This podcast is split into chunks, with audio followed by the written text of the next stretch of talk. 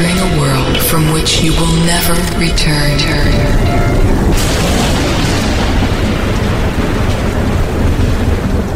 Welcome. Radio des Jeux. Et toi, qu'est-ce que tu qu'est-ce que tu qu'est-ce que tu qu'est-ce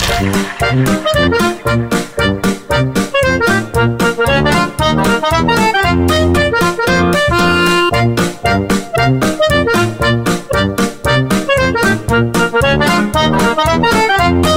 Bonjour à tous, c'est Frédéric sur la radio des jeux. Nous voici repartis pour ce qui est le quatrième épisode d'une saison commencée en plein mois d'avril, comme Game of Thrones, sauf que nous, on ne reste pas que 10 semaines à l'antenne, on bosse vraiment. Du Game of Thrones, il en sera question dans cette émission, et nous y reviendrons plus tard. Nous sommes fin août, c'est l'époque de la rentrée des classes. Et la rentrée, c'est un sentiment parfois mitigé. D'un côté, il y a du boulot en perspective, c'est la fin de la glandouille, de la plage de sable fin. Mais de l'autre côté, c'est surtout le plaisir de revoir les camarades, les amis. Et nous, on aime ça, les copains. Bon, on a bien aimé la glandouille aussi. hein. Dans tous les cas, j'espère que vous avez tous passé un excellent été, que vous vous êtes bien reposés. Non, on plaisante. Tout le monde sait qu'on se repose au boulot. Nous, on a bien profité pour déconnecter, pour être ailleurs, pour rêver. Seul sur le sable, les pieds dans l'eau, mon rêve était trop beau. L'été qui s'achève, tu partiras à 100 000 au lieu de moi. C'est vrai, mon rêve était trop beau, car non, il n'est pas parti. Il est toujours à côté de moi. Il est jeu de société, ce que Pierre Magic Tchernia était au cinéma. Il est toujours et fort heureusement à mes côtés. Il s'agit d'Olivier Magic Rexo. Salut Olivier. Salut. Peut-être avez-vous vu cet été le troisième comparse de notre aventure, sur la plage abandonnée, coquillages et crustacés. Ils criaient tous Voilà l'été, voilà l'été. Mais voilà que l'été prend bientôt fin. Il reprend donc les manettes techniques de l'émission. Pour certains, à la technique c'est Michel, le light jockey c'est Momo. Mais pour nous c'est encore mieux. On a le bonheur de retrouver notre hôte, le Miyazaki du jeu de société. Il s'agit d'Antoine Boza. Antoine. Salut Fred. L'équipe est au complet. Voyons voir à quoi ressemblera l'émission. Rien ne change a priori. Il y aura une actu en forme de dossier, des échanges à côté de la boîte, le quaz, le fil rouge et tout le tout team.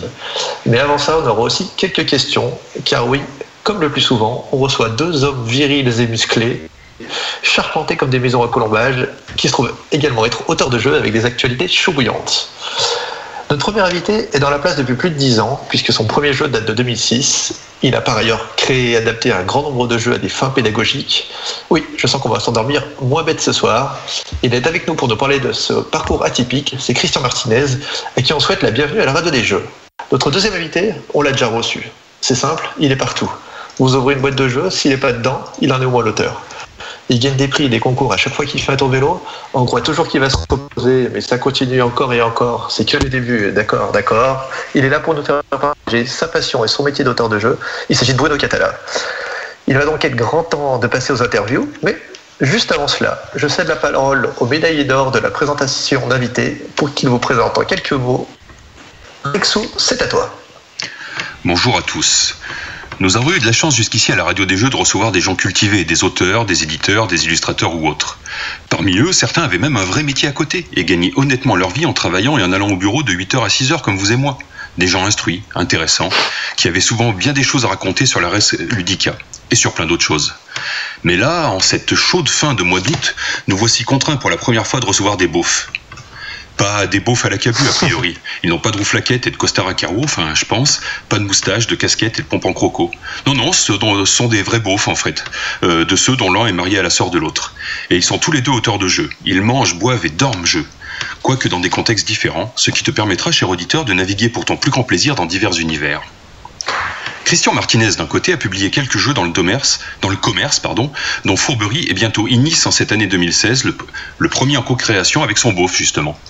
Il crée, participe au concours de créateurs, mais il crée également des serious games pour le besoin de formation de la Chambre de commerce de Lyon, un domaine que j'avoue mal connaître. Et nous allons profiter de sa venue pour creuser et parfaire nos connaissances sur le sujet.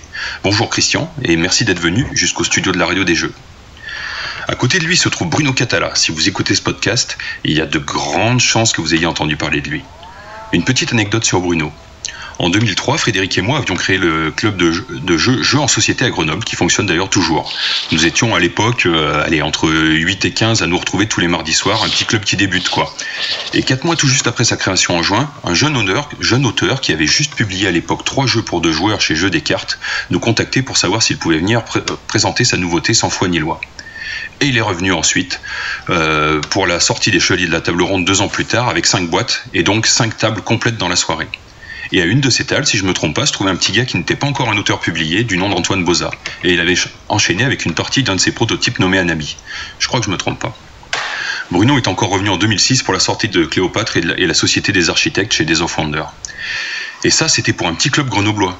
Depuis ce temps, Bruno continue à se dépasser inlassablement pour faire découvrir ses jeux, de toutes les magnifiques manifestations, de tous les salons, et outre son immense talent, c'est aussi une des raisons de sa popularité dans notre mini-cosme plus si micro. Bonjour Bruno, et merci à toi d'être venu jusqu'à nous. Eh ben Frédéric, il est maintenant temps de passer au plat principal, et donc aux interviews de nos invités. Alors, cher auditeur, nous avons une difficulté à ce moment-là, un petit problème d'enregistrement sur les toutes premières questions posées à Christian Martinez. Donc, nous nous posions tout simplement comme question par quel jeu as-tu commencé? Comment es-tu rentré dans le parcours ludique? Voici sa réponse.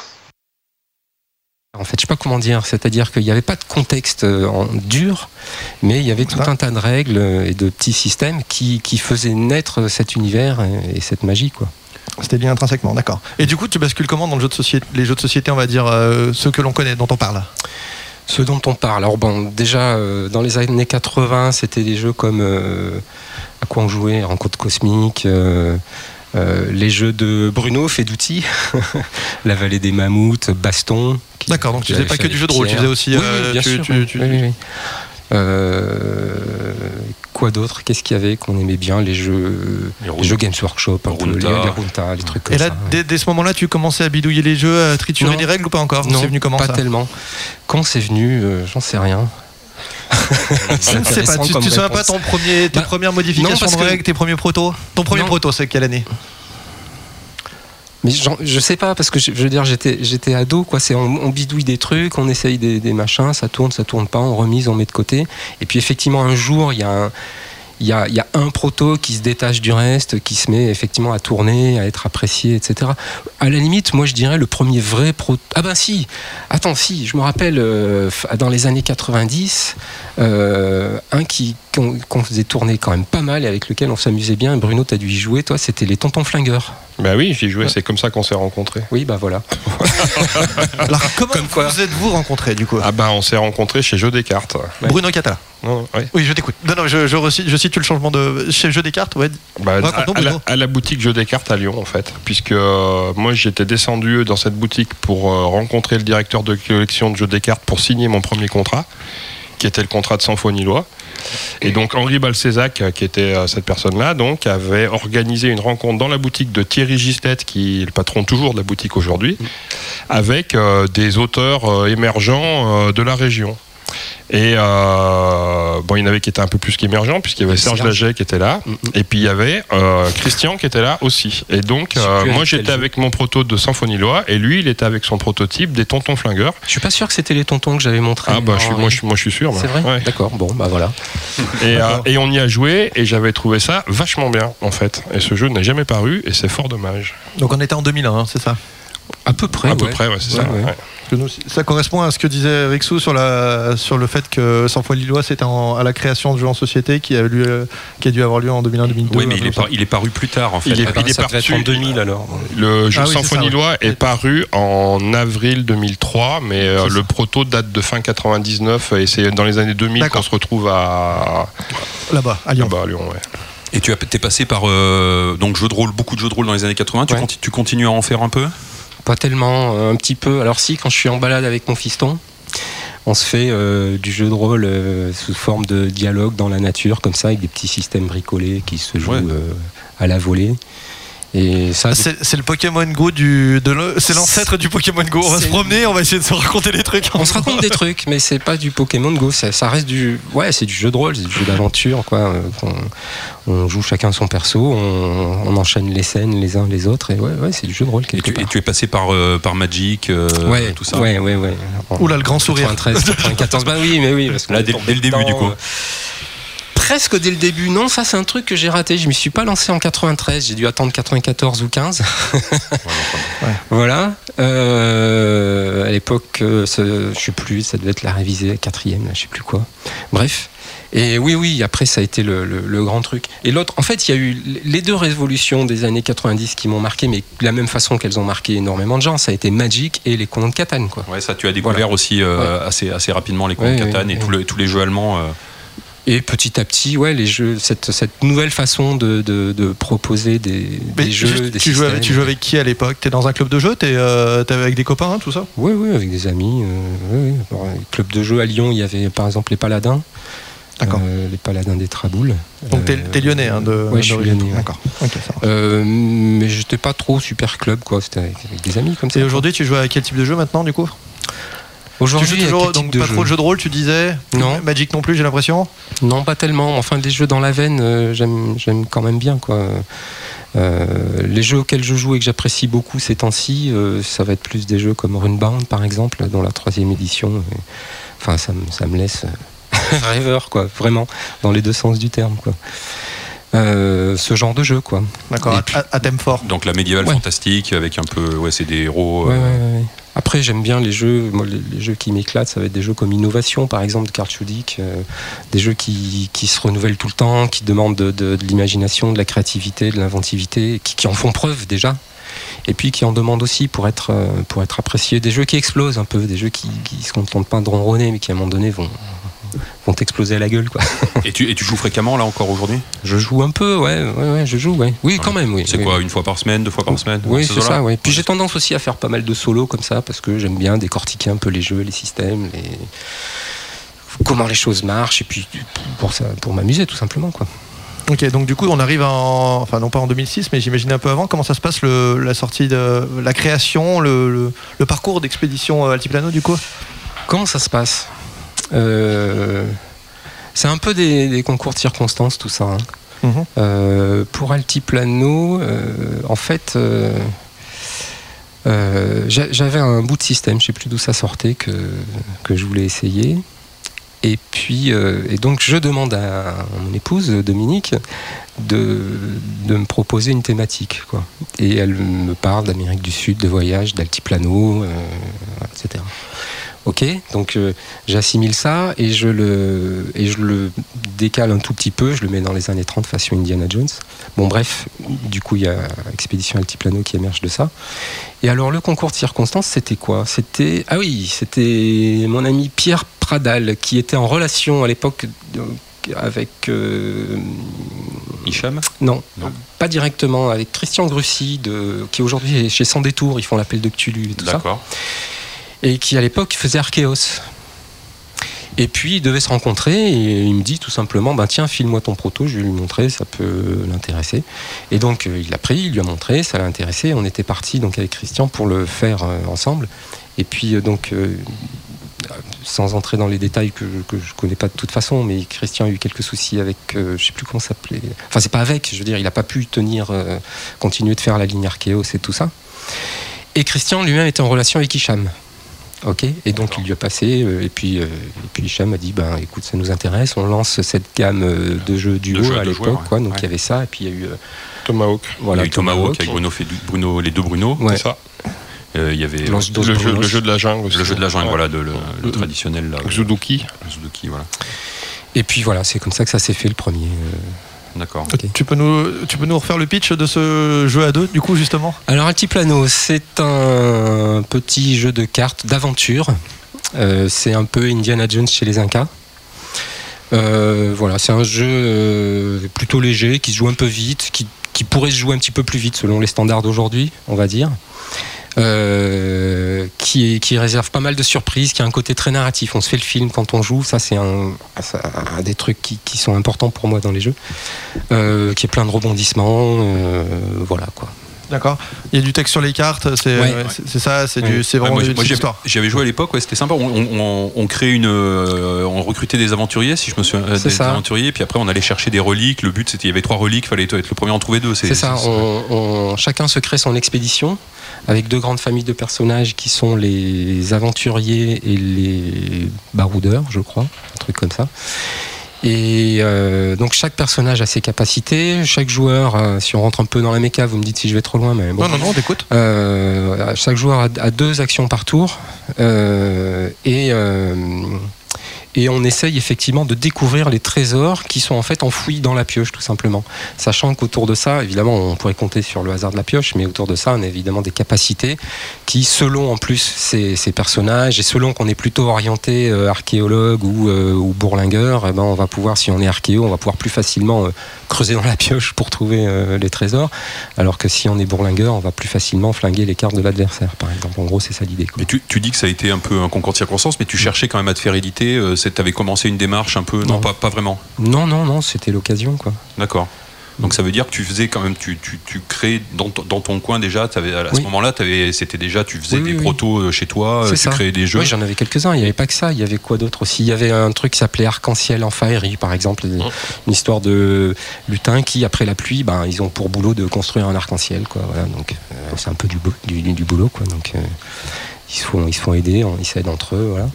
Qu'est-ce qu'il y avait d'autre euh, Bah, ce que tu dis pas non plus, c'est que, c'est que pendant plusieurs années, en fait, Mm. entre le moment où on s'est rencontrés chez Descartes et puis le moment où tu sors euh. Mission Altiplano, on s'est réunis avec euh, Thierry Gislette, euh, Serge Laget, Bruno Bruno. Fedouti et euh, un autre dont le nom m'échappe. Stéphane un- Hubeda, Stéphane peut-être Hubeda, aussi. exactement.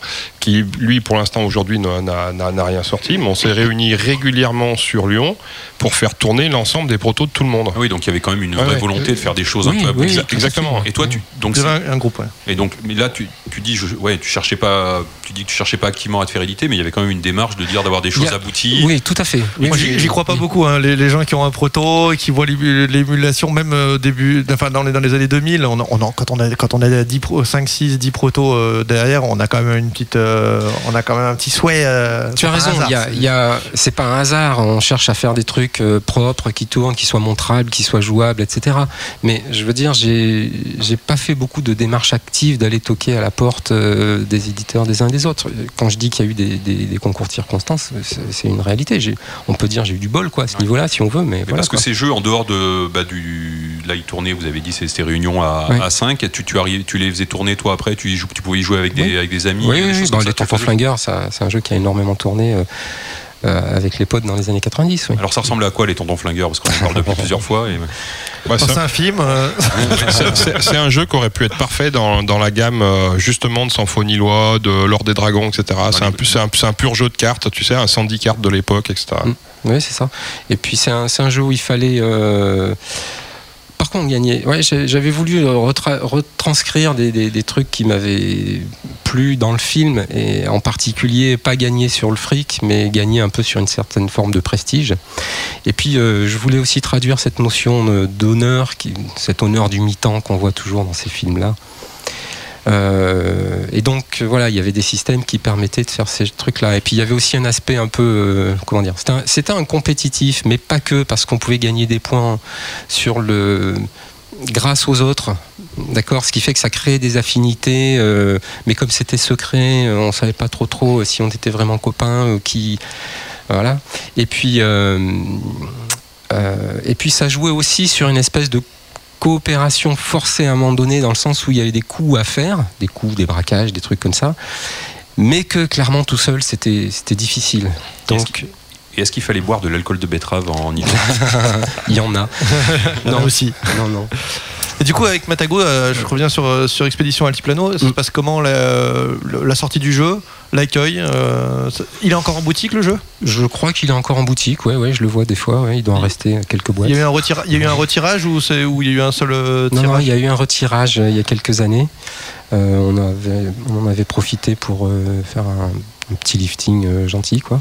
D'accord. Euh, et puis voilà, il- c'est un, oh, c'est un jeu qui a, qui a pas fait grand bruit, mais enfin que je, je croise de temps en temps euh, des gens ou, des posts quoi sur les forums ou quoi qui, ouais, qui disent ah, moi, De toute façon, à partir du moment où il y a un bien, retirage, on peut considérer que c'est que l'objectif est atteint. Quoi. Du coup, euh, dans, tout- dans tous les cas, c'est que, le premier tirage est parti, tout simplement. Oui, déjà, oui, déjà. et ça veut dire ouais, parce qu'en plus ça devait être un des premiers jeux édités par Matago je pense pas qu'ils en, en avaient peut-être pas fait beaucoup On à l'époque du jeu de hein. rôle.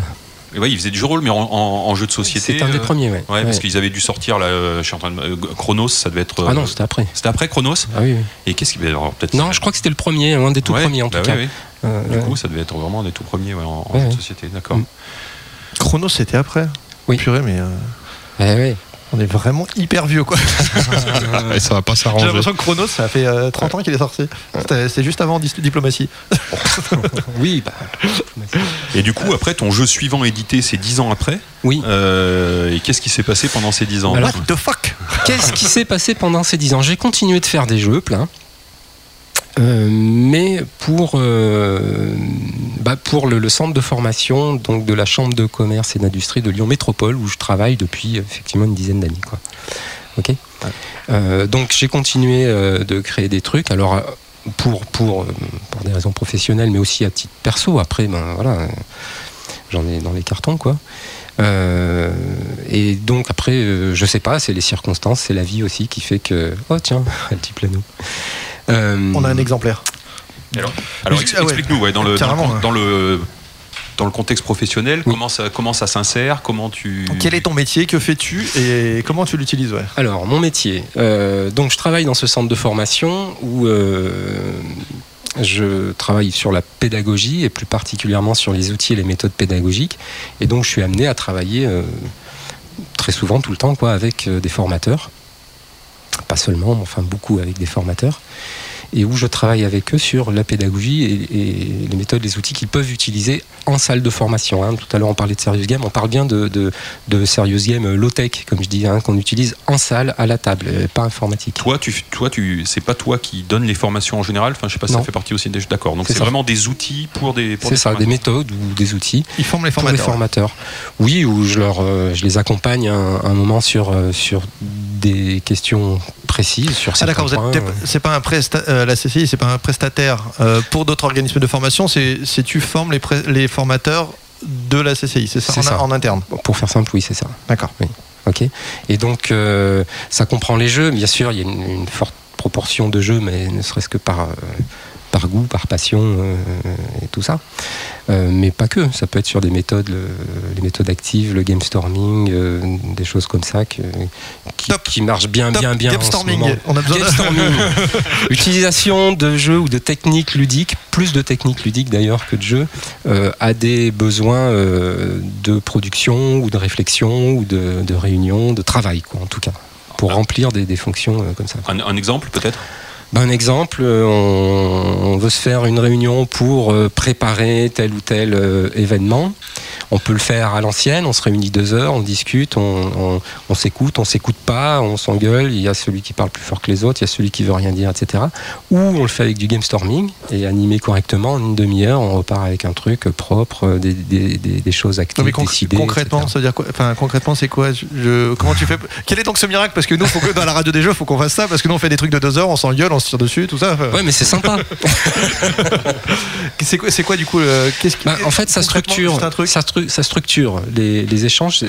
Le côté ludique, c'est que c'est structuré. Euh, bon, on a un objectif qui est de repartir avec telle ou telle chose, par exemple. Et euh, la particularité, c'est que c'est structuré. On, on, utilise beaucoup euh, les, les- post-it, post-it crayon, par exemple, parce que, parce que ça structure et que depuis Métaplan et compagnie, on sait que c'est des choses qui marchent bien.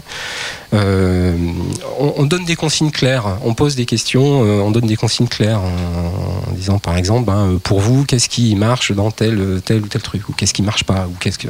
pose des questions.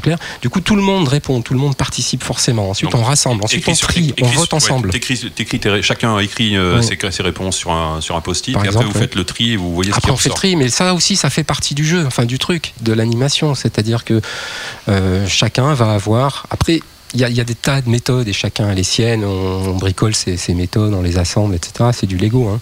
Mais euh, euh, l'idée, c'est de pouvoir, par exemple, faire une sélection, une priorisation, euh, pareil, structurée. En disant, ben voilà, on a tant de points chacun, on choisit ça chacun, on s'explique, on s'exprime. Et toute, ce- toute cette approche structurée fait que euh, bah, c'est super productif en un temps record. Quoi.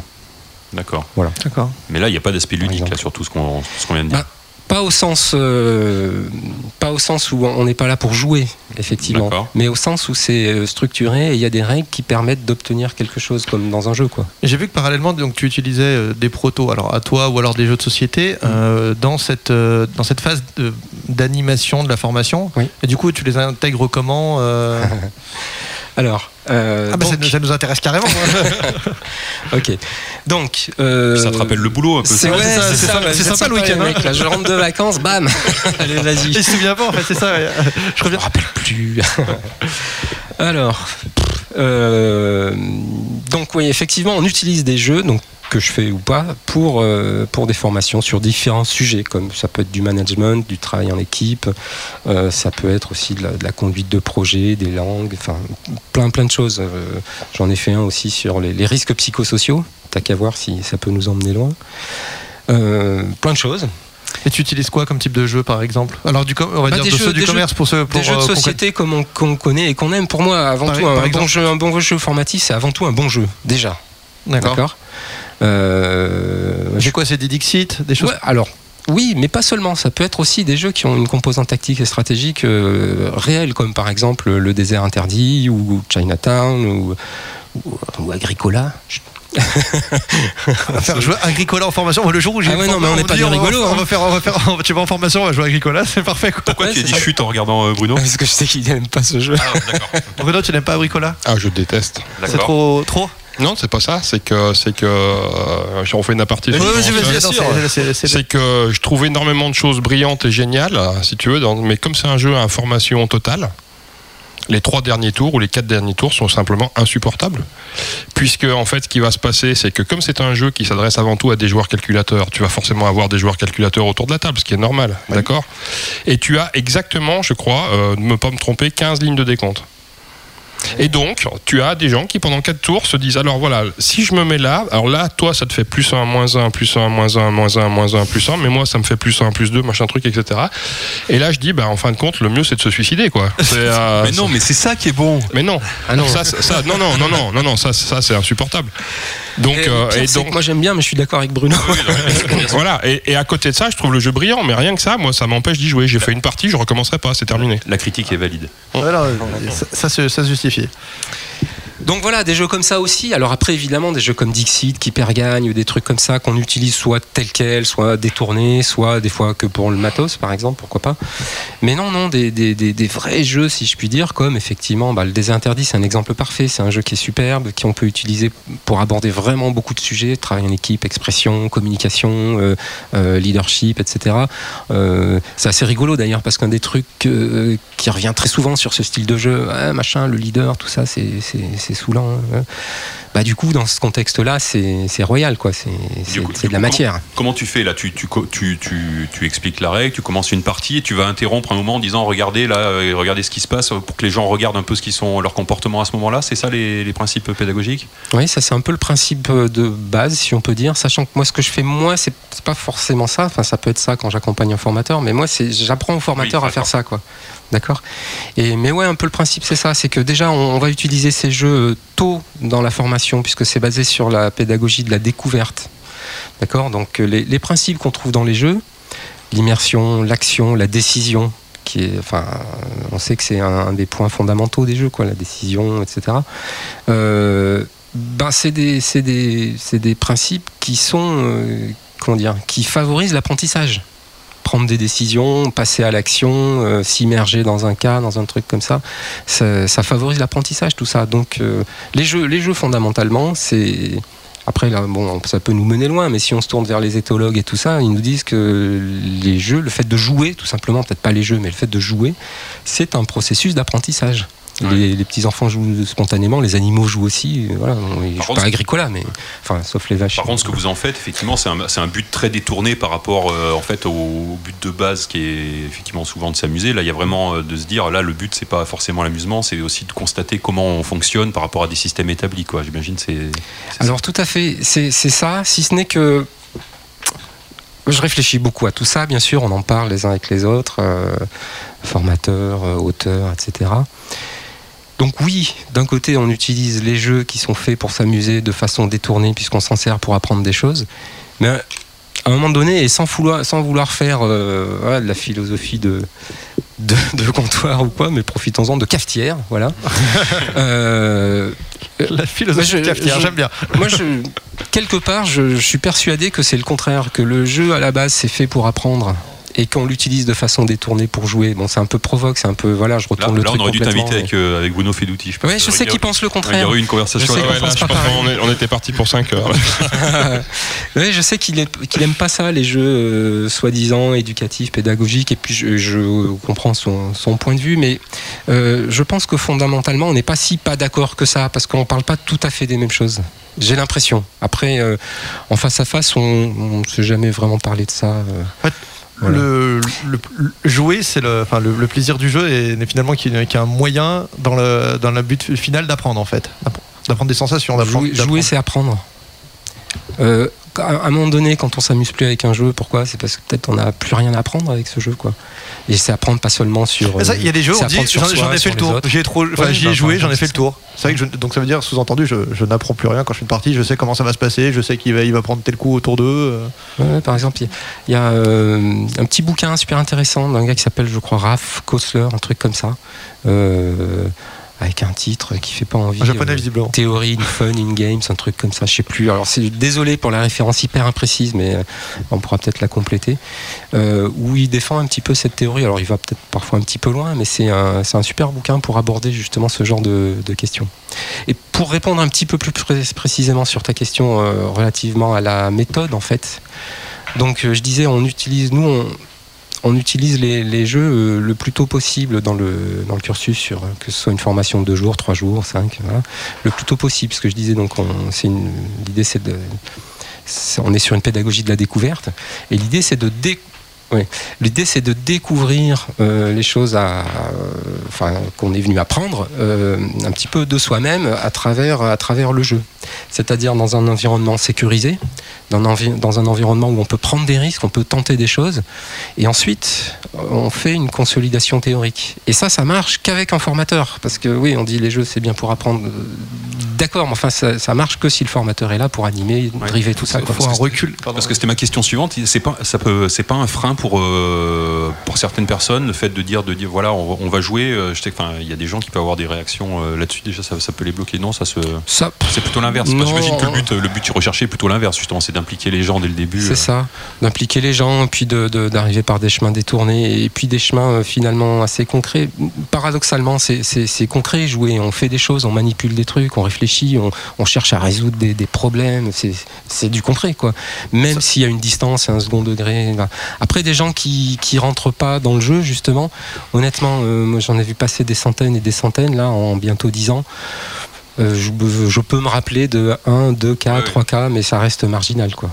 En plus, ça demande quand même beaucoup, beaucoup de, de recul, de prendre du recul sur le jeu, sur le, les, les fondamentaux du, de, de tel jeu, sur, sur quel euh, ressenti il repose, etc. Parce que Bruno nous avait parlé, quand il était venu pour la, enfin, les- les- à la saison 1 de la radio des jeux, il nous avait parlé de la frustration, notamment du, que ça faisait partie, était- c'était un des ressorts primordial pour lui dans le jeu de société, c'est-à-dire je ne peux pas tout faire. Même donc- primordiaux. donc, L'un des, l'un des points primordiaux. Ouais, ouais, je suis d'accord, je suis d'accord. Euh, je- euh, tiens, je te parle plus à toi.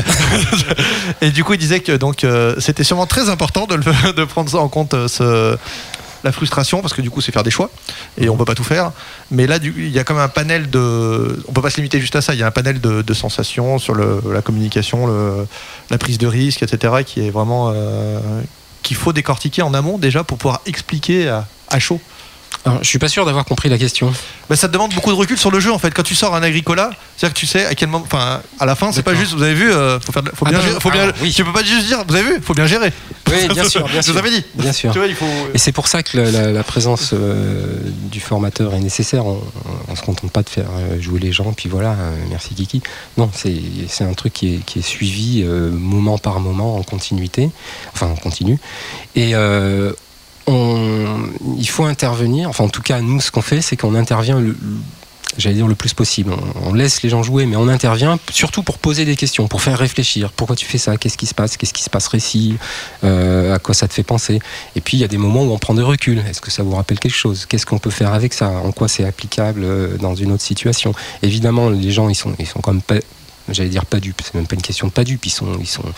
Ils voient bien ce qu'il en est et puis euh, ils font eux-mêmes le, euh, le trajet jusqu'à jusqu'à euh, comment j'applique ça dans la vie réelle, qu'est-ce que ça veut dire? Et puis derrière, le, formateur fait de la con- consolidation théorique en disant bah voilà, ce que vous avez vu ici, euh, je vais vous fournir tel ou tel outil, ça s'appelle comme ça, ça ça, ça s'explique comme ça, que sais-je. Après, ça dépend de, Il y a des, des sujets. Quoi. après. Bien sûr. Et là, les, les- les jeux que tu as cités, donc là, je vois Chinatown, euh, Ouais. j'imagine qu'il y a une, là, c'est vraiment sur des C'est formations de négociation, négo, c'est, c'est c'est- là, puisque c'est un jeu de pure, euh, de Oui. pure négociation. Agricola, je suis curieux de voir dans quel Conduite de projet. En, Conduite de projet. en conduite de projet. On a un projet qui est clair dans Agricola, c'est monter une ferme. D'accord Le barème est, est également clair, il est un peu touffu, mais enfin il est clair. hein, euh. Euh, et surtout, ce qui est intéressant dans Agricola, alors il est un peu costaud, euh, je, je l'admets, pour, pour, enfin, pour, le, pour le contexte. Mais enfin, ça marche quand même. Puis les gens qui sont venus là pour apprendre des trucs sur la conduite de projet, enfin, Oui, ils ils sont sont- pas là pour rigoler. Quoi. Ouais, bien sûr, bien sûr. Et, euh, et ce qui est super avec Agricola, c'est que son projet, on le voit sous ses yeux s'élaborer, évoluer, se construire. Et c'est un point qui est super intéressant euh, dans ce contexte. Quoi. Euh, on a, on a d'autres titres euh, que, que j'ai développés notamment qui nous servent pour la conduite de projet. L'idée c'était de faire bah, du plus simple quoi, qu'Agricola. Et euh, donc dans certains cas ça marche bien, mais il y a certains formateurs qui restent par exemple sur Agricola parce que euh, Agricola c'est on, on voit tout ça, on les voit ces trucs. Et puis c'est jalonné, il y, a les, il y a les récoltes. Les parallèles sont très très simples avec euh, la conduite de projet. Et donc, quand tu. Alors, juste pour comprendre, sur les jeux que tu produis toi-même, enfin que tu crées toi-même, Mm. donc euh, si les formateurs sont intéressés pour former eux-mêmes, tu leur euh, fabriques une boîte, enfin, où tu leur prêtes ta boîte, on va dire, pour qu'ils puissent animer auprès de, auprès de leur, euh, des stagiaires, tout simplement. C'est ça. C'est-à-dire que des protos, on a parlé de, des jeux qui sont publiés là, mais en, en réalité, là, depuis 10 ans, des jeux, j'en ai fait, je sais pas, 10, 15, euh, qui sont utilisés à des fins de formation. quoi. Et tu, et tu les crées où? Parce que tu vois qu'il y a une, t'as une problématique à aborder en formation, que tu trouves éventuellement pas de jeux du commerce qui peuvent ré- répondre à cette problématique. Et c'est ça en fait qui crée, qui, qui donne le- l'étincelle, la première étincelle pour. euh, c'est ça le. C'est ça. C'est ça, c'est-à-dire que la, la plupart du temps, c'est sur une demande de- d'un formateur, responsable de formation, quoi. Euh, ou euh, ou euh, moi qui constate, ou quelqu'un de l'équipe qui constate et qui dit ah, bah, tiens, ça serait bien si on avait quelque chose là-dessus, parce que si, parce que c'est compliqué, parce que c'est pénible, ou que sais-je, quoi, ou parce qu'on a envie, quoi, tout simplement. Et, et puis, je sais plus la question, et puis après, du coup, c'est comme ça qu'on va créer un proto. D'accord, donc ça veut dire que là tu es en fait un auteur salarié, comme si pas finalement. Parce que en fait, ça. moi je. Je- Enfin, vraiment, j'ignorais ce métier. Vous, et vous êtes plusieurs à faire ça en, en- en France ou c'est vraiment à Lyon? Non, mais tu, est-ce que tu, tu as des collègues euh, qui fonctionnent un peu sur le. Non, j'en connais deux, trois. On parlait de Chronos tout à l'heure. euh, Je crois bien que c'est monsieur Ludovic Viala, c'est ça? Ouais. Euh, Lui il fait ça aussi. Si à un moment donné il le faisait, alors je ne veux pas m'avancer. Lui, il est en région, bêtises, en région mais parisienne, je en pense. région en fait. parisienne, il a une structure euh, qui s'appelle Erudia, je crois. Et je sais qu'à un moment donné, il faisait ce genre de truc. Je sais pas, on ne s'est jamais rencontrés, donc je voudrais pas de bêtises, mais je, je crois qu'on c'est un peu, un peu la même chose, quoi. Mais non, on n'est pas nombreux. On n'est pas nombreux parce que euh, on est quand même de plus en plus, et il y a de plus en plus de gens qui sont intéressés par ça. hein. depuis 2-3 ans, ça frémit quand même. Et c'est un poste que, est- c'est un poste que toi, du, du coup, tu as, quand tu as été, en- tu as été Mm. embauché, c'est toi qui as amené cette, cette approche où il y avait déjà un- un- une idée et il cherchait quelqu'un pour faire ça. c'était- Alors, il y avait une idée, il cherchait quelqu'un pour faire ça, mais, c'est, mais du coup, c'est moi qui ai construit le, le truc, les, et puis les, les méthodes sur lesquelles je m'appuie aujourd'hui, le- le- le- le- les façons de, de- de travailler, à la fois de, de produire et, de, et d'animer, enfin, tout ça, quoi. Tu t'es jamais. Alors, bon, c'est c'est un peu- c'est personnel, t'es pas obligé de répondre, hein, mais tu t'es jamais dit que tu te mettrais en, à ton compte pour, euh, pour être euh, formateur de, de formateur, tout simplement c'est pas un truc qui te travaille. Bon, tu peux peut-être pas dire aller à l'antenne. hein. Tu, peux, tu peux répondre que ça, te- mais ça doit te travailler quand même à un moment. Non, pas tellement, non. Pas tellement. Il y a, des- il y a des, il y a des inconvénients. euh, L'activité salariée, ça a des avantages aussi. Hein. Et je- je- je- je juge Ça a pas. des avantages aussi. Bruno Après, Ekay. Après, c'est vrai que ça, c'est le, c'est le côté, ben voilà, je fais des jeux, j'anime, etc., etc. Euh, malheureusement, c'est même si ça reste pour moi le cœur de l'activité, c'est pas mon travail quotidien non plus. oui, hein. pas- Euh, mais c'est c'est là que j'essaye de mettre l'accent et, et de et de et de montrer une spécificité parce que comme comme tu le dis, Olivier, euh, on n'est pas nombreux encore même aujourd'hui à faire ça. Et puis la plupart du temps, quand on tombe sur, quand on cherche un peu et, qu'on tombe sur des propositions de jeux euh, pédagogiques, euh, souvent, c'est quoi C'est un c'est un bout de quiz euh, Ouais, c'est ça, c'est un trivial poursuite, mixé avec un jeu de loi ou un trivial poursuite, un truc comme ça. C'est très peu ludique euh, au sens où on entend nous quoi. Bien sûr. Moi, c'est un peu, c'était un peu ma question, ma question suivante parce que je sais que Bruno, je crois que tu as fait des jeux, tu as Tu en fais toujours. pour, entre- pour entreprise. Tu en fais toujours. Tu en fais toujours, ouais. Donc des- souvent des jeux qui sortent pas dans le dans le commerce. Exactement. ouais. Et, et ça, c'est aussi des choses que, enfin, vous pouvez en parler tous les deux. D'ailleurs, tu, tu fais ça aussi, toi, Christian? Tu as, tu en as, tu en, tu as des, des demandes d'entreprise. euh, éventuellement, tu peux être amené à travailler pour des entreprises qui ont un besoin spécifique. Moi, je fais un petit peu ça aussi, en relation, en relation avec Bruno pour ça, bien sûr. Je fais un petit peu ça, mais euh, pas trop trop. Je le fais plus en interne. Et puis, de toute façon, si je fais ça, je le fais pas à titre perso. Je le fais au titre de la, chambre de commerce. Et toi, Bruno, tu le faisais. C'était GameWorks au début, non? Vous, tu vous faisiez pas ça pour. T'avais pas euh, créé la société entre jeux Alors moi, ma société s'appelle Entrejeux. Elle existe toujours bah, De toute façon, c'est la société qui gère aussi mes, mes royautés de jeux de société. hein. D'accord. D'accord. Et donc qui me permet d'offrir des prestations à côté. Et effectivement, je fais de la création sur cahier des charges à des fins euh, ben, diverses et variées. Ça peut être simplement des fins publicitaires parfois, mais ça peut être aussi des fins de formation. Par exemple, l'an dernier, j'ai un jeu qui s'appelait Pirate Fantasy Island qui est sorti en janvier, enfin que j'ai livré à mon client en janvier, et ce client, euh, c'était EDF D'accord. puisque c'était un jeu de formation pour, euh, la pour favoriser la transmission euh, de consignes dans les centrales nucléaires. D'accord. Là, par exemple, j'ai démarré un nouveau chantier avec euh, cette fois-ci Storengy, donc la filiale de Gaz de France. Et euh, là, c'est un jeu, euh, on va monter un jeu enfin, avec, avec une équipe de chez eux pour euh, justement euh, faire de la gestion de stockage du gaz liquide. D'accord. Et donc là, tu fais. euh, là, c'est du boulot où tu vas, tu vas voir des, des gens, enfin, qui sont dans le milieu professionnel, et à partir de là, euh, à partir de là, toi, de, de, de générer euh, quelque chose qui- ouais. qui, traite une problématique. Tout à fait. Et tu as, le temps de faire ça en plus des 72 jeux que tu sors par, euh, que tu sors par an, c'est ça Voilà, T'es sollicité ou euh, t'as t'as le temps de faire de. Tu fais pas de démarchage ou Alors en fait, en fait, ce qui, s'a- ce qui s'avère, c'est que j'ai toujours, enfin, quand je me suis retrouvé euh, malheureusement à mon compte euh, suite à quand mon travail m'a quitté, en fait. Donc, euh, bah, c'est comme ça que ça s'est passé. C'est élégant. hein. Donc euh, voilà, donc euh, j'ai toujours eu la. je me suis demandé qu'est-ce que je connais le mieux. Ce que, que je connais le mieux, c'est les jeux de société et c'est le monde de l'industrie. Puisque moi j'ai travaillé pendant 18 ans dans l'industrie et euh, avec une formation scientifique, etc. Donc ces, ces problématiques-là, la transmission de consignes dans une entreprise avec des, des problèmes sécuritaires très forts, c'est quelque chose que j'ai vécu au quotidien dans mon entreprise. Euh, le stockage des gaz liquides, etc. Enfin, je veux dire, moi, je suis, euh, ma spécialité, c'est sciences des matériaux. À un moment donné, faire rentrer un liquide dans une roche poreuse ou faire rentrer un métal, euh, enfin, un liquide métallique dans une structure métallique, c'est exactement les mêmes problématiques, enfin, sur le plan technique. Donc, je suis outillé pour pouvoir discuter avec les gens sur ces sujets-là, si Ouais, tu veux. T'as Ouais. deux, trois coups d'avance là déjà. Je sais pas si j'ai des coups d'avance, Non, mais, c'est pas des euh, compétences euh, qu'on ouais. mais c'est une spécificité comme ça. Et en fait, ce qui s'est passé, c'est que je me suis toujours dit, bah tiens, il y a peut-être quelque chose à faire là-dedans. Et la chance que j'ai eue, parce que là aussi, il y a des questions de, de circonstances, de chance, etc., c'est que je n'ai jamais démarché. C'est que je l'ai fait savoir. Et il y a des gens qui sont venus vers moi. Et en fait, euh, bon an, mal an, j'ai toujours fait maintenant, depuis quasiment 10 ans, un jeu dans ce cadre-là global, à peu près en moyenne chaque année. D'accord. Et en fait, c'est toujours des gens qui sont venus vers moi. Et aujourd'hui, en fait, j'ai plus de demandes qui arrivent que de cas que je peux réellement traiter moi. Et ben, je t'en ai envoyé un pas plus tard qu'hier, une problématique super intéressante qui me parle vraiment parce que je suis persuadé que qu'il y a des choses à faire dans ce domaine-là et je le dis depuis depuis dix ans. Et simplement aujourd'hui j'ai pas la disponibilité pour le prendre. Donc du coup j'ai j'ai lancé sur Christian pour voir si lui au travers de la CCI ça l'intéresserait. Ça, vous avez travaillé déjà tous les deux sur des, sur des problématiques comme ça Non, jamais? Pas, pas ensemble. On en a discuté parfois mais on n'a pas travaillé ensemble. D'accord.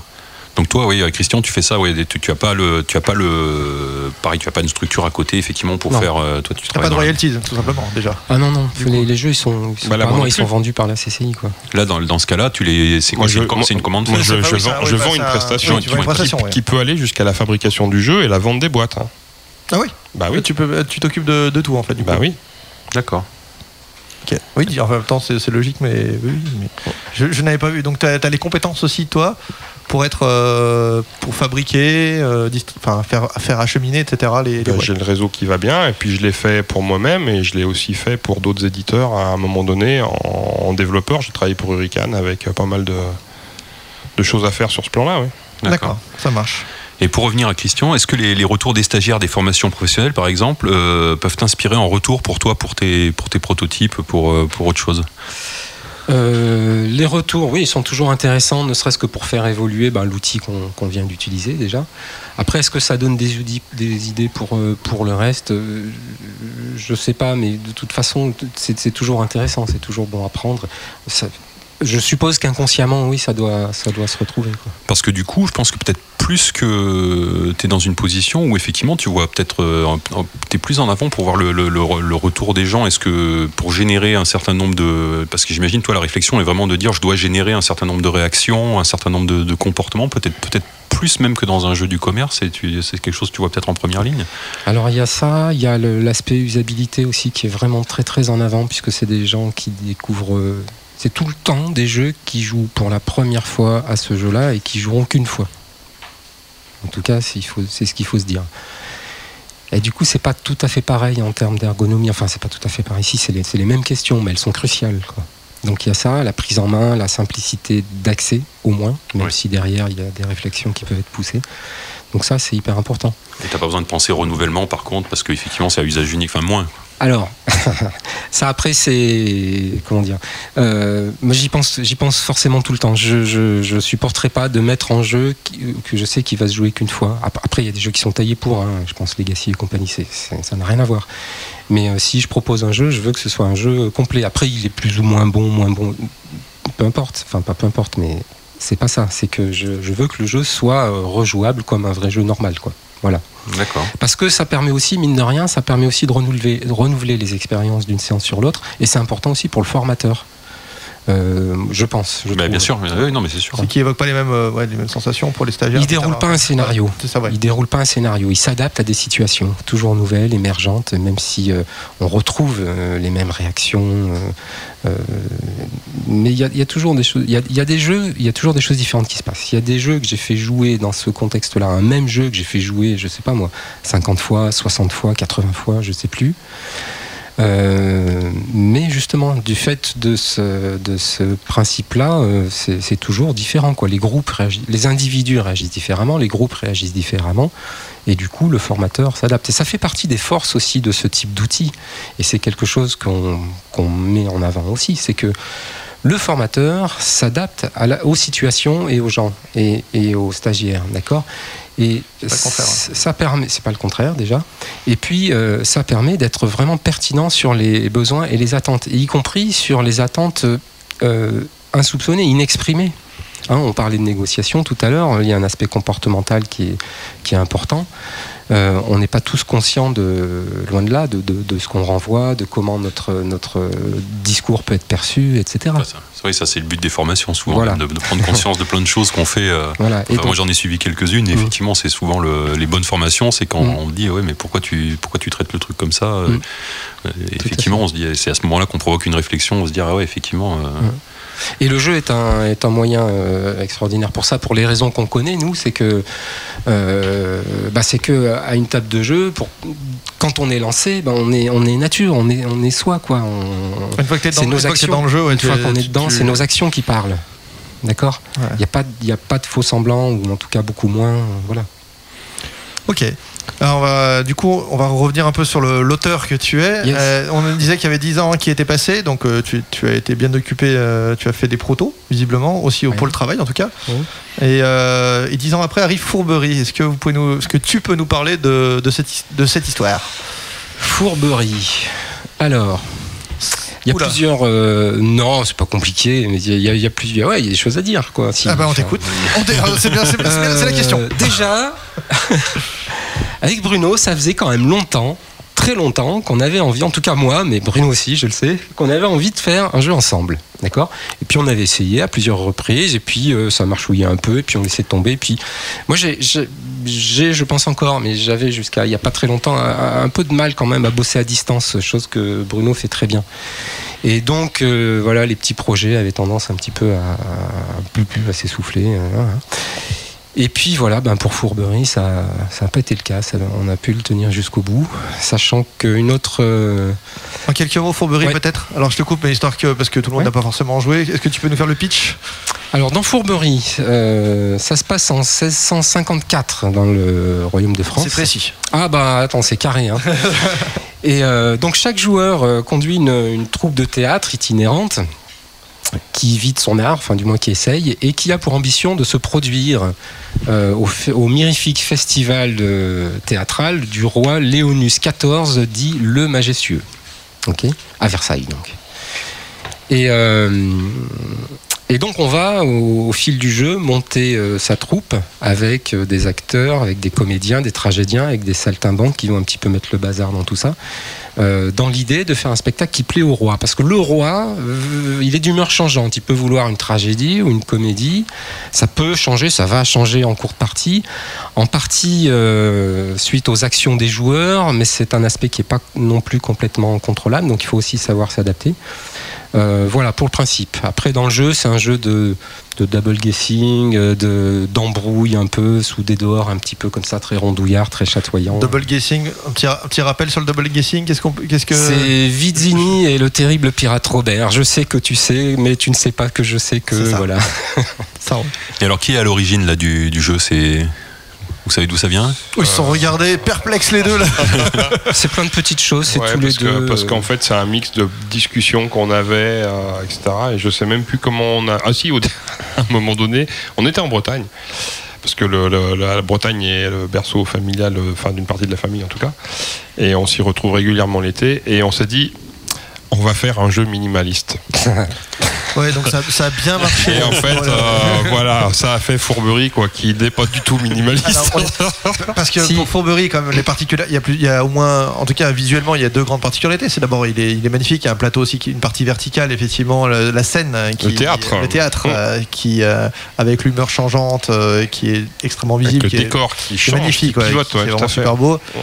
Et puis il y a aussi des choix graphiques sur les personnages. On n'a Oui. pas des personnages euh, classiques Ouais, tout à fait. de Molière, c'est des, c'est des, des animaux. Euh, Je repense aux petites graines, là, je- on va répondre à ça, mais je repense aux petites graines. En fait, il y en a deux qui sont quand même pas anodines. C'est euh, d'une part le théâtre, Oui, parce qu'on est tous les deux, on fait tous les deux du théâtre amateur, en fait. voilà. Donc ai cette- fait- il y avait cette envie de faire quelque chose sur le théâtre. ouais. Voilà, moi ça faisait très longtemps que j'avais envie de, de- de faire un, un truc là-dessus. Euh, J'en ai fait pendant de nombreuses années, pendant une quinzaine d'années, euh, où j'ai pu bah, jouer, écrire, mettre en scène, faire des régies, faire des machins comme ça. Et c'est un, une expérience euh, vraiment forte, quoi. Donc il y avait l'envie de faire partager un petit peu ça. Je suis pas sûr que ce soit super réussi dans le jeu, mais c'est pas grave. C'est quand même un, un des, un Ouais, un déclencheur. voilà. Et puis euh, il y avait aussi plus mécaniquement une autre idée. Qu'on avait partagé avec Bruno, qui était euh, tiens, si on avait un jeu qui puisse se terminer dans un des deux ça. états A ou B, et Mm. que selon ce qu'on fait ou accumuler les joueurs, eh ben, on va regarder ci ou on va regarder ça. Voilà. Et c'est, je pense, que- je pense que C'est la base ça. mécanique, c'est ça. Exactement. ouais. Comédie ou, ou pas C'est ça. Comédie ou Et tragédie c'est devenu comédie ou tragédie, d'accord. Et Voilà. puis après, pour parler de, de- du côté euh, ligne graphique et, euh, et pourquoi les personnages comme ça, en fait, à la base, il y a trois sources d'inspiration euh, euh, pour Fourberie, Mm. qui sont ben, Molière, Racine et La Fontaine. La Donc les animaux, c'est La Fontaine, quoi. Molière et Racine, ben, Molière parce que c'est incontournable quand on parle de théâtre comme ça. Racine, euh, pareil parce que ça fait partie des plus belles pièces que j'ai pu euh, voir dans, dans notre théâtre ou auxquelles j'ai pu participer. Et puis même si Racine n'est pas très présent dans le jeu, c'est surtout Molière. hein, Mais le, voit. le proto s'appelait comme ça, non? Il y avait pas. Ça s'appelait Molière. C'est Molière, hein, Molière, c'est ouais. comme ça. On a essayé Racine, mais ça marchait pas. Le jeu de plantation. Voilà, c'est ouais. Ça. C'était raccord avec les petites graines dont tu parlais. Et puis après sur la ligne graphique, euh, quoi dire? Ça nous a surpris au début. Euh, on avait vu des, crayonnés, tout ça qui nous, plaisait beaucoup. Et puis quand on a vu arriver les premières mises en couleur, ça nous a un peu surpris. On s'attendait, enfin, ouais, surpris tout simplement. C'est-à-dire qu'on s'attendait un peu, Bruno et moi, même si on n'avait pas vraiment beaucoup échangé là-dessus, sur euh, un truc un peu plus euh, réaliste, un peu plus crasseux, un peu plus dans la lignée du Molière de Mnouchkine par exemple, euh, ce genre de truc, la pluie, euh, la crasse, tout ça. Oh. Et puis on voit arriver ce truc Ouais, là, c'est très lumineux, beau, c'est très lumineux, très Lumineux, ouais. chatoyant, etc. Bon, très bien. Après, bon, bah, voilà, Erwan fait son boulot, Jérémy, il est parfait là. Donc c'est édité chez Bombix. Ouais, chez. Bombix. Ah, bah, ils ont fait un super taf, hein, c'est sûr. Et puis, euh, et puis, euh, et puis, en fait, c'est c'est c'est juste un choix, un choix parfait, une ligne parfaite. Quand on a vu les, les moi, ce qui m'a euh, vraiment marqué, c'était les démos à Cannes en particulier, Mm. avec toutes ces tables qui désemplissaient pas. Et Ouais, en le jeu n'était pas sorti là à l'époque encore. hein. Ouais, il allait Ouais, sortir. il allait sortir. ouais. Et en fait, c'est- c'est la sympathie que suscitait ce, ce jeu, quoi. C'était Ah bah, euh, marrant, quoi. mm. C'était Bah, c'était je trouve, moi, je, sympa. enfin là, je sais qu'il y a eu des discussions là-dessus parce que maintenant il y a, il y a un peu des discussions aussi sur des- le, le- le- le fait que ça fait, peut faire éventuellement des graphismes très consensuels, mais moi je trouve Oui. que c'est, c'est sacrément impressionnant visuellement. Enfin, je trouve Bah, que c'est très, moi, très, je- très, très attirant. Je pense pas que ça soit si consensuel Ouais, que ça. Bah, juste, justement, manifestement pas. Justement, Je ouais, me trompe. c'est- ouais. Et puis, euh, après, on peut Parce aller que ça fait un peu enfantin, c'est ça que tu veux dire? Bah, c'était le risque. hein, si Oui. tu veux. Ça n'est pas enfantin en réalité Mm. quand tu regardes dans le détail, mais les gens pourraient penser Mm. que. Et en fait, c'était une des, un des grands doutes qu'on a pu avoir à un moment donné, c'est de se dire est-ce que ça va communiquer sur la bonne cible? Parce que c'est pas un jeu super enfantin, hein, loin s'en faut. Du coup, Après, avec, le nom, avec le nom français, ça permet quand même de, Ah bah, faut- l'éloigner. Le fait- exactement. Le fait, ça éloigne vraiment du côté enfantin parce que tu, tu dis pas, l'instinct, c'est pas je joue avec les enfants à un truc qui s'appelle fourberie. Enfin, c'est ça. Mais tu sais, c'est pas compliqué, c'est comme une pièce de Molière. C'est rigolo, c'est joyeux, c'est familial, euh, ça se file des coups de pompe dans le train, ça rigole, etc. Mais derrière, c'est plein de petites piques acérées, de coups tordus, de trucs comme ça. Ben voilà, c'est un peu Et, ça, quoi. et du coup, c'est pas un nom de jeu international, là, parce que c'est Istrio, c'est ça en. C'est Istrio et c'est encore un autre nom en allemand euh, que. Non, non, je crois que c'est. Non, non, c'est les, c'est les- Pardon, je, je me trompe de jeu. C'est les Manchots Barjo qui a trois noms en, en fonction de. Les trio, je crois que c'est tout le reste. hein. Mais c'est Istrio, oui. Mais. Istrio, ça, ça, ça ramène à quoi en fait ça- Bah, Istrio, c'est le comédien en fait. D'accord. en latin. D'accord. Ouais, bah, tu vois, Ouais. j'ai appris un truc, Ouais. je me coucherai moins en bête. fait, ini- initialement, pendant longtemps, on a pensé que ça allait s'appeler Istrio, enfin, on- dans toutes les langues. Et puis, c'est au niveau des Français, ça marchait pas. Bah, ouais, Fourberie, pour le coup, je trouve que c'est mieux que. Ah, mais Fourberie, c'est pas fait, mais c'était à la période où on cherchait encore un titre universel, Bah oui. entre guillemets. Tu sais, c'est toujours cette fameuse problématique de trouver un titre. euh, Ouais, tout à fait. D'accord. Mais pas que économique. hein. C'est parce qu'effectivement, il faut que tu tires des couvertures euh, dans, dans différents, enfin là en l'occurrence dans différentes langues, mais même au niveau du référencement sur les sur les forums. euh, Enfin, il y a, il y a plein de, il y a plein d'aspects qui sont Il y a plein d'avantages à avoir un nom unifié. exactement, ouais, Ouais. tout à fait. Ouais, effectivement. D'accord. Euh, et pour SN 2016, du coup, tu sors un deuxième jeu chez, chez Matago, Mm. euh, Inis. Alors, tu peux, est-ce que, c'est- est-ce que tu peux nous en parler un petit peu? Bah, tu, tu voulais dire autre chose, Fred Ouais, je voulais juste savoir comment s'était passé le, euh, au-delà de l'accueil euh, pré, euh, pré-vent. Le jeu marche bien, euh, Fourberie? Vous, avez un peu des retours ça... Bon, on a eu le retour au bout de, de six mois, de, enfin pas Ouais. tout à fait six mois d'exploitation, puisque le jeu il est, il est sorti en avril. Il est sorti quand Ouais, je dirais mars, moi, Ouais, fin mars. ouais, ouais. fin mars. Ouais. mars, donc on a les chiffres à fin juin. Ouais. Et donc euh, voilà, ça marche plutôt bien. Euh, voilà, c'est pas, enfin, je veux dire, c'est, euh, c'est pas Seven Wonders. Hein, on est C'est d'accord. c'est drôle, j'allais dire pareil. on est, on, on est d'accord, mais non, non, mais je veux dire, pour un jeu de cette taille-là, de ce prix-là, etc., euh, ça marche correctement, surtout que l'éditeur avait pris quand même un certain risque. Mm. En- parce que bah, vous avez vu le matériel qu'il y a dans la Oui. boîte. Il y a du temps Ça et veut, ça veut dire que pour pouvoir euh, accéder à un prix correct, euh, acceptable, avec autant de matériel, il faut prendre le risque d'un tirage conséquent, si Mm. tu veux. Et euh, voilà, euh, a priori, aujourd'hui, par rapport aux chiffres qu'on a de juin, on sait que le tirage, on va le vendre. D'accord. Après, comme c'est un gros tirage, euh, la grosse question va être celle du retirage. Ouais. Parce Ouais. que si tu veux rester sur le même niveau de prix, il faut retirer une grosse quantité. Et là, ça sera sans doute plus, euh, Plus, compliqué. plus ouais. compliqué. Enfin voilà, de toute façon, c'est une décision qui ne nous appartient pas. Mais en tout cas, euh, le jeu est loin de faire un flop. Au contraire, ouais, Ouais. ça marche, ça marche plutôt pas mal. ouais. Très bien.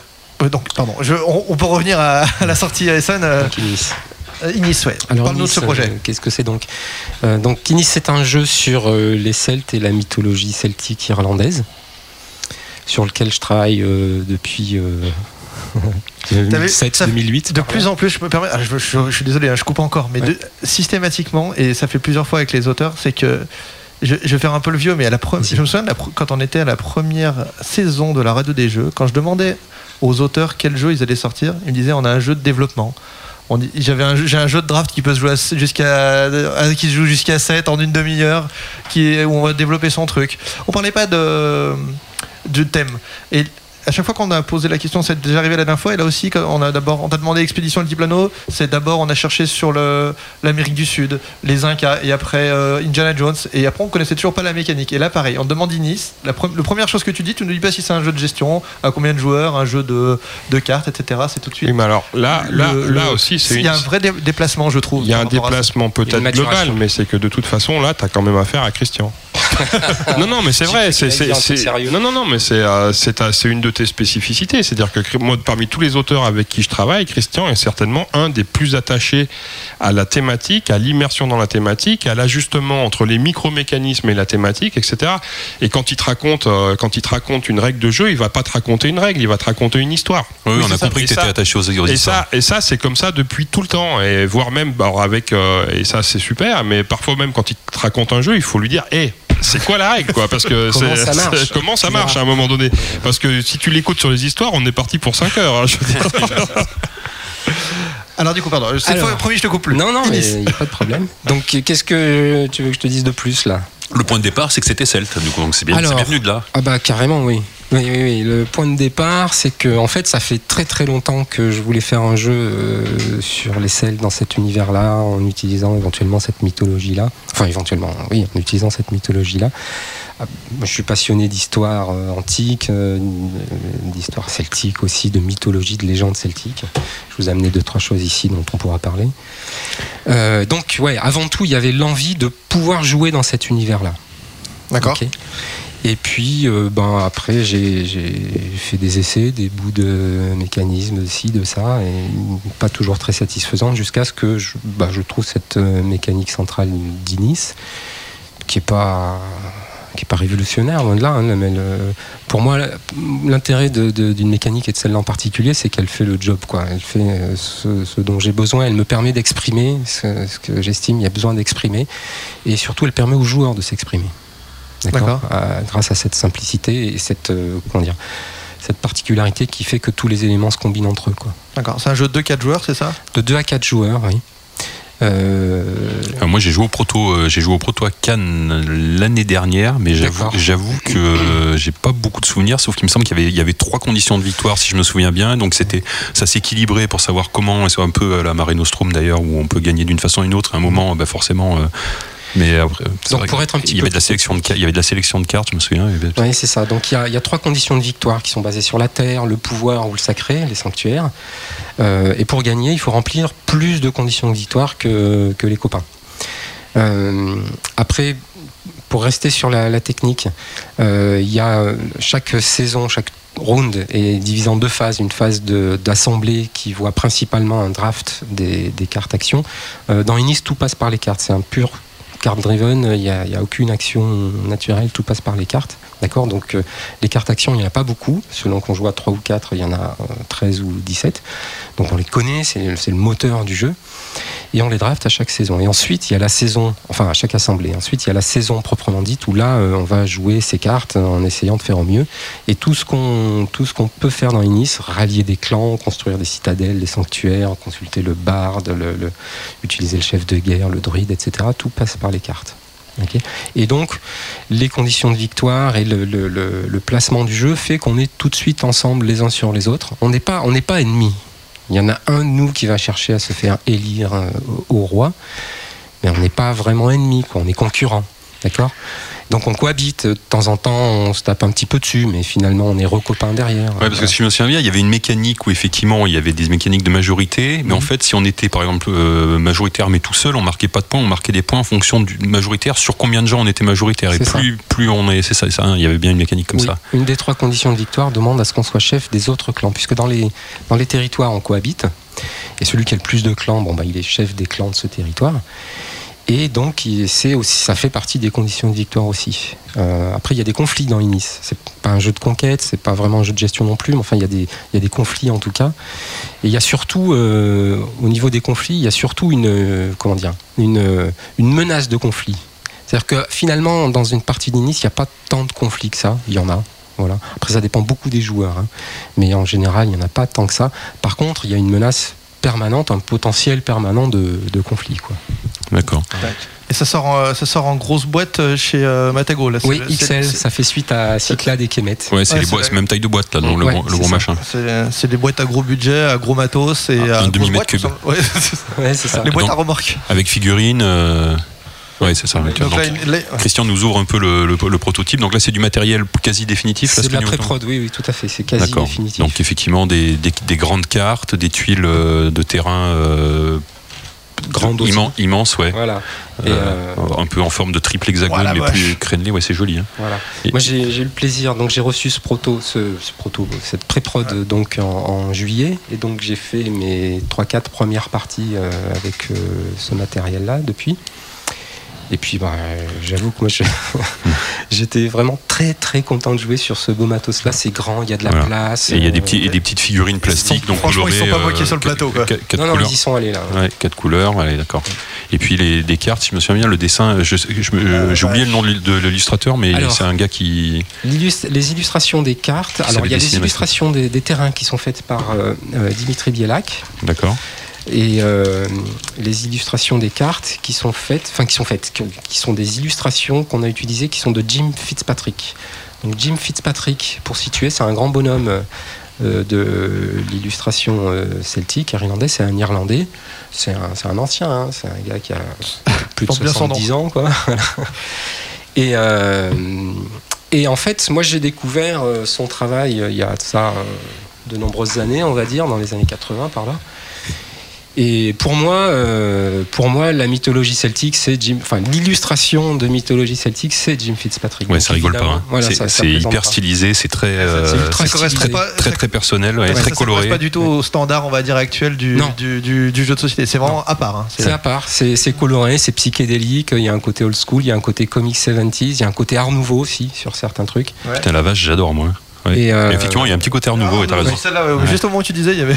bah voilà. Et, et bon, eh ben, c'est c'est un, enfin, c'est un choix qui est, qui est fort, on en est conscient, qui plaît pas à tout le monde bien sûr, mais c'est pas grave. Et c'est lui qui fait la boîte aussi? C'est lui qui fait la boîte aussi, ouais. Mais Du coup, euh, du coup, c'est comme la grosse sortie. Enfin, Oui. Parce que quand t'as fait des jeux de cartes, t'as fait un jeu de cartes avant. Bon, il y a- non, Bah, déjà Fourberie, c'était une grosse sortie. C'était déjà aussi. euh, oui, tu, hein. tu, montes- ouais, tu- ça, il y a une, une sorte de montée en puissance en 2016 entre Fourberie et, et là. Non, pas entre Fourberie et Nice, mais entre, Non, entre pas- euh, enfin, avant et. ah oui, entre avant et 2016, c'est ce Oui. que je voulais dire. Oui, pardon. oui, oui, oui. Ben, Et 2017, t'as encore des, des, des trucs qui arrivent gros comme ça encore non, ou- un petit jeu 2017. Ouais, là, tu, tu nous parlais d'un, tu nous as parlé d'un, d'un jeu à venir, c'est ça qui Oui. ça- qui s'appelle Stone Circles pour l'instant, euh, qui, est, qui est tout le contraire d'Inis. Euh, c'est-à-dire dans Inis, on a un jeu ultra thématique, narratif, immersif, euh, etc.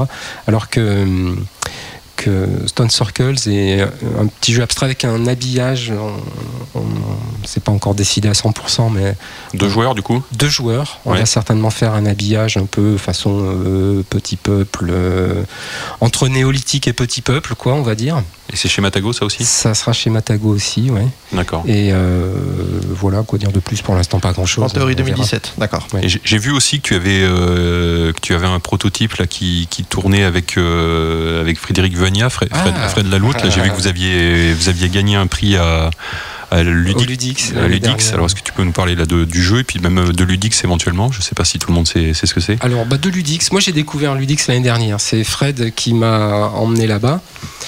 Euh, donc c'est un, c'est à la fois un salon, euh, un salon du jeu, un petit salon du jeu et un concours de, de proto d'auteurs de jeux.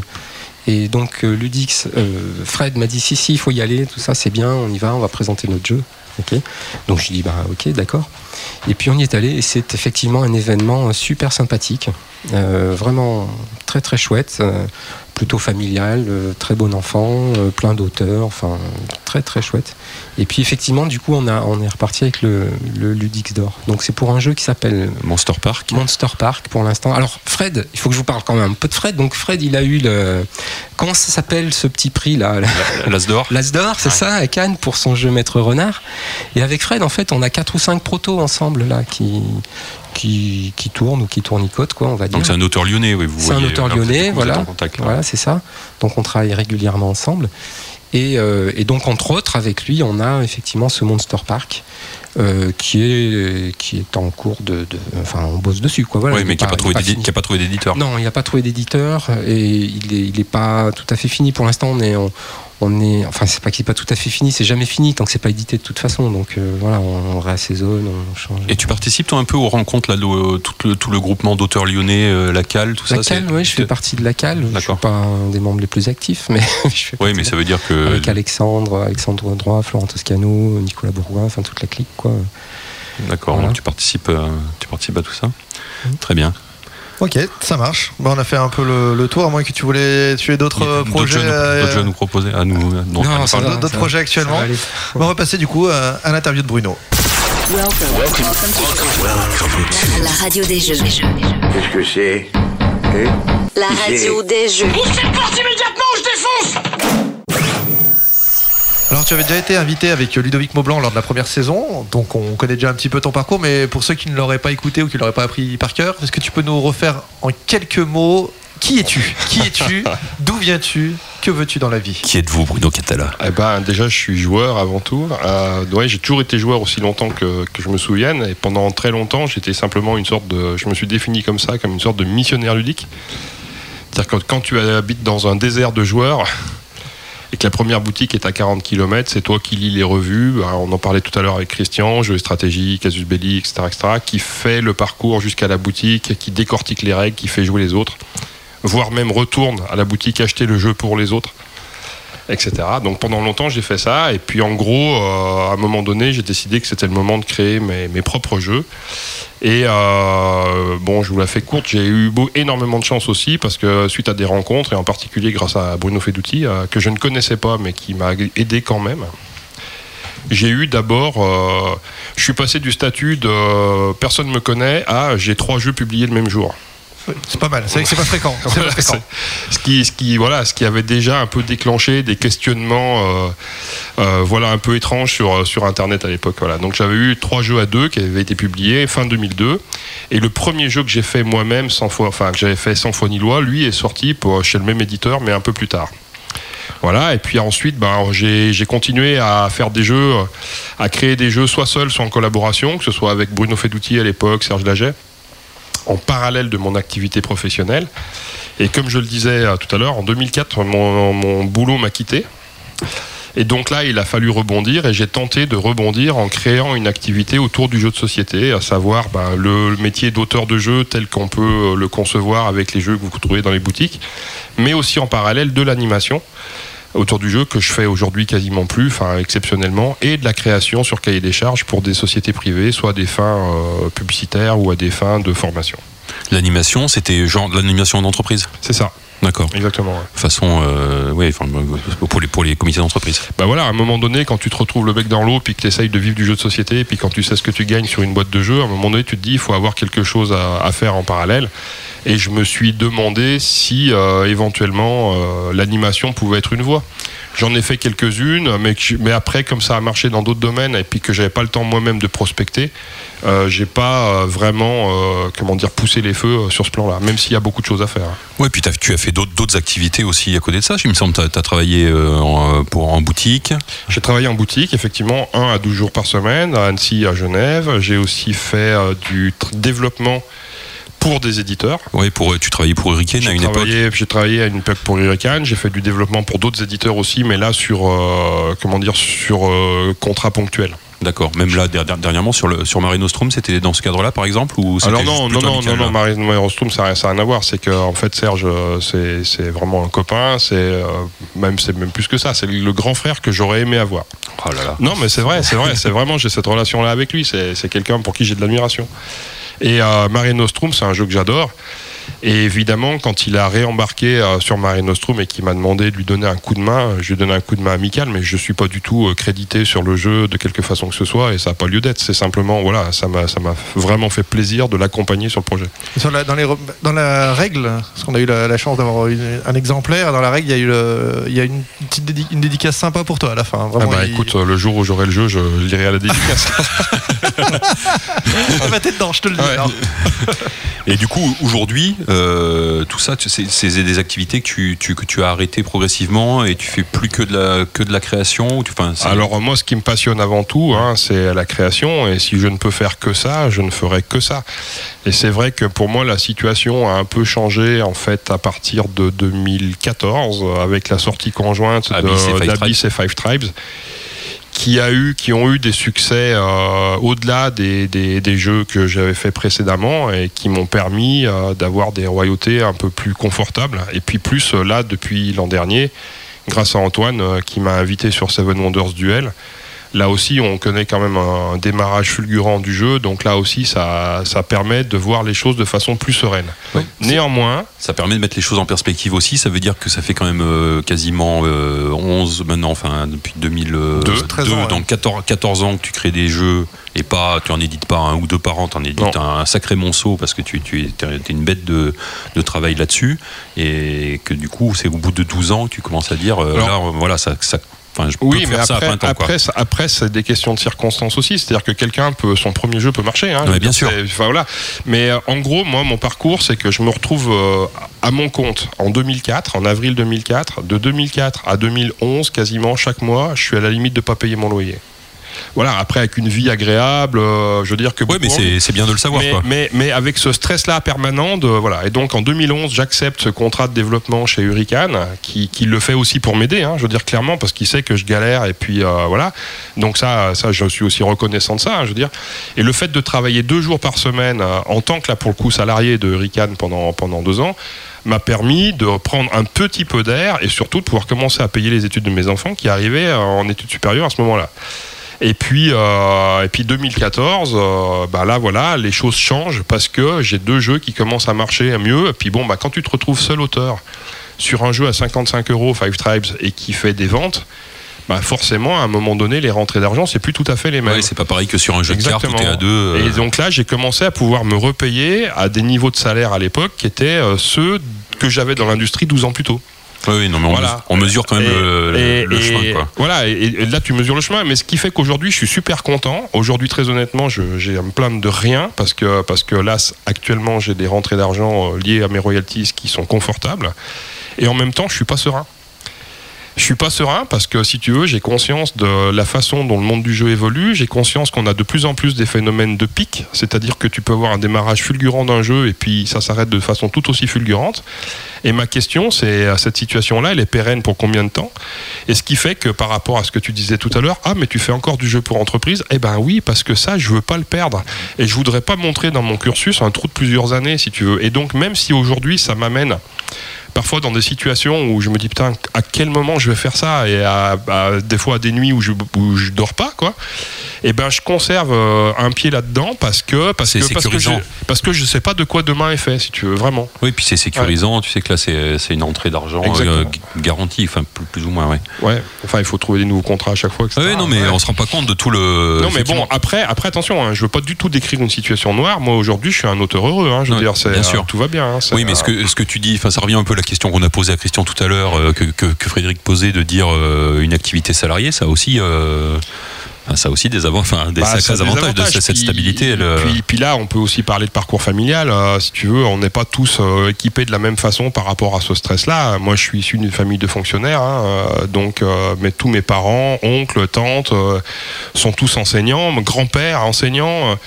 et s'ils n'étaient pas enseignants, ils étaient de toute façon fonctionnaires de quelque chose. Donc en fait, on a la culture de la sécurité de l'emploi dans la famille. Et moi, j'ai été formaté comme ça enfant, si tu veux. Puis quand déjà, toi, tu fais le choix de partir dans le privé, dans l'industrie, par rapport au reste de la famille. C'est particulier, déjà on te regarde un peu. c'est euh, déjà le mouton noir. hein. non, non, c'est pas le moulin noir, c'est pas ça, mais c'est qu'on est inquiet pour toi. Ah, mais je, je, Et, ouais, je- moi, je suis dans la même situation, voilà. donc je comprends tout à fait ce que Et, tu dis. et- et quand toi, tu te retrouves le bec dans l'eau et au chômage, et puis euh, et au-delà d'un seul coup, tu essayes de vivre en tant que saltimbanque, enfin aux yeux de, de tout le monde. Euh, ouais, là, c'est c'est encore autre chose, si tu veux. Donc, euh, et, et- et même si aujourd'hui j'assume tout ça, que je le vis relativement bien, malgré tout, au fond de moi, Toi, tu gardes ce fond de- d'inquiétude. bah, je garde ce fond d'inquiétude. mais je ouais, pense que c'est salutaire. Hein, euh, parce que je suis formaté comme ça. C'est une préoccupation. Euh, Du coup, du coup, dans le métier d'auteur de jeu euh, qui est à temps plein, visible chez toi, du coup, c'est quoi qui te. c'est parce que c'est plein de choses être auteur de jeu. hein. C'est euh, c'est le développement, c'est la com, les salons, euh, le- les échanges avec les autres auteurs, avec les éditeurs, tout ça. C'est quoi qui, Qu'est-ce qui t'éclate le plus? Et à l'inverse, qu'est-ce qui te gonfle peut-être un peu aussi euh, C'est de la, c'est de la peut-être aussi, euh, je sais pas, des trucs euh, genre de la compta. euh, c'est Des questions idiotes. Les qui- ouais. ok, question suivante. C'est quoi qui, c'est quoi qui t'intéresse le plus? Ah bah moi, ce qui m'éclate, ce qui m'éclate le plus, c'est euh, la magie de l'arrivée des idées. Parce que tu t'assieds jamais à ton bureau en te disant tiens, je vais faire un jeu. C'est pas comme ça que ça marche. C'est euh, d'un seul coup, tu es en train de faire totalement autre chose dans la plupart des cas, et puis tu as une idée qui surgit et tu sais, tu sais pas du tout pourquoi. Et puis cette magie-là, et puis cette excitation-là, de commencer à imaginer ce que ça pourrait donner, et puis de commencer à faire un début de proto, et puis de le valider, ça c'est pour moi le- la, la phase la plus excitante du, euh, la, du première, travail. la première journée du proto, quoi. La première, euh, la première journée qui suit je, l'idée. dirais, je dirais même avant. C'est-à-dire parce que là, quand tu commences à fabriquer le proto, tu es déjà dans de la réalisation, dans de la concrétisation. Moi, ce que je préfère encore, c'est la, c'est la phase d'avant. C'est quand on est en train d'imaginer des trucs, quand on est en train, voire même de travailler sur un projet déjà concret, mais qu'on est en train de faire du ping-pong euh, intellectuel, et puis que voilà, tu as les idées qui arrivent, et tu, sais même pas pourquoi, mais c'est comme ça. Et ça, ça c'est ce qui, ce qui m'éclate. En fait, c'est du coup, tu as la tête en mouvement, tu es en train d'inventer en permanence, et puis y a, y a- tu sais pas à quoi t'attendre. Et ça, j'adore ça. Après, à contrario, ben, tu vas bien comprendre que tout ce qui m'agace, c'est le quotidien. Mais de toute façon, dans ma vie, tout ce qui m'agace, c'est le quotidien. J'ai horreur de ça. Je suis bah- pas, je suis pas quelqu'un du quotidien. Ça, ça m'emmerde tellement toutes les tâches répétitives, si tu veux que voilà. On, on te voit beaucoup dans les salons, par exemple. Les salons, c'est euh, c'est une, euh, c'est un, un, un réel plaisir ou c'est obligatoire, mais bon. euh, Ah bah, de toute façon, le jour où c'est plus un plaisir, il faut pas y aller. Parce que je pense que tu es contre-productif. En fait, moi, ce que j'aime, c'est rencontrer les gens. Je veux dire, vraiment, c'est le moment passé euh, avec Pierre, Paul, Jacques, peu importe, les rencontres euh, avec des gens qui, finalement, petit à petit, pour certains, vont devenir des amis alors qu'on s'est jamais rencontrés avant. Tu c'est ces petits moments partagés. Et si t'as pas la foi de partager ton travail avec eux, si t'as pas cette énergie-là, il faut pas y aller parce que tu vas donner l'impression, enfin, tu vas pas donner une bonne image de ton travail. Et donc voilà, donc moi j'aime ça. En fait, moi je me suis beaucoup interrogé hein, sur le pourquoi je fais des jeux, euh, pourquoi est-ce que j'ai eu ce besoin créatif, etc. Et une des composantes, en fait, c'est justement la rencontre. C'est-à-dire que même si ça se sent pas quand on me rencontre, hein, les gens ne le croient pas quand je le dis. Moi, je suis quelqu'un d'hyper timide en réalité. Et en fait, le fait de faire quelque chose ce genre-là, c'est les gens qui viennent vers moi, c'est pas moi qui vais vers eux. Et donc, du coup, après, moi, une fois que la personne elle a fait le premier pas, je suis plus timide, il n'y a pas de problème. Mais ce premier pas-là, tout seul, je n'aurais jamais été capable de le faire. Et le jeu de société pour moi, comme la scène, euh, au théâtre, Au théâtre, comme ouais. le fait de jouer de la guitare et ainsi de suite, c'est à un moment donné, tu fais quelque chose qui fait que les gens viennent te voir. Et ça déclenche la rencontre, mais c'est pas, pas toi qui. Exactement, tout à fait. D'accord. Et tu disais, ça, ça fourmille, ça fourmille tous les jours. Je... T'es t'es auteur de jeux 24, sur, 24 heures sur 24 dans ta tête ou euh, ou t'as besoin de périodes de, de repos, de vide et genre je me concentre euh, lundi, mardi, je bosse dessus en journée, mais le reste du temps il faut que je me prenne au moins le dimanche, euh, j'y pense pas ou, ou alors c'est en ébullition complète tout le temps. Je, te- je- je vais te répondre par une question. Tu sais t'arrêter de penser? Non, mais par contre au boulot, ouais, je sais vraiment le faire. moi. Voilà, mais par contre, c'est pas ta passion, ton boulot. Oui, c'est ça. Voilà. Non, mais ouais, du coup, du coup, c'est en ébullition tout le temps, c'est ça. Bah, tu le fais pas exprès, c'est, comme ça. Après, tu peux avoir, euh, je sais pas, n'importe quoi, un truc que tu vois dans un rayon de magasin qui va te donner, d'un seul coup, qui va te donner une idée d'autre chose, mais tu t'es pas du tout en train de penser jeu à ce moment-là, mais ça vient là comme ça. Les idées, de toute façon, tu ne peux absolument pas canaliser le moment où elles arrivent. Elles arrivent quand elles arrivent.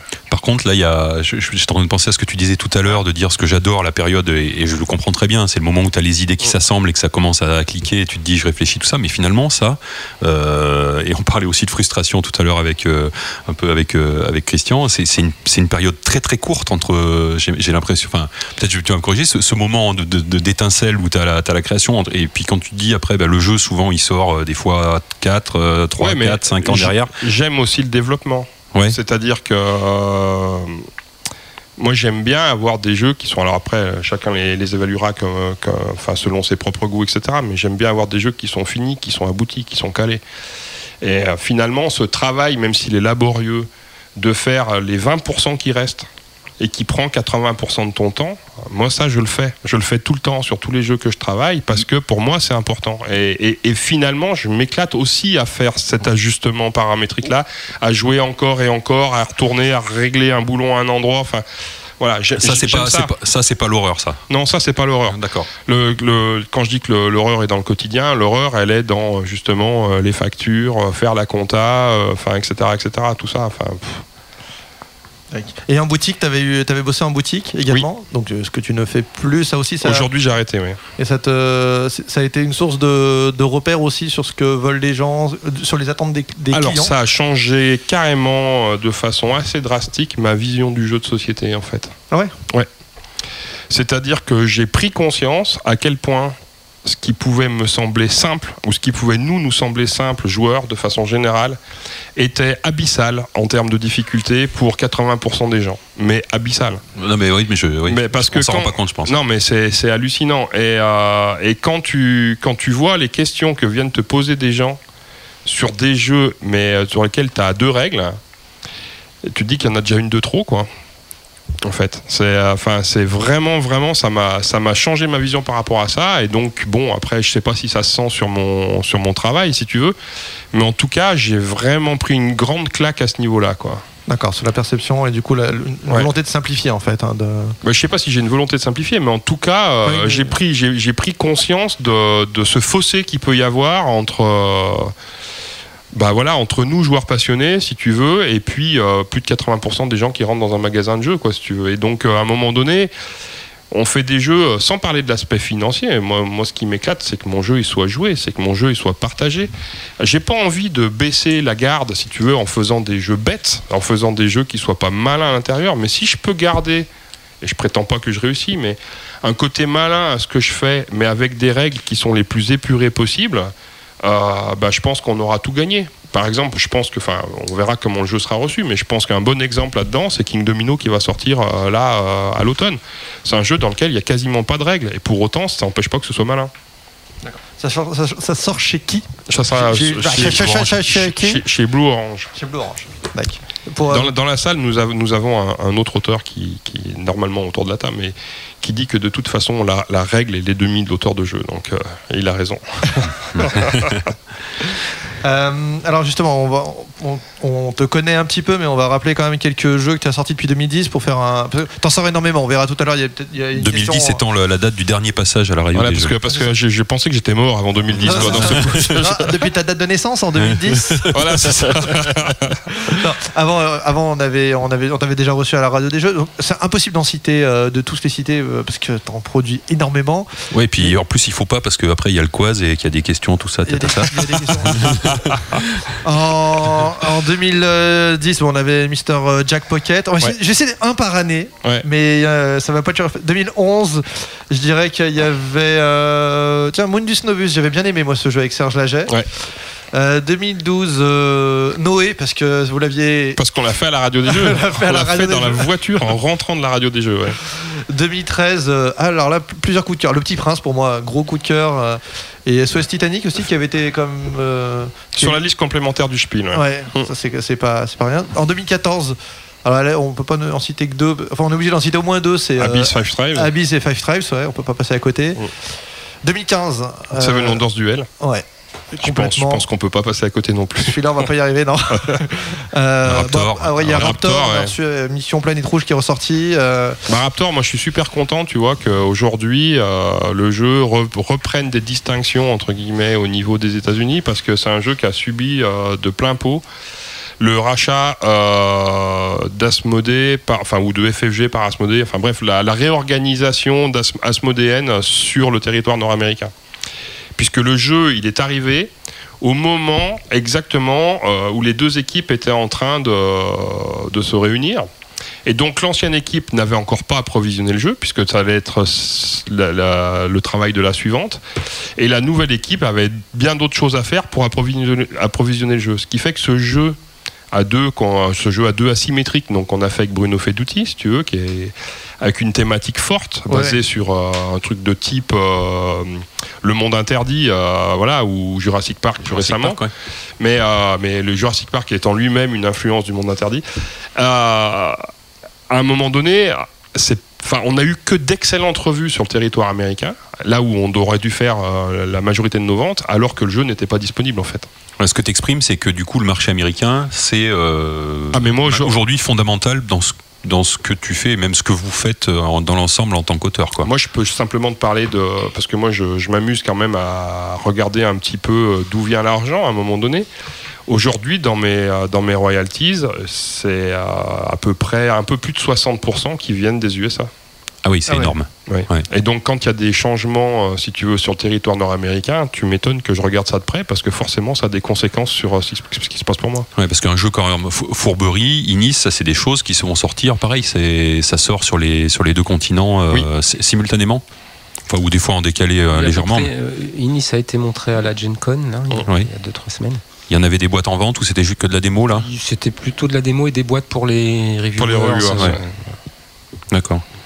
Et donc Mais- ça, ça sort après, ouais, ça va sortir en même temps. ouais, donc. Et donc le cœur du marché est là-bas maintenant, hein, ça s'est déplacé. Alors, Ah, le cœur, enfin, en le tout cas, en, on peut en- pas passer en à côté. tout cas, c'est un marché qui n'est pas négligeable, c'est certain. Et Bah, puis, 60%, euh, tu non, non, m'étonnes. non, euh, Donc voilà, donc du coup, je suis content que, que le jeu, on refasse un peu parler de lui et que j'espère que ça va lui donner une vraie chance sur, sur ce territoire-là. Mec. Alors je, en fait sur 2015 je vais quand même tous les citer parce Ah. que c'est l'an dernier parce qu'on est, quand- on est quand même qu'en août on, va- on va pas on va pas faire les genres au bout de trois mois c'est fini Ouais. donc alors il y, y avait j'ai Tong Euh, Alors oui, Tongue, c'est euh, un print c'est- and play. ouais, c'est intéressant euh, donc c'est un, un jeu gratuit Exactement. Un jeu clin d'œil, là, que tu peux. Euh, c'est un jeu gratuit pour vous, mais pas pour moi, parce que moi j'ai payé, j'ai payé, j'ai payé l'illustratrice. oui moi. ça t'a coûté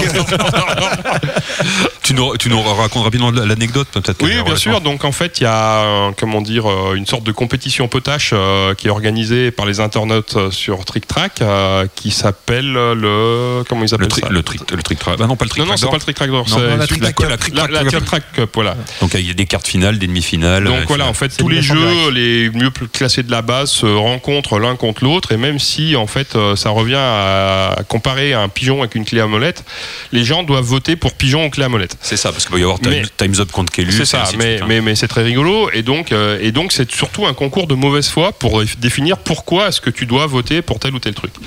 Et donc euh, en 2015, euh, donc j'ai eu euh, la chance que Five Tribes se hisse en finale. Et donc il s'est hissé en finale contre Mirmes de Johan Levet. Et donc là, on est partis tous les deux à fond dans la mauvaise foi. Et puis, comme Five Tribes a été en retard à peu près tout le long du tout truc, parce que normalement, le public de Trick Track est plutôt client de, de jeux de type Mirmes, même s'ils aiment bien. non, non, mais voilà, c'est quand même un peu plus, toi, gestion, gestion, moins opportuniste, enfin, tu vois, donc forcément, il y a un, un petit peu plus. On n'était pas loin derrière, mais on était un petit peu derrière. Et donc, le dernier jour, en fait, j'ai lancé un. Tu as acheté des voix. J'ai acheté des voix, effectivement, mais sous- en, en- comment dire, en copiant, en parodiant le système euh, de financement participatif. En disant voilà, si Five Tribes a tant de voix d'avance, je vous offre ça. Si Five Tribes a tant de voix d'avance, je vous offre ça, etc., etc. Et donc je suis allé jusqu'à offrir un jeu gratuit et à payer une jeune illustratrice euh, dont c'était le premier travail pour euh, illustrer ce jeu. Et bah ça a marché. hein. Les gens sont. Enfin voilà, il suffit de, on peut les corrompre en fait assez le facilement. Frank Underwood de la, Non, mais tout ça, tout ça, tout ça était, est- étant euh, restant bon enfant, et puis, puis, puis moi, ça me faisait plaisir aussi, à la fois de, de donner, euh, enfin, de, de partager ce petit jeu-là, dont je ne pensais pas vraiment qu'il soit éditable autrement, si tu veux. Et complémentairement, euh, de donner un coup de main à une jeune artiste que j'avais rencontrée sur le festival de Grenoble, euh, qui s'appelle euh, en jeu, je sais plus trop quoi, euh, enfin, Ah, euh, place au jeu. Place au jeu, voilà, il y a jeu dedans, euh, qui s'appelait Place au jeu. Donc je l'avais rencontré là, et c'est vrai que j'avais vraiment eu un coup de cœur pour son travail, et je me suis dit, bah tiens, c'est peut-être l'occasion de, de la mettre en avant en fait. Et là, ce qui est cool, c'est que là, elle, depuis, elle a illustré deux autres jeux, ah ouais et que là, euh, avec Charles Chevalier, on a un jeu qu'on est en train de regarder chez Matago, et sur lequel je me dis que ça serait cool si ça serait elle, mais bon, après, ça, c'est pas, que- c'est pas mon éditeur. hein. Ouais, c'est une belle, c'est une belle histoire. Ouais. Pour le coup. J'aime bien les belles histoires, moi. Donc on avait Tong, on avait Raptor dont on a parlé euh, la, la dernière fois avec euh, Bruno Feduti. Mission Planète Rouge également qui est Une réédition, qui est là. Tout à fait, qui ouais. ressort. Qui a été retravaillé un petit peu ou qui a été retravaillé pas mal, même. Pas mal. Euh, ouais, ouais, tout à fait. Et ça a été, alors là, pour le coup, ça a été aussi euh, bah, ma première collaboration avec euh, les équipes de Fantasy Flight Games, puisque eux, ils ont toute une méthodologie de travail à laquelle on n'est pas nécessairement habitué. avec des chefs de projet, enfin, etc. Et donc, dans tout ce, ce nouveau travail qui a eu lieu sur euh, Mission Planète Rouge, moi, j'ai vraiment apprécié euh, justement cette façon de, cette façon de travailler. Mais il l'avait publié la première version aussi, FFG non? Non, pas du tout. Ah non. bah, je sais pas pourquoi. J'étais j'étais persuadé que si. tu Non, non, non, Ah non, bon, d'accord. c'était- Asmodée, Asmodée, Asmodée à l'époque. Bah, et je, je sais, il avait certainement existé en anglais, mais en, tout cas pas chez euh, FFG. D'accord. Bah tu vois, je j'ai zappé. Alors, il y a le petit prince, euh, la version du film. Exactement, ouais, Ouais. Voyage vers joué. les étoiles. Parce que j'ai pas joué. Ça, ça, ça, a, mar- ça a marché parce que j'ai l'impression de j'ai l'impression de plus voir ce jeu alors qu'on voit toujours Ouais. le premier le premier Alors, petit prince. toute la problématique, c'est que dans la mesure où c'est un jeu sur une licence Sur une licence. cinématographique, euh, ben, si la licence, enfin, je veux dire, si le film euh, s'éteint, euh, le jeu s'éteint aussi. Donc là, euh, je parle sous le contrôle de, de mon collègue Antoine qui est, qui est là-bas, mais je pense qu'on a dû en faire pas loin de 10 000 en fait. hein, euh, voilà. Ah ouais, quand même. Bah voilà, donc si tu veux, oui, on n'en parle pas beaucoup parce que de toute façon, c'était un jeu pour les familles, vraiment, mais je dirais famille, et quand je dis famille, je dirais même pour les enfants. Et je pense qu'il a trouvé sa cible à ce niveau-là, si tu veux. Et évidemment, les gamers qu'on est plus ou moins, bah, ce jeu-là, Ouais, il il est n'est pas dans notre radar parce les parce qu'il ouais. nous concerne pas. Bien sûr. ouais. Il n'était pas du tout fait pour ça. Le petit prince, c'est enfin euh, le premier, j'entends, Oui. euh, est un jeu qui se joue aussi en famille euh, très bien et qui se joue entre grands euh, très très mal. D'ailleurs, on se se revient dessus, mais Ah euh, bah c'est un jeu méchant. Hein. et, euh, il est, là, par contre, du coup, vous en avez, il se vend toujours lui, hein, par contre. Oui. C'est un- ça- il- plusieurs retirages, j'imagine? Oh, pff, ouais, on doit être au quatrième ou cinquième, ouais, je sais pas Ouais. exactement. ouais, Ça, c'est un beau succès aussi. Ouais, ouais, tout à fait. C'est euh, très content. Alors, il y a Five Tribes. Donc l'an dernier, il y avait Five Tribes, les, euh, les artisans de Nakala, mais ça c'était euh, C'est une extension. c'est ouais. une, une extension. Mais c'est quand même du travail. Mais attends, non, oui, je confonds. Il y a, il y a il y a- la petite extension Ouais, petite- ouais, mais là, c'est la grosse. le- Il y a une, tu- il y avait une où c'était juste une tuile, ou je- mais là c'était la grosse extension, celle de l'an dernier. L'an dernier, c'était la grosse extension. ouais. pardon, et, cette, d'accord. et cette année, il y a eu les voleurs de Nakola, où là, c'était simplement 6 ou 7 cartes. 7 cartes. D'accord. Ouais. Oui, donc la grosse extension, oui, c'est ça, du travail, effectivement. Bah, oui, un petit peu quand même. ouais. Euh, Abyss Kraken, donc Ouais. l'extension. euh, Pour, d'Abyss. pour Abyss, ouais. Et puis donc Seven Wonders Duel dont on a, dont on a parlé. rapidement. Donc oui, gros. Ah oui, donc, on peut en reparler, mais oui, parce qu'on a parlé aussi avec les Belges, mais comme, comme personne n'a écouté l'émission parce qu'elle est inaudible, on peut en parler sans problème. Non, bah écoute, euh, c'est euh, en ce qui me concerne, bah, d'abord c'est c'est bah, c'est un joli geste d'amitié de la part d'Antoine hein, euh, vis-à-vis de moi. Et euh, ça a été bah, euh, Rap- rappelle pourquoi, rappelle, redis- redis-nous pourquoi, pourquoi c'est un joli geste? bah, parce que tu connais beaucoup d'auteurs, toi, qui vont aller partager leur licence majeure avec un autre auteur? Euh, je- moi, je ne connais pas d'auteur. Non mais voilà donc donc bon c'était pas voilà c'était c'était pour moi inattendu ça m'a ça m'a touché ça m'a fait plaisir en plus ça m'a intéressé parce que bon Seven Wonders le Seven Wonders de base c'est un c'est un jeu que j'adore même si j'ai pas tant joué que ça et puis euh, voilà travailler sur une version typique de joueur dans ce domaine-là franchement pour moi c'était euh, au-delà de l'aspect potentiel financier c'était aussi une vraie chance c'était intéressant on, a super bien bossé ensemble voilà le jeu il a une histoire euh, rigolote aussi. Et puis, et puis en fait, moi, c'est mon meilleur démarrage que j'ai jamais eu depuis que je fais des jeux. C'est, je crois qu'à SN l'an dernier, rien que sur le salon, en trois jours, en quatre jours, on en a vendu 2200. Oui, donc c'est J'ai jamais vu ça, quoi. Enfin, puis, je, puis je sais même pas s'il y a beaucoup de jeux qui ont vu ça à Essen, si tu veux. C'est pour t'as qu'à regarder combien il faut en vendre par heure, si tu veux, et puis euh, tu te dis que ça n'a pas arrêté. Et il y en aurait eu plus, euh, parce qu'à un moment donné, on était sold out le dimanche matin. Il y en aurait eu plus, on en aurait vendu plus.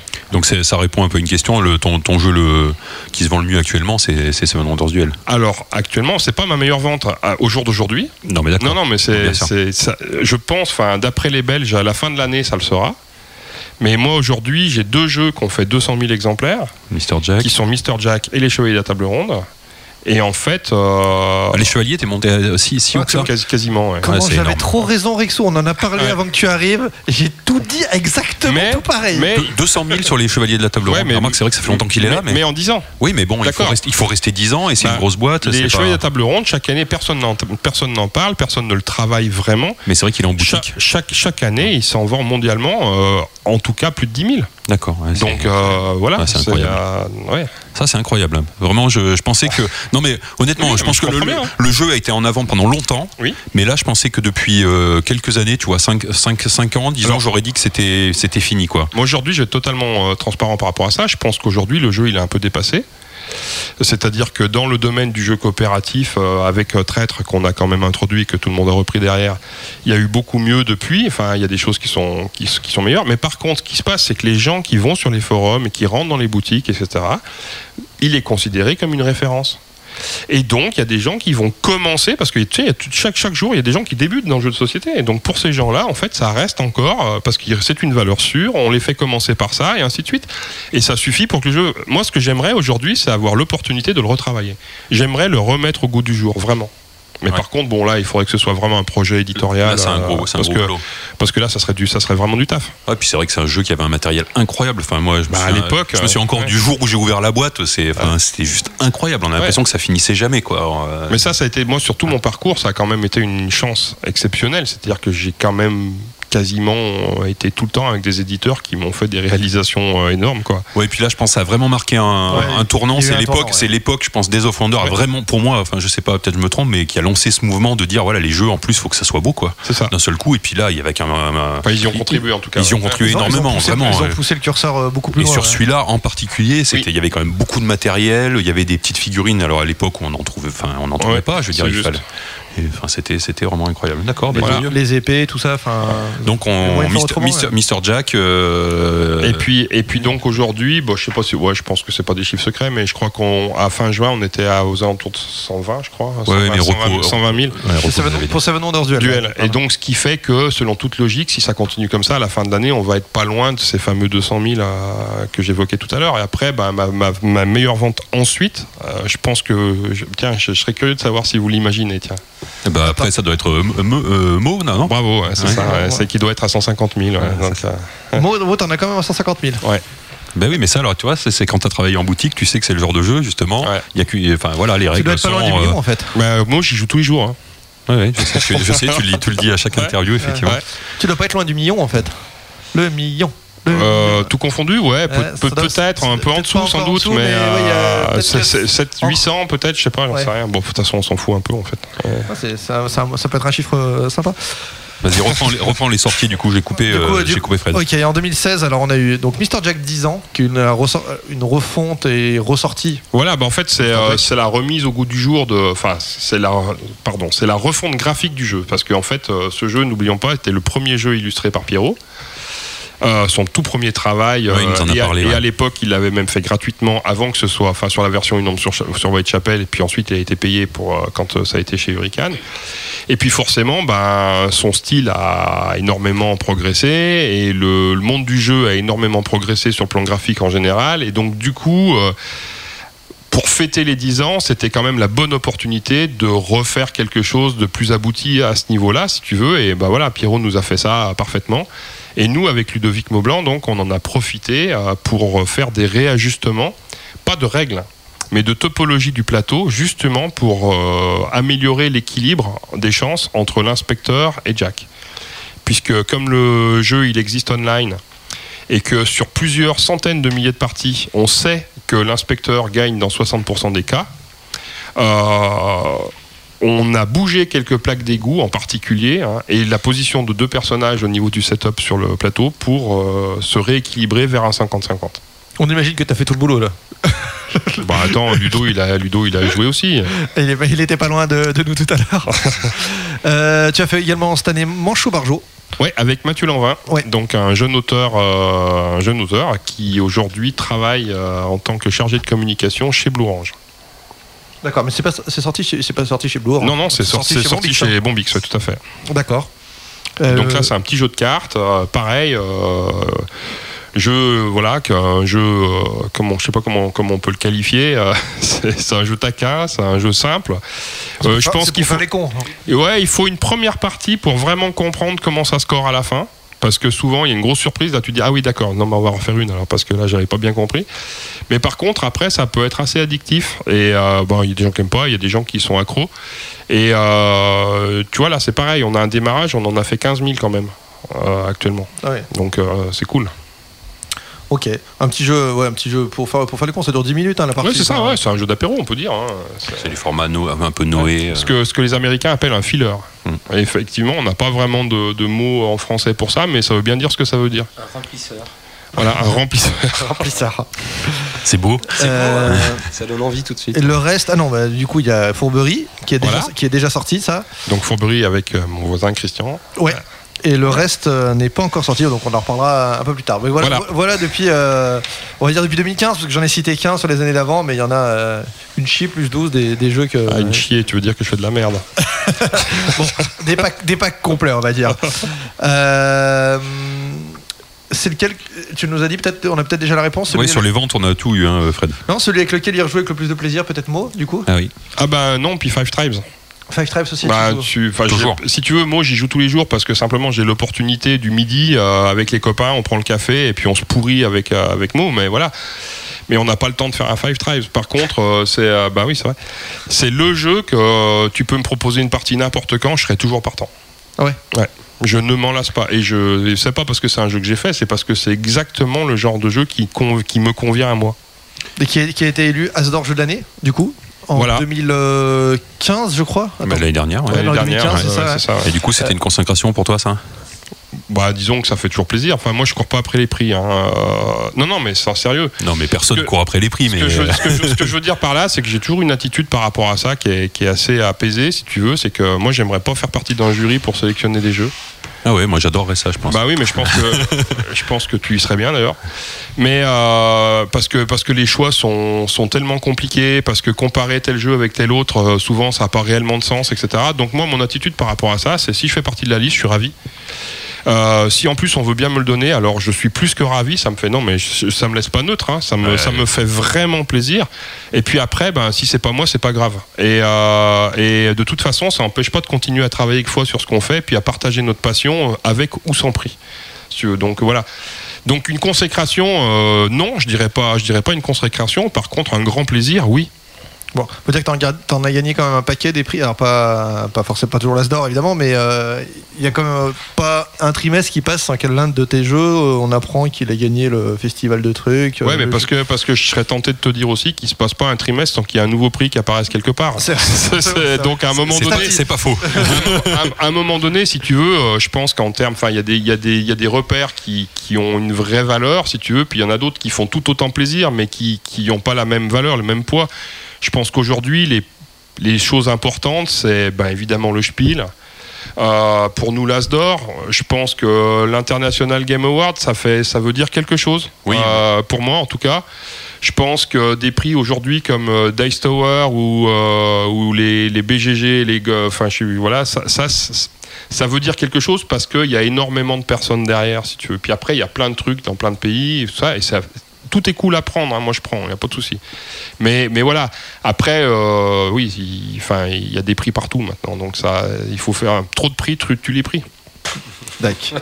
Faudrait qu'on fasse un prix de la radio, un prix de la radio des jeux. Donc, qu'est-ce que t'en penses Ouais, c'est ça. on, on- on voterait pour les invités les plus sympas. Euh, Est-ce que tu bosses Tu nous as parlé de Marino Strum sur lequel tu as bossé parce que par amitié, tout simplement, parce que parce que ça te faisait plaisir aussi, parce que tu aimais le jeu. Il y a- Ça arrive euh, sur d'autres dans d'autres cas de bosser sur des jeux sans en être l'auteur et sans être financé? C'est un truc régulier? Oui. C'est-à-dire que chaque semaine, euh, je reçois des règles d'auteurs qui cherchent euh, la porte vers l'édition. D'accord. Et euh, souvent, euh, la plupart du temps, euh, je fais une lecture de la règle à minima et puis je donne des conseils et voilà. Et parfois même, je redonne des conseils derrière quand ils ont retravaillé le jeu, etc., etc. Tu fais un petit retour? Voilà, parfois, ça peut déboucher sur des collaborations. Par exemple, euh, avec euh, Florian Siriex, euh, c'est comme ça qu'on a commencé à travailler ensemble et qu'on a signé un jeu chez Bombix pour l'an prochain, si tu veux, parce qu'à un moment donné, il m'a demandé de devenir co-auteur du jeu parce qu'il estimait que le jeu avait suffisamment évolué pour que sans plus s'en sentir la, paternité seule. Mais oui, enfin moi, enfin comment dire, il y a une sorte de passage de relais. Moi, à un moment donné, on m'a tendu la main pour que j'entre dans ce milieu-là, si tu veux. Bah c'est vrai. Oui, non, mais je trouve ça, je trouve ça incroyable. Enfin, tu vois, je suis, Ouais. enfin, c'est, Ouais. là, c'est du coup, c'est tout à ton honneur, mais j'imagine que tu dois être hyper sollicité, donc, euh, enfin, Bah, ça me prend, ça me prend, ça me bah prend ouais, du ça te prend un temps, un ouais. temps- ça, Et- ça et peut te prendre. Et euh, je veux dire, à un moment, je pense que ça serait compréhensible aussi que tu puisses dire, euh, ben, euh, voilà, enfin, je peux plus, quoi. C'est parce que les éditeurs, on sait bien que déjà les éditeurs reçoivent énormément de règles et tout sûr. ça, et je soupçonne que la plupart, et même ils arrivent même pas à les lire toutes. Je veux dire que toi, tu fasses l'effort de le faire, alors, que mais j'en reçois pas, j'en reçois pas 50 par jour non plus. oui, hein, non, mais d'accord, mais Mais euh, voilà, tu vois, là, j'en ai trois en attente, là, par exemple. Bah oui. Donc, mais il y en a une, par contre, je sais que je vais pas la lire. Parce que. Non, non, mais je vais, je vais C'est expliquer. la mienne. J'ai j'ai envoyé sous un faux nom. Non, non, c'est que, c'est que j'ai dit oui, euh, j'ai dit oui à la personne, et puis, en- puis, en- et puis il m'a envoyé sa règle, et puis j'ai commencé à la lire. Et dans les trois premières lignes, il y a des éléments qui sont très proches d'un projet sur lequel j'ai commencé à travailler. Et donc, du coup, je vais lui répondre que je ne peux pas continuer à lire sa règle parce que je veux surtout pas la lire, en fait. Tu veux pas te polluer? Non, exactement. Parce que parce qu'il y a, il y a 99,9 chances sur 100, euh, chances sur 100 pardon, que les deux jeux soient, les deux projets soient très différents. Mais de toute façon, à partir du moment où tous les deux, on est en train de travailler avec un matériel bien spécifique qui est identifié dans le corps de règles, immanquablement, on aura des connexions.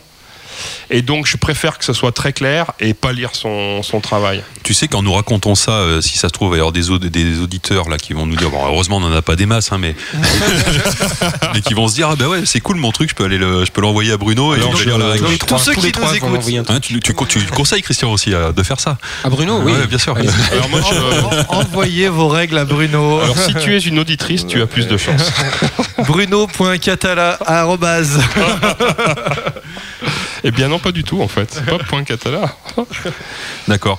Euh, Il y a eu, il y a eu l'année dernière une, une maison d'édition euh, savoyarde qui s'appelait Blam, Blam. Qui a, fait. qui a édité, donc qui a réédité plutôt. Celestia, un- donc, Celestia, qui est la reprise de Cloud9. ouais, c'est ça. Et tu- toi, tu étais, tu étais un peu. C'est des gens que tu connais. Est-ce que tu, tu as participé un peu tout ça à cette aventure ou en Alors, forme de euh, conseil ou autre? la majorité des, enfin quasiment tous hein, d'ailleurs, les, ceux qui sont les associés de Blam euh, sont euh, à la base mes testeurs en fait. De ta famille. Non, non, non, non. non, non, c'est euh, si tu veux, ça fait partie de cette petite communauté de ludiques active euh, sur euh, Annecy où on se retrouve tous les vendredis soirs, où on joue, euh, où la plupart d'entre eux participent à- au test de la grande grande majorité de mes protos. Puis à un moment donné, ils ont eu envie de monter cette maison d'édition. Et donc euh, voilà, et là ça a été un long parcours parce que ça, il y avait eu le projet, il avait commencé déjà plusieurs années plus tôt, puis finalement ça s'est euh, ça s'est concrétisé de cette façon-là. Et puis voilà, puis ben moi je, enfin comment dire, moi j'ai un rôle de, de je sais pas comment on, comment on peut dire, de parrain un peu d'une certaine façon, euh, de puisque forcément j'ai non, mais j'ai plein, j'ai plein. Enfin voilà, on a avec, en- enfin, quand t'es déjà dans le milieu, t'as des contacts, donc ça permet de faciliter euh, des premières réunions, enfin, etc., etc. De voilà, d'avoir une vision, sachant que euh, je me mêle pas de leurs décisions, hein, ils, euh, ils prennent leurs décisions, etc. N'empêche, je fais partie du conseil d'administration quand même, parce que voilà, par amitié, j'ai mis aussi une petite somme. je suis actionnaire de la société, mais mais juste pour les aider à démarrer. Ouais, t'as eu pas- un rôle de, de- un peu de, de mise, de, de- de mise le- mettre le pied à l'étrier et pas, pas tellement de conseils, c'est ça du coup? C'est un, Bah, petit, peu, un petit peu, un petit si, peu. si, un petit peu, bien sûr, mais, euh, mais quand ils le demandent, c'est-à-dire que moi, je je vais pas me mêler de ce qui me regarde pas. Après, euh, on se voit tous les vendredis soirs, de toute façon, et à partir de là, on- forcément, on discute de plein de choses, y compris de ce qui est en train de se passer chez Blam. D'accord. Mais tu vois, par exemple, euh, ben, pas plus tard qu'hier, j'ai un copain, auteur, euh, aussi, euh, qui s'appelle Marc Paquin, avec qui j'ai un jeu qui va sortir l'an prochain chez euh, Days of Wonder. Et euh, qui vient de faire un petit jeu de cartes. Blam lui a fait une proposition, il savait pas trop quoi en penser. Il m'a téléphoné, on a discuté, puis je lui ai dit bah ouais, il faut que tu signes avec eux quoi. Donc il a signé hier soir. D'accord. L'entremetteur. Non, non, mais parce que tout simplement, c'est c'est toujours pareil. Quand, enfin voilà, il avait besoin, tu sais, quand, quand c'était tout premier jeu, tu sais pas forcément. Tu te dis, est-ce qu'il faut que je tente la chance avec un plus gros, avec. euh, Et puis à un moment donné, ben, quand tu as un éditeur qui a peu de jeux, ça veut dire qu'il va consacrer quand même beaucoup d'énergie sur ce qu'il est en train de faire, puisqu'il peut pas se planter à ce niveau-là. Oui, il y a ça. euh, Et puis en plus, c'est- les ils ont, bien, sur le hein. premier, sur le premier bien. jeu, ils ont quand même, enfin, Ouais, ouais, ils ont et quand même puis, bien bossé quoi. Ont- non, non, mais je suis- c'est du beau. Ils ont super bien bossé. c'est du beau travail. Celui qui arrive à Essonne, ils ont super bien bossé aussi. Et maintenant, bah, justement, ça sera, on va voir s'ils réussissent. Parce que ça, c'est tout le challenge. Quand tu as fait un premier succès, parce que c'est un vrai succès, hein, Celestia. Ah bah, Avec-. Qui, qui méritait, ouais, vraiment. Bah, puis avec des niveaux de vente que franchement, euh, aucun d'entre nous n'aurait signé euh, ce, ce chiffre de vente là. Quoi. Je suis super content pour eux parce qu'ils ont vraiment bossé comme des fous, si tu veux. Puis là, tu as le deuxième jeu qui arrive. Et c'est vrai que euh, bah, là, c'est tout, c'est, c'est tout le pari. C'est, de réussir à, à enfoncer le clou et à pas ce que le soufflet retombe pas tout de suite. Quoi. Et bon, bah, pour moi, je pense qu'ils ont un bon jeu. Il est illustré justement par la, la fameuse illustratrice qui a fait euh, Tong. Tong. C'est très très joli. euh, C'est un jeu familial euh, avec des moutons dans l'espace et à ma foi, on verra ce que ça donne. hein. Ok. Et du coup, je me demandais, à, l'inverse, euh, si, comme tu es un auteur euh, connu et reconnu, euh, au bout d'un moment, quand les éditeurs entendent dire que tu as un proto sur tel truc, tel truc, est-ce que tu as des demandes euh, tu dois être, En fait, tu dois même être sollicité. Je pense que tu arrives à un moment de. On va dire de reconnaissance où c'est les éditeurs qui disent euh, Tiens, j'ai entendu que tu avais un proto sur tel, tel, tel, euh, tel truc, euh, tu veux pas me le montrer euh, au plus vite? Genre, il faut qu'on se rencontre? Ça arrive maintenant, c'est plutôt Non, la, non, la- démarche est inversée ou pas euh, encore? Non, pas vraiment. Euh, Là, sur, sur SN, j'ai des éditeurs qui me contactent parce qu'ils voudraient qu'on se voit. Moi, je leur dis que j'ai rien. Ce qui est vrai, aujourd'hui, euh, aujourd'hui j'ai rien. Ça, ça paraît pas, ça paraît pas croyable en fait. ça veut dire quoi? Ça veut dire que t'as tout vendu? Ouais. Ah oui, c'est Non, ça. ça veut dire que j'en ai un en fait. Mais euh, non, voilà. Donc j'ai rien à présenter. Enfin, j'ai rien de présentable à Essonne en tout cas. Ça veut pas dire que j'ai pas des envies, des trucs sur, que je, sur lesquels je suis en train de- de commencer à travailler. Mais moi, je présente pas un proto qui est au milieu du guet. Parce qu'on n'a qu'une seule chance de faire une première bonne impression. Donc à un moment donné, autant, euh, autant attendre six mois plus tard, hein, si jamais t'as- voilà. Et euh, donc voilà. Donc par contre, ils veulent, enfin certains d'entre eux souhaitent quand même qu'on prenne un rendez-vous pour discuter, euh, voilà. Mais bon, donc ça, ça j'ai ce genre de sollicitation. Par contre, quand moi j'arrive avec un prototype, les bons éditeurs, ils s'en foutent pas mal de comment je m'appelle. Parce que ce qui, ce qui est important pour eux, c'est d'avoir un jeu qui mérite et qui puisse porter quel que soit mon nom. Non, non, mais tu, tu secoues, Ouais, mais la, peut- non, non, mais tu secoues la tête, mais, mais c'est réellement ça, vraiment. Oui, mais c'est quand même rassurant. Tu vois, c'est quand même rassurant de, de, de, de, de dire, euh, voilà, c'est quand même euh, c'est Bruno Casala qui va me présenter mon jeu plutôt que Pipo Mimbo, parce que tu t'attends Oui, au mais moins bien- un, mini- un oui, seuil minimum de qualité. Oui, mais alors justement, c'est-à-dire que justement, c'est-à-dire qu'aujourd'hui, mais, mais là, je préfère avoir ce genre de problème. hein. c'est-à-dire qu'aujourd'hui, moi, ma chance par rapport à ma notoriété entre guillemets, c'est que si je veux un éditeur, si je veux un rendez-vous avec un éditeur, j'aurai un rendez-vous avec un éditeur. Et si je veux un rendez-vous en dehors des salons, parce que je préfère largement qu'on se voit en dehors des salons, j'aurai un rendez-vous en dehors des salons, et ça, ça permet de travailler dans des conditions qui sont quand même beaucoup plus intéressantes que les trois quarts d'heure ou la demi-heure que tu passes sur un salon euh, après 50 autres qui sont passés avec leurs 40 protos, si tu veux. Donc ça, ça, ça, a un poids, si tu veux. Mais cet éditeur-là, lui, mon nom est peut-être rassurant, il va se dire oui, je vais lui accorder un entretien parce que certainement qu'il vient pas avec un truc qui tourne pas. Mais à un moment donné, il va vouloir lui de toute façon y croire parce qu'on sait très bien que quel que soit euh, le projet, si tu veux, peu importe si on, enfin même si on y croit très fort, on ne peut pas garantir un succès. Aujourd'hui, un jeu qui sort sur mon nom ne garantit pas le succès. Il va y avoir, oui, quelques fans, peut-être, je sais pas, 200, 300 au niveau mondial. Ça va te garantir 300 ventes. Quand bien même ça t'en garantirait 1000, c'est pas suffisant pour qu'on investisse sur ton projet. D'accord Oui, bien sûr. Et donc, du coup, ils vont regarder ça avec attention et ils ont besoin d'être séduits de la même façon que si tu étais n'importe quel auteur. Et ça, quelque part, bah, c'est très bien, si tu veux. Et je, pré- je préfère ça. Donc, euh, donc, donc voilà. Et puis maintenant, je vis aussi un petit peu, parfois, l'effet inverse. C'est-à-dire que quand tu viens de faire Five Tribes, Abyss, Raptor, Seven Wonders Duel, et puis que tu arrives avec un petit jeu de cartes, très sympa, mais petit jeu de cartes, bah, des fois, tu lis un peu la déception parce que l'éditeur, il aurait bien aimé que tu arrives avec, euh, tu vois, un gros jeu, enfin voilà, autre, autre chose, tu vois. Donc, donc voilà, c'est, enfin, je me, et encore une fois, je préfère 900% euh, vivre ce genre de problématique plutôt que celle d'avoir du mal à avoir un rendez-vous avec un, avec un éditeur. Ouais. Et donc, mais je parce que voilà, un éditeur qui sur un, qui sur un salon, alors qu'il a vu un demi-proto et qui n'est encore pas abouti, me fait une proposition d'édition, bah, je préfère ne pas travailler avec lui parce que ça veut dire que c'est pas un bon éditeur. D'accord. Ça veut dire qu'il a vu un truc à moitié, il pense qu'avec ton nom il va vendre des trucs et tout ça, et puis bah, en fait il se fout le doigt dans l'œil. Et, et les jeux de commande, ça n'existe pas, ça encore? Enfin, je- alors, on a- on- à part les jeux Ouais. d'entreprise, hein, évidemment, mais euh, euh, ça, c'est pas des choses encore euh, sur lesquelles. Bah, très très très peu. Nous on a eu le cas euh, avec Antoine sur euh, le deuxième Petit Prince, puisque quelque part c'était Ah oui, une demande sur une licence. sur une licence par rapport au film. Mais en dehors de ça, euh, il y a Enfin, ça peut arriver, mais c'est vraiment euh, anecdotique, quoi. Ouais, je pense que c'est des Ouais. petits, euh, c'est des petits projets. Enfin, en, en tout cas pour moi. non, c'est mais je pense arrivé. que, euh, enfin, je, je réfléchis. Je pense qu'il y a, il y a Knizia qui doit travailler encore euh, Mm. qui a- comme ça, parce qu'il a fait les Seigneurs des Anneaux, il a fait du. Alors sur les licences, tu peux Ouais, travailler sur des licences, des choses comme ça, mais effectivement, ça, ouais. ça c'est pas, c'est pas des pratiques très, très Bah, répandues nous, encore. nous, c'est un peu comme ça que Raptor est né. Hein. Comment? Ouais, Les Américains. Les Américains, ouais. Ouais, les Américains Mais c'est un peu comme ça que Raptor est né d'une certaine façon, puisque Oui. euh, oublions pas que c'est Bruno Feduti qui avait été contacté par un éditeur justement américain qui avait les droits du Hobbit. Oui, oui, il nous a raconté, Et, voilà, raison. et donc du coup on a travaillé dans ce Mm. cadre-là, puis finalement il n'a pas pris le jeu. Oui, euh, Donc euh, voilà, mais c'était une commande sans être une commande ferme. C'était c'était une, Ouais, mais quand même, forte. oui, ça- ça bah, ressemble à ça, ouais. Oui, mais on n'a pas été payé. Oui, oui, je comprends. Moi, si tu veux, dans la notion de commande, il y a quand même à un moment donné la notion de, de prix, quoi. Ouais.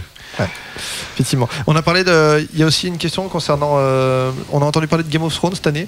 Ouais. Tu peux nous, nous en parler un petit peu euh, Qu'est-ce qui, comment t'es t'es arrivé dans ce truc et euh, comment, comment ça va se passer? Dis-nous tout.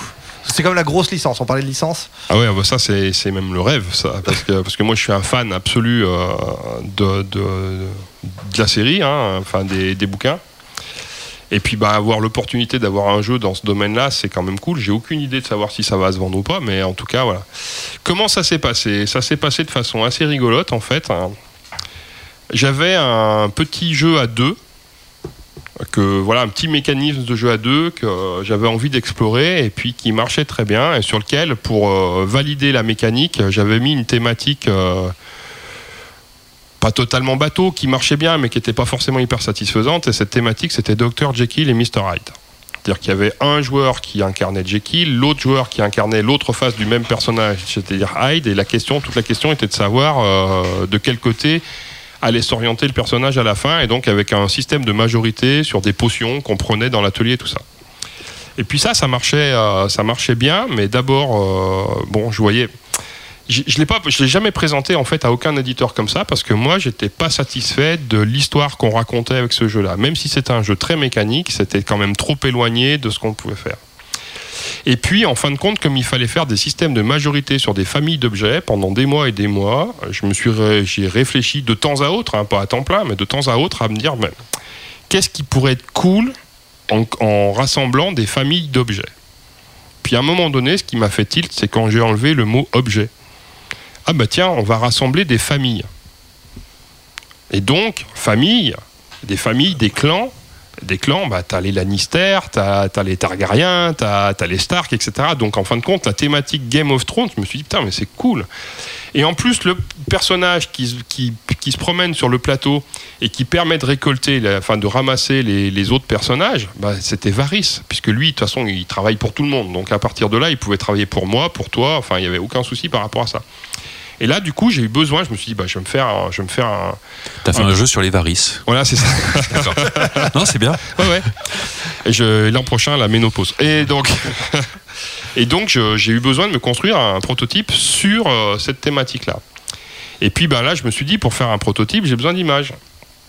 Les images, euh, ben, moi, j'aime pas les jeux qui sont illustrés avec des images issues d'un film ou d'une série. Ça, ça, j'ai pas envie de jouer avec. Je comprends que les, éditeurs fassent ça, mais mon plaisir ludique à moi, il est lié aussi au graphisme, pas à la photo. J'aime pas les jeux dans lesquels il y a des photos. Et donc, du coup, j'ai commencé à chercher euh, ben, du, fan art pour, euh, sur Game of Thrones. Et puis dans DeviantArt, hein, DeviantArt est ton ami quand tu fais des, pro- des prototypes. hein. Il y, a énormément de choses. Dans DeviantArt, j'ai trouvé des choses plus ou moins bonnes, parfois des trucs euh, géniaux, parfois des trucs mauvais. Mais en tout cas, il y avait toujours que trois ou quatre personnages, et souvent les mêmes. Or, moi, j'en avais besoin de 26. Donc, euh, pendant longtemps. 5 euh, familles de 5 et Varys. Euh, c'est- ouais, en gros c'est ça. ouais. Dans le prototype initial, c'était ça. D'accord. Et puis du coup, euh, ben j'ai cherché, cherché, puis d'un rebond d'un lien vers un autre lien vers un autre lien, à un moment donné, je suis tombé sur une image, mais où c'était tellement ça ce que je voulais. Et puis là, je découvre qu'il y a un gars qui a illustré les 220 personnages du bouquin.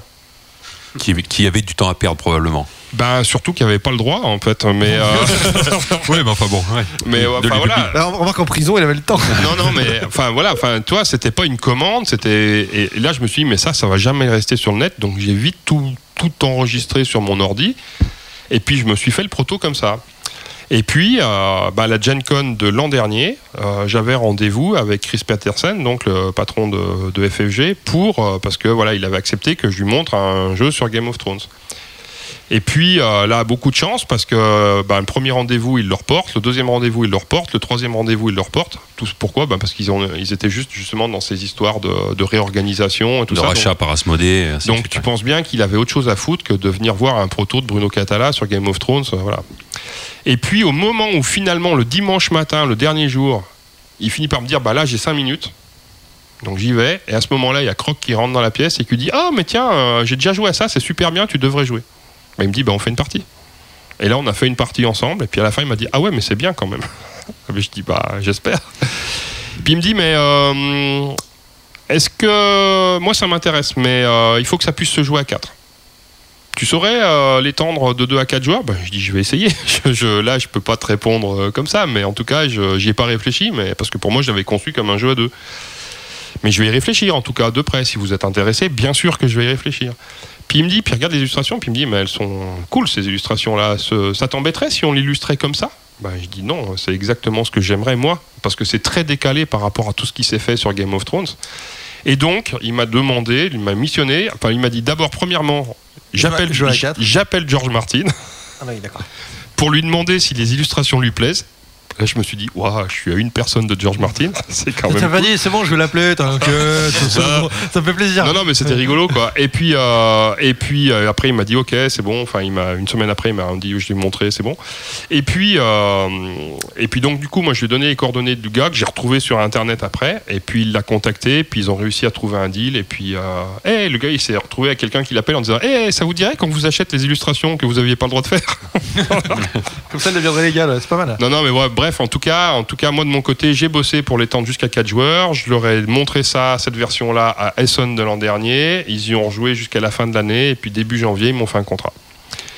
Et voilà, et puis donc du coup le jeu a été présenté à la Gen Con en avant-première, euh, voilà, alors qu'il est encore pas euh, en boutique si tu veux. Puis bah, pour moi, c'est, j'ai aucune idée de comment ça fonctionnera ou pas, mais c'est juste le méga pied quoi. C'est, Oui, alors justement, on te sent très très excité, mais j'ai pas compris ce qui t'excitait le plus. C'était que ça soit un jeu Game of Thrones ou que ça soit édité par, par FFG Non, c'est vrai que ce soit un jeu Game of Thrones. Game of Thrones, ouais, parce d'avoir que- la licence. mais- Et donc du coup, c'est nécessairement FFG puisque Oui, de toute c'est eux qui façon, ont la c'est eux qui ont licence. les licences. D'accord. Après, après, je suis content de bosser avec eux. hein, je veux Ouais. dire, mais, mais ce qui m'excite, c'est quand même, euh, voilà. Pour la petite histoire, en fait, euh, Game of Thrones, moi, j'ai découvert ça à Essen. Quand le jeu est sorti. Le premier Le premier jeu de, 2003. de Chris Petersen, d'ailleurs. De Chris Peterson, ouais. Et on y a joué dans les, dans les appartements qu'on avait avec les Belges à l'époque, avec Crazet, euh, Mhm. ludonaute, euh, enfin pas ludonaute, euh, comment dire, internaute euh, de Trick Track à l'époque. Et j'avais pris une claque en jouant à ce jeu-là. On- bah oui. et, et là, on m'a dit, ouais, mais c'est un jeu qui a été écrit, qui a été fait d'après un bouquin. Je, je me suis dit, ah bon? Mais je, comme, comme toi, moi j'ai découvert à ce moment-là aussi. et je me suis J'avais acheté, pour- acheté le bouquin. Pour qu'il y ait un jeu d'une telle qualité sur un bouquin, il faut que le bouquin soit vachement bon. Et je suis rentré, j'ai acheté les livres et je les ai tous lus à la traite. Quoi. Euh, Enfin, à la suite. Enfin, ceux Ouais, qui existaient à traite, l'époque ouais. À la traîne. Ouais, traite. Non, non, en trayant les vaches. Ouais. Aussi, aussi, ouais, ça. Même, même pour FFG, ça a été un jeu important. hein. Je crois que c'est vraiment oui, le, jeu qui a fait décoller, euh, qui a fait décoller FFG. Et donc après, bah forcément, je me suis intéressé. Enfin, je suis la série en live, euh, voilà. Et puis euh, voilà, aujourd'hui, je suis content. C'est cool, et ça sort donc en fin d'année, c'est ça? Alors ça, je ne saurais te dire, parce que si tu veux, euh, là, autant les relations avec les équipes de développement sont très simples, autant les relations avec les équipes de marketing sont pas simples. Et je, moi, j'ai découvert que le jeu était présenté à la Gen Con la veille de la Gen Con, si tu veux. Donc euh, voilà. Donc on me dit que le- ça doit sortir au dernier trimestre 2016. Peut-être, ou premier trimestre 2017, mais voilà, ça va- Probablement, si ça a été présenté, ils le sortiront d'ici la fin de l'année peut- en général. Oui, tout à fait. Ouais. Mais, mais par contre, il faut être clair que c'est en langue anglaise. Pour l'instant, Oui. il n'est pas, en- il est pas en français. Oui, mais bon, ça va, ça va suivre. J'espère bien. Et Non, du coup, t'as aucune idée des tirages, j'imagine? Non, non, je sais pas Parce du que tout. ça va être quand même. enfin, je pense que quand, il- quand on sort un jeu sur Game of Thrones euh, avec la licence, parce qu'il en sort pas non plus tous les matins des, des, des jeux de société, j'entends sur Game of Thrones, il y en a eu, il y en a eu quelques-uns avec des jeux. Ouais, alors après, si tu veux, moi, je, là, pour, je, je sais pas te dire du tout, mais si on regarde, enfin, après une licence, elle est quand même, elle commence quand même à être euh, plus que surexploitée. Donc, je sais pas si euh, ils se lancent dans des gros tirages systématiquement ou s'ils attendent pas de voir. Moi, ce qui Elle me m'apparaît plaît, raisonnablement exploitée quand même. Enfin, par rapport à la, la puissance du truc, il n'y a pas tant de jeux de société qui dessus, je trouve. euh, Enfin, c'est raisonnable, tu vois. C'est pas, euh, c'est pas, pas déconnant. c'est pas Star Wars, Star. Wars, c'est. Non, mais là, il y en a vraiment beaucoup. Ce quoi. qui Enfin, sera très intéressant, c'est de voir justement comment le public s'approprie ou pas euh, ce décalage euh, graphique qui, moi, me séduit énormément. Mais voilà, après, je suis pas sûr que tout le monde suivra de cette façon-là. Ouais, ben on, on élargit un peu là. On avait une, on avait une question un peu, euh, un peu large. Ouais, sur, ouais, sur l'évolution du, du jeu de société, comment tu depuis depuis six ans que tu es là, qu'est-ce que qu'est-ce que tu depuis six ans qu'on ne t'a pas vu, je peut-être croisé une fois ou deux. Euh, que- comment tu, tu vois ça? Positivement ou euh, tu t'as- ou, ou tu sources d'inquiétude? D'ailleurs, Christian aussi, tu peux répondre parce que c'est vrai qu'on c'est pas une question qu'on t'a posée, mais je sais pas si vous avez des, si, vous avez des opinions là-dessus. Comment vous voyez ça évoluer, évoluer Ben, ça bouge énormément en tout cas. Ça c'est ça c'est très clair. Euh, Il y a plein de choses qui vont dans le sens du mieux, c'est-à-dire que ben, il y a de plus en plus de jeux qui sont joués, il y a de plus en plus de joueurs. Il se passe pas un week-end sans qu'il y ait une manifestation quelque part. Donc, euh, on est dans un milieu qui bouge. Et ça, euh, et ça c'est agréable de moins se sentir euh, isolé, si tu veux, qu'on a pu l'être il y, a, il y a 20 ou 30 ans en arrière en tant que joueur, tout simplement. Euh, et puis même moins que ça, même 10 hein, presque. oui, bien hein. sûr, oui, Ouais. je suis d'accord avec Ouais. toi. Donc, euh, donc ça, c'est ça, c'est c'est très agréable. Après, euh, ben, il y a des contreparties qui sont pas forcément agréables pour euh, pour certaines. Les contreparties, c'est que dans un, enfin moi, c'est mon analyse à moi. Après, je force personne à la partager, hein, je veux dire. Mais dans un monde économique euh, qui est plutôt euh, pas en croissance, euh, voire même parfois en récession, le jeu de société est un domaine qui est en croissance. Alors c'est pas une croissance à deux chiffres, mais c'est une croissance suffisante pour que les financiers s'y intéressent. Et donc, à partir du moment où on a des financiers qui s'intéressent à ce monde du jeu, ils ne s'intéressent pas au jeu, ils s'intéressent à la finance. Et donc, euh, du coup, on a de plus en plus de personnes qui arrivent dans le monde du jeu et sur lesquelles, en fin de compte, la passion, euh, l'amour du travail, ainsi de suite, n'est pas là.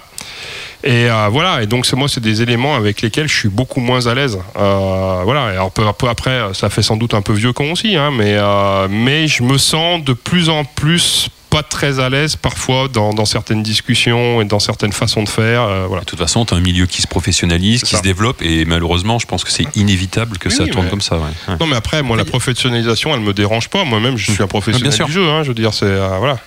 Après, il y, a- il y a un acteur qui devient. Qui, en fait, la situation avec Asmodée actuellement. euh, Non, mais je parle qui- pas. Je, pas- focalise pas du tout sur Asmodée. je hein, je veux dire, euh, ça, bouge un peu les je, lignes. je veux dire, il y a des c'est choses, il y a quelque chose d'autres choses qui sont beaucoup plus graves que ça.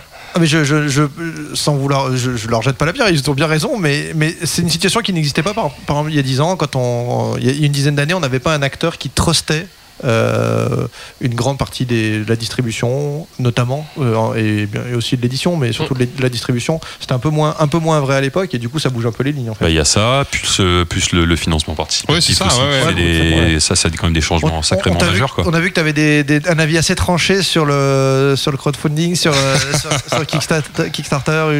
Quickstarter, on disait ce matin, c'était Ouais. rigolo. C'est Quickstarter, c'est participatif, mais c'est livré à temps. Non, mais ça, ça n'existe pas, ça. c'est un concept. Oui, bah évidemment, le financement participatif, de toute façon, euh, je ne peux pas faire autrement que de m'y intéresser. Et euh, comme je l'ai, bah, vous avez dû sans doute euh, entendre l'interview qui a eu lieu à la Gen Con d'Extra Life, je pense. Ouais, on a vu ça, passer ça sur, euh, sur Twitter. Voilà, c'est ça. Et donc, euh, oui, j'ai un avis assez tranché là-dessus parce que, euh, parce que dans, le, dans le Kickstarter, enfin dans le financement participatif, le meilleur côtoie le pire. Parce que moi, je suis pas contre le financement participatif, surtout quand ça peut permettre à un auteur euh, qui aurait jamais pu permettre d'émerger autrement, de faire vivre un projet qui n'avait aucune chance éditoriale, enfin, etc. Mais le, pro- le, le- le système est quand même dévoyé beaucoup par, par exemple, euh, des éditeurs qui pourraient tout à fait euh, éditer leur jeu autrement, un Queen Games pour ne pas les nommer, par exemple. Euh, enfin, ils ont dû faire leurs calculs et se dire qu'ils gagnaient plus avec ça. ouais. ben voilà, on est d'accord, mais ils gagnent plus avec ça en chantant les boutiques, par exemple. Et donc, à un moment donné, il faut qu'on réfléchisse, nous, en tant que consommateurs, c'est ça que je dis, à notre geste.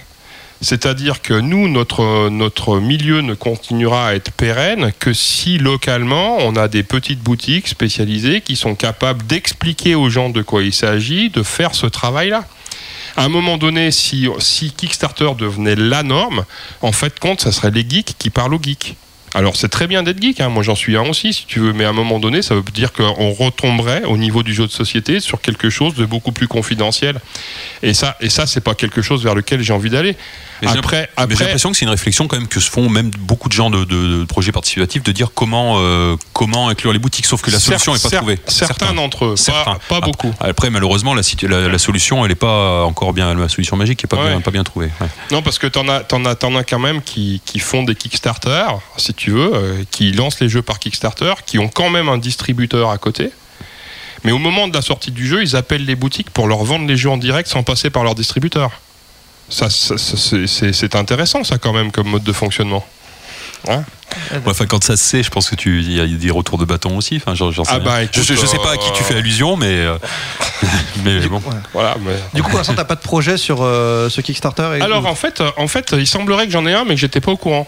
Ah, Alors ça, c'est pas mal. je suis sûr que ça te remplit de joie. Bah, ça, me, rem- ça, me, ça me remplit de bonheur, si tu veux. Euh, J'ai eu la surprise, il y a quelques mois de ça en arrière, de recevoir un, un mail euh, en allemand d'un, mec fort sympathique me disant bah voilà euh, moi j'ai une plateforme de type participation enfin financement participatif allemande très active avec tout ça. Et puis je suis super content qu'on va lancer ton jeu Pintos en Allemagne de cette façon là et il faudrait que tu nous fasses des cartes complémentaires s'il te plaît Ah, s'il te plaît, quand même. Ouais, bah non, non, non, mais moi j'ai rien contre ce type-là parce que lui, lui, lui, il y est pour rien, si tu veux.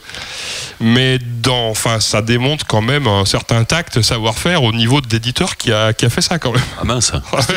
D'accord, ouais. Bah Pintos, tu regarderas qui c'est, tu verras. D'accord. Et du coup, il a fallu que tu t'es exécuté ce qu'ils avaient. Non, bah là de toute façon, moi j'ai signé les droits à l'international, ils se sont débrouillés comme ça, etc. Mais Pintos, c'est asynchron. Ouais, c'est ça.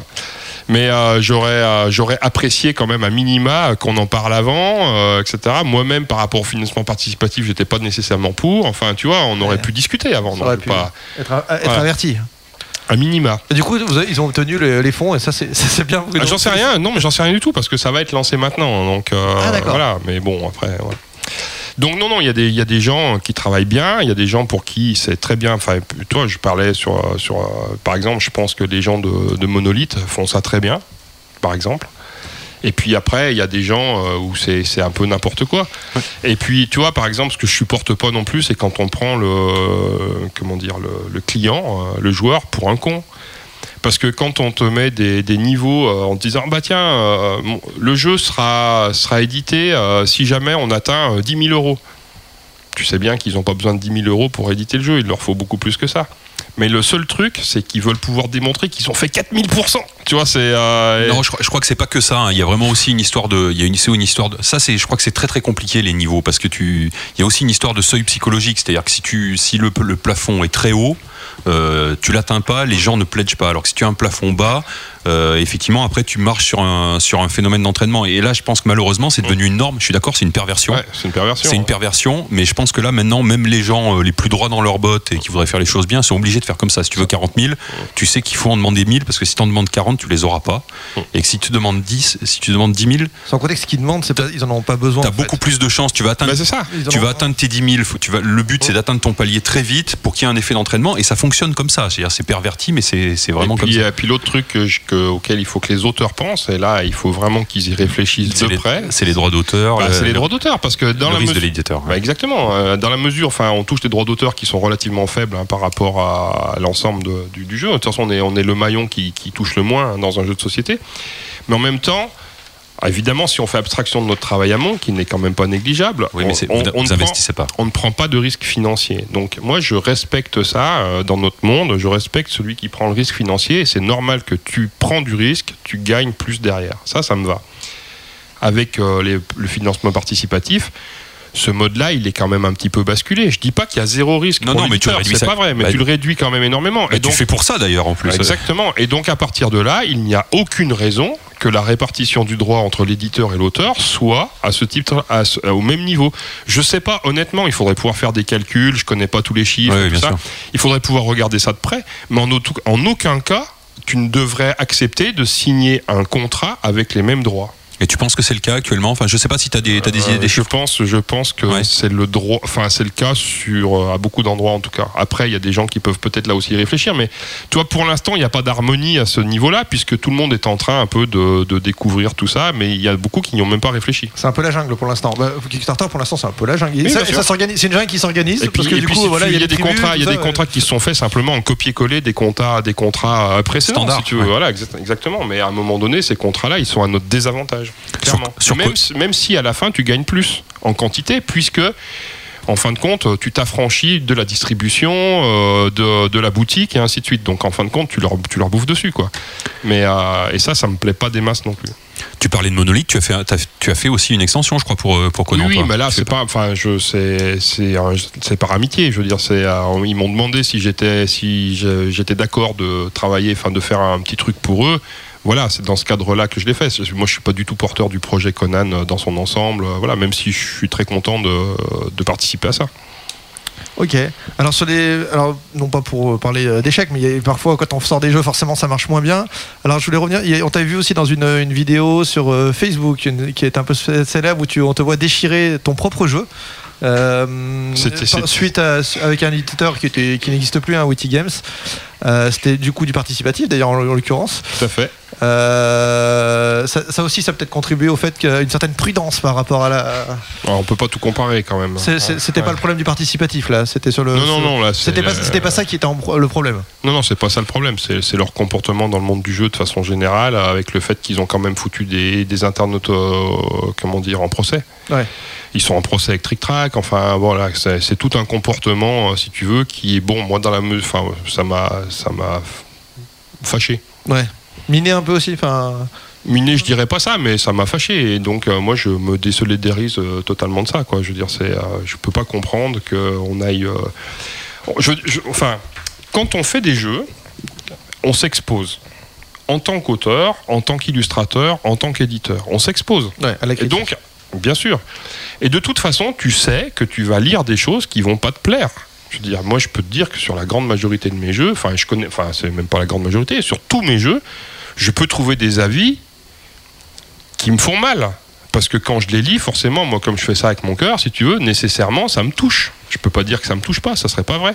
Mais ça, c'est comme quand on monte sur scène, à nouveau, ou comme quand on joue de la guitare devant des gens, à un moment donné, quand tu choisis de t'exposer, tu connais les conséquences à ce niveau-là.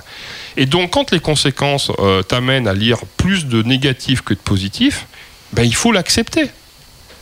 Mais tu vas pas foutre les gens en procès parce qu'ils vont mettre des avis sur tes jeux qui te plaisent pas quand Ouais, même. non, et donc ça, ça, moi je.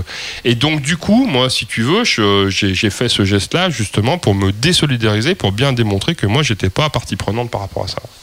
D'accord. Est-ce qu'il y a juste euh, peut-être euh, par rapport sans vouloir euh, insister sur les échecs parce que tu as eu beaucoup de succès, on en a parlé, mais est-ce qu'il y a un jeu, un jeu sur lequel un échec, alors qui soit pas forcément commercial, mais il y a des choses que tu regrettes sur la façon de l'éditer, sur le, je sais pas la com, les dates de sortie, est-ce qu'il y a des trucs qui- où tu te dis la prochaine fois ça, faudra pas que je- bon, où ça m'est déjà arrivé, je sais qu'il faut pas que je déconne sur la date, je sais pas la date de sortie, l'illustrateur. Alors, euh, bah, de toute façon, déjà, la date de sortie, euh, l'auteur la maîtrise pas. Ouais. Donc ça, nous, on n'a aucun, euh, aucun poids là-dessus.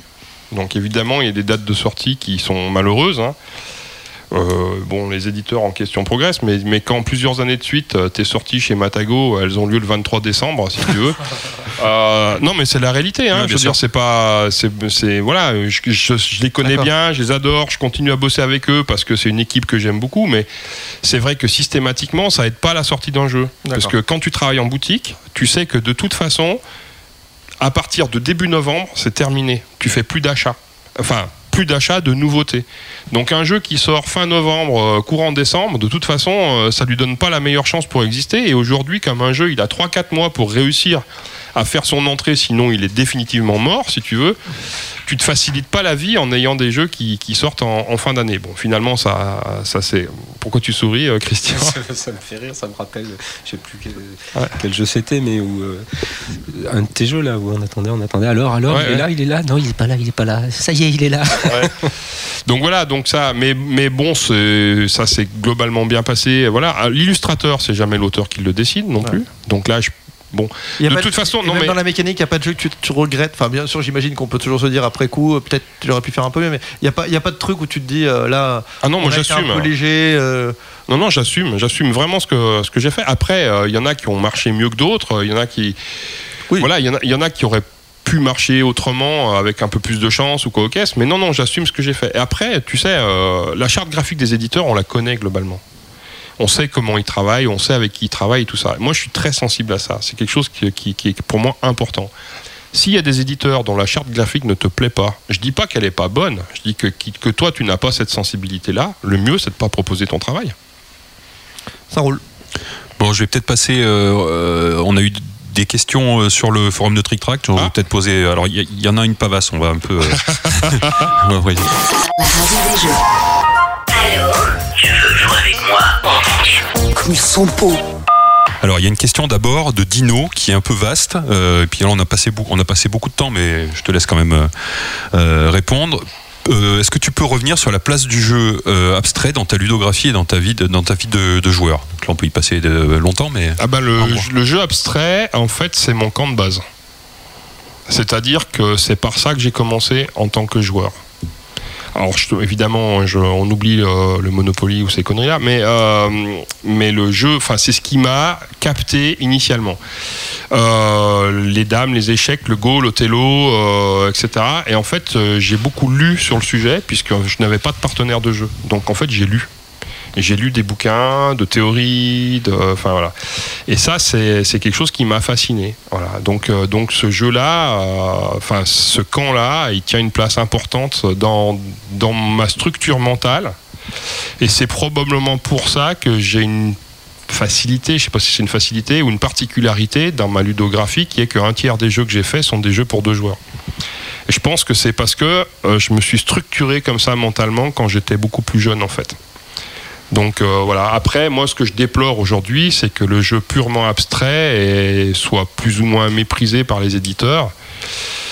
Parce que c'est difficile à vendre, parce que, enfin voilà, où on pense que c'est difficile à vendre. Mais euh, en tout cas, euh, moi j'ai beaucoup de jeux que j'ai faits qui ont une thématique et qui auraient pu être totalement abstraits. Et ça m'aurait pas dérangé qu'ils le soient.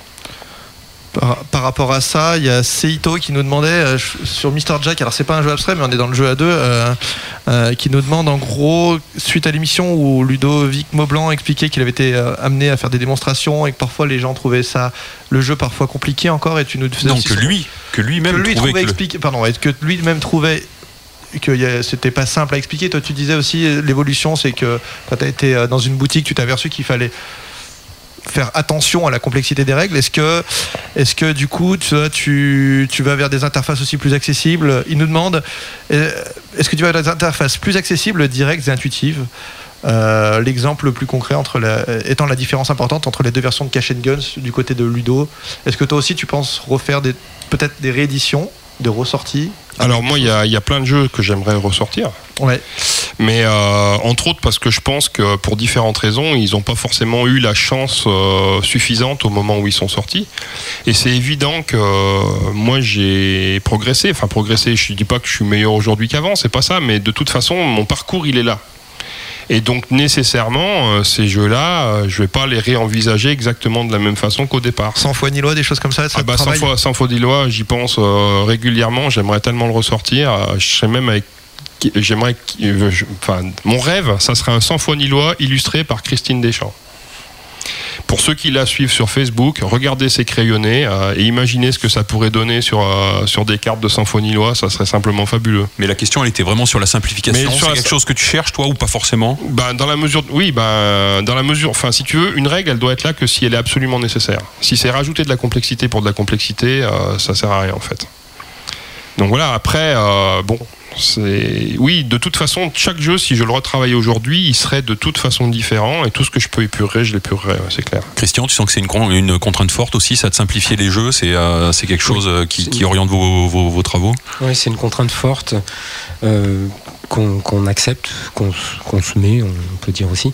Euh, mais c'est quelque chose aussi qui, qui m'aide à réfléchir sur le, sur le travail, en particulier euh, côté rédaction et côté imagination de règles. C'est-à-dire que si à un moment donné je me pose la question de dire tiens, là il y a plusieurs options qui pourraient fonctionner, je vais commencer toujours, dans la mesure du possible, par tester la version la plus simple possible. En tout cas, celle qui s'explique le plus simplement. Et si ça marche, ben bingo, quoi, c'est bon. Non, parce qu'il y a des gens qui travaillent pas forcément. Enfin, je pense euh, bon, aux, aux quelques auteurs un peu qui, qui font encore du, du- du gros jeu. Je pense que c'est pas forcément une préoccupation euh, de Vladash Vatil, de d'Uwe Rosenberg, de se dire euh, faut que je sois le plus simple possible. Eh c'est ben, pas je, forcément. bah, je suis pas sûr. Non, mais je suis sûr qu'ils y pensent. Non, je suis pas sûr du tout parce que si tu veux, dans leur ensemble complexe, ils sont allés chercher les règles les plus simples possibles. Non, non, mais vraiment, je suis persuadé de ça. hein, honnêtement, quand tu joues à Mage Knight, tu dis que tu peux faire du, tu peux faire du ménage, hein, et que s'il a gardé plein de règles, c'est parce que euh, voilà, il voulait Ouais. que ça soit comme ça. Peut-être, ouais. Mais, mais dans les jeux de Rosenberg, euh, l'épuration euh, de la règle, elle est quand même Ouais. très présente. Ouais, très, ouais. très présente. hein. Je suis d'accord. Moi, je connais moins les, les jeux de, de Joatil parce que c'est c'est moins mon, ma D'accord. tasse de thé, mais, mais voilà. Donc, euh, non, non, je, je pense. Enfin, tu sais, nous, c'est une préoccupation qu'on a depuis longtemps. Parce que- parce- il ressort, le- il ressort une version euh, familiale. Enfin, Agricola, il ressort en version euh, famille, je crois, un truc comme ça. Donc, il y a une. Bah, on est vraiment typiquement dans le cas. Je ressors le jeu et je le fais plus accessible. Mais si on prend, si on prend le cas en ce qui nous concerne, donc je dis nous parce qu'il y a Ludovic Maublanc dans, dans le coup, si on prend le cas de Cyclade, Mhm. Par exemple, Cyclade, on a mis presque trois ans avant de présenter le jeu à épurer le système de règles. Parce qu'on s'est dit, ah ouais, ça c'est super cool, mais en fait il nous faut, euh, ouais, ça arrive une partie sur dix et il nous faut une demi-page de règles. Est-ce que ça vaut le coup de le laisser? Bah non. Etc, etc. Et donc du coup, tu vois, de plus en plus, on essaye de faire ça. Attention, hein, il faut que les jeux soient riches. Mais si les jeux peuvent être. Enfin, le Graal, c'est un jeu qui est hyper riche sans règles. Mais donc voilà, donc t'essayes de trouver. Non, mais c'est vrai, t'essayes de trouver un, équilibre euh, par rapport à tout ça.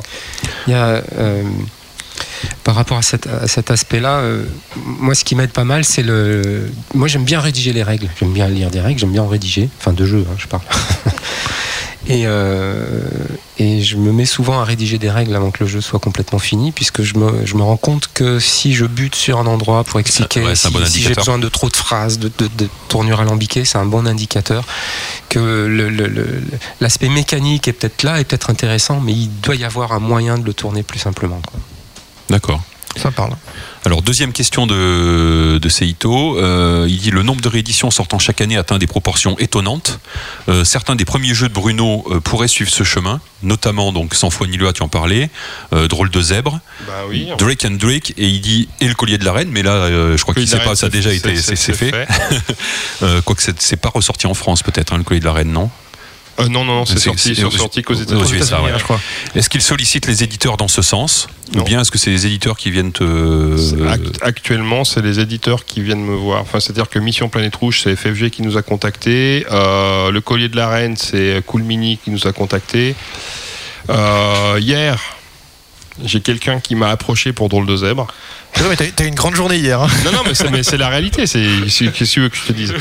Euh, Appareil ludique avec un petit éditeur français, on a commencé à discuter peut-être d'Atlas et de Zeus.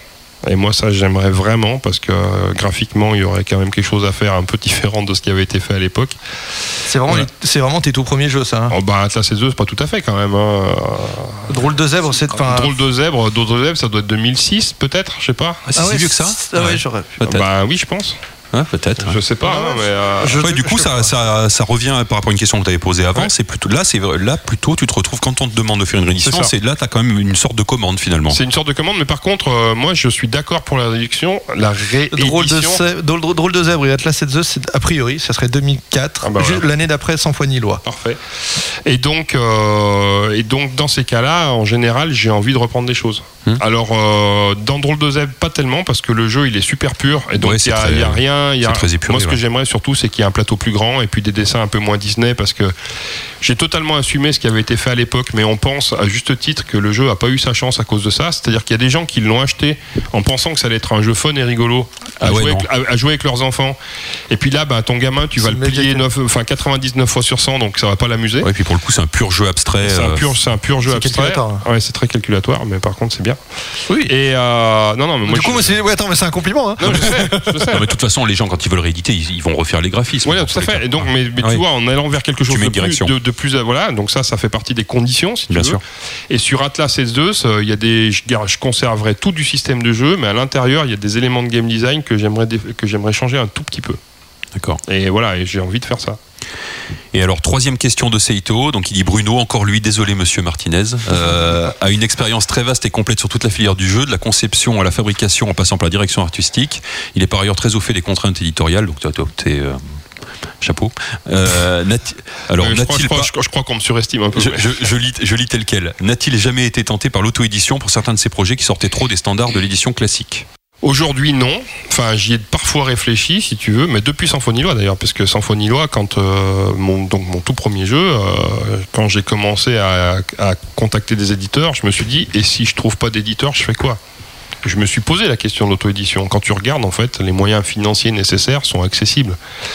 En Oui, général. surtout que c'est pas un jeu avec un matériel délirant, quoi. C'est des cas. Mais à un moment donné, je pense qu'on peut pas être bon partout et que les choses sont bien faites quand chacun travaille à fond dans son domaine de compétences. Moi, j'estime que mon domaine de compétences premier, c'est la création. Ah, Enfin, j'espère pas trop me tromper à ce niveau-là. Il y a d'autres choses que je sais faire et que je fais normalement plutôt pas mal, mais je pense qu'il y a des gens qui les font mieux que moi. Et donc, c'est mieux s'il y a d'autres personnes qui les font mieux que moi s'en occupent. Je peux prendre le parallèle par rapport à mon ancien métier. Je, je travaillais en recherche et développement. Donc euh, mon métier c'était de mettre au point, là aussi on peut faire le parallèle, hein, des alliages, euh, des nouveaux alliages, etc. Et à un moment donné, pour les besoins de l'entreprise, j'ai eu à, prendre la charge de la fabrication et donc euh, pendant deux ans et demi, je me suis retrouvé responsable des ateliers de fabrication. Donc là, un travail de, bah, de gestion, d'atelier, enfin, etc., de production et tout ça. Je l'ai fait et je l'ai plutôt bien fait.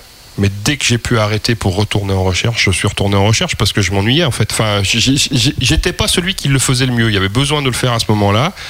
Voilà, j'ai préféré retourner là où je me sentais plus à l'aise. En fait, c'est très, très chronophage aussi. hein. Ça veut dire que euh, si tu es auteur de jeu, là, ces temps-ci, t'en sors beaucoup. Un peu, on, on verra. Enfin, attends, on a quelques-uns, quelques, pas mal par année, on va dire. Si tu, si tu te mets à les éditer, Oui, sortiras, puis à un moment donné, sortir un par an. à un moment en donné, si tu veux, tu es peut-être capable de, de- de choisir le bon illustrateur, d'encadrer son travail, d'assurer la fabrication. Mais éditer un jeu, c'est pas ça simplement. C'est aussi après travailler tout ton réseau de distribution, les contrats avec euh, justement l'étranger et tout ça. Et ce travail-là, euh, moi, j'ai pas envie de le faire. Enfin, je sais pas que je me sentirais pas capable de le faire, mais j'ai pas envie de mettre mon énergie à cet endroit-là, toi, pour après avoir des tables, enfin, Oui, prendre des stands sur les salons.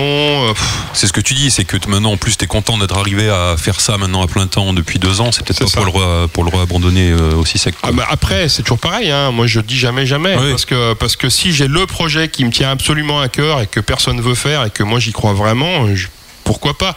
Mais en tout cas, c'est loin d'être une priorité. hein. Bon, pour terminer, parce qu'on a été un, un petit peu long, mais c'était c'était bien normal. euh, tu nous parles euh, peut-être de tes de tes sorties à venir rapidement. On en a, enfin, on a déjà Rapidement. pas. Euh, non, rapidement, pas, rapidement, ça va pas être possible. Ça va, mais pas être, euh, ça va être compliqué. on a même. déjà parlé quand même de, de Game of Thrones euh, un petit peu, et puis bah, après de, de tout ce qui euh, de tout ce qui va arriver. Alors je sais pas si Alors tu sur as besoin Essen, d'aide ou c'est non normalement Sur ça devrait aller. Sur Ouais. Essen, je crois que j'ai 5 sorties.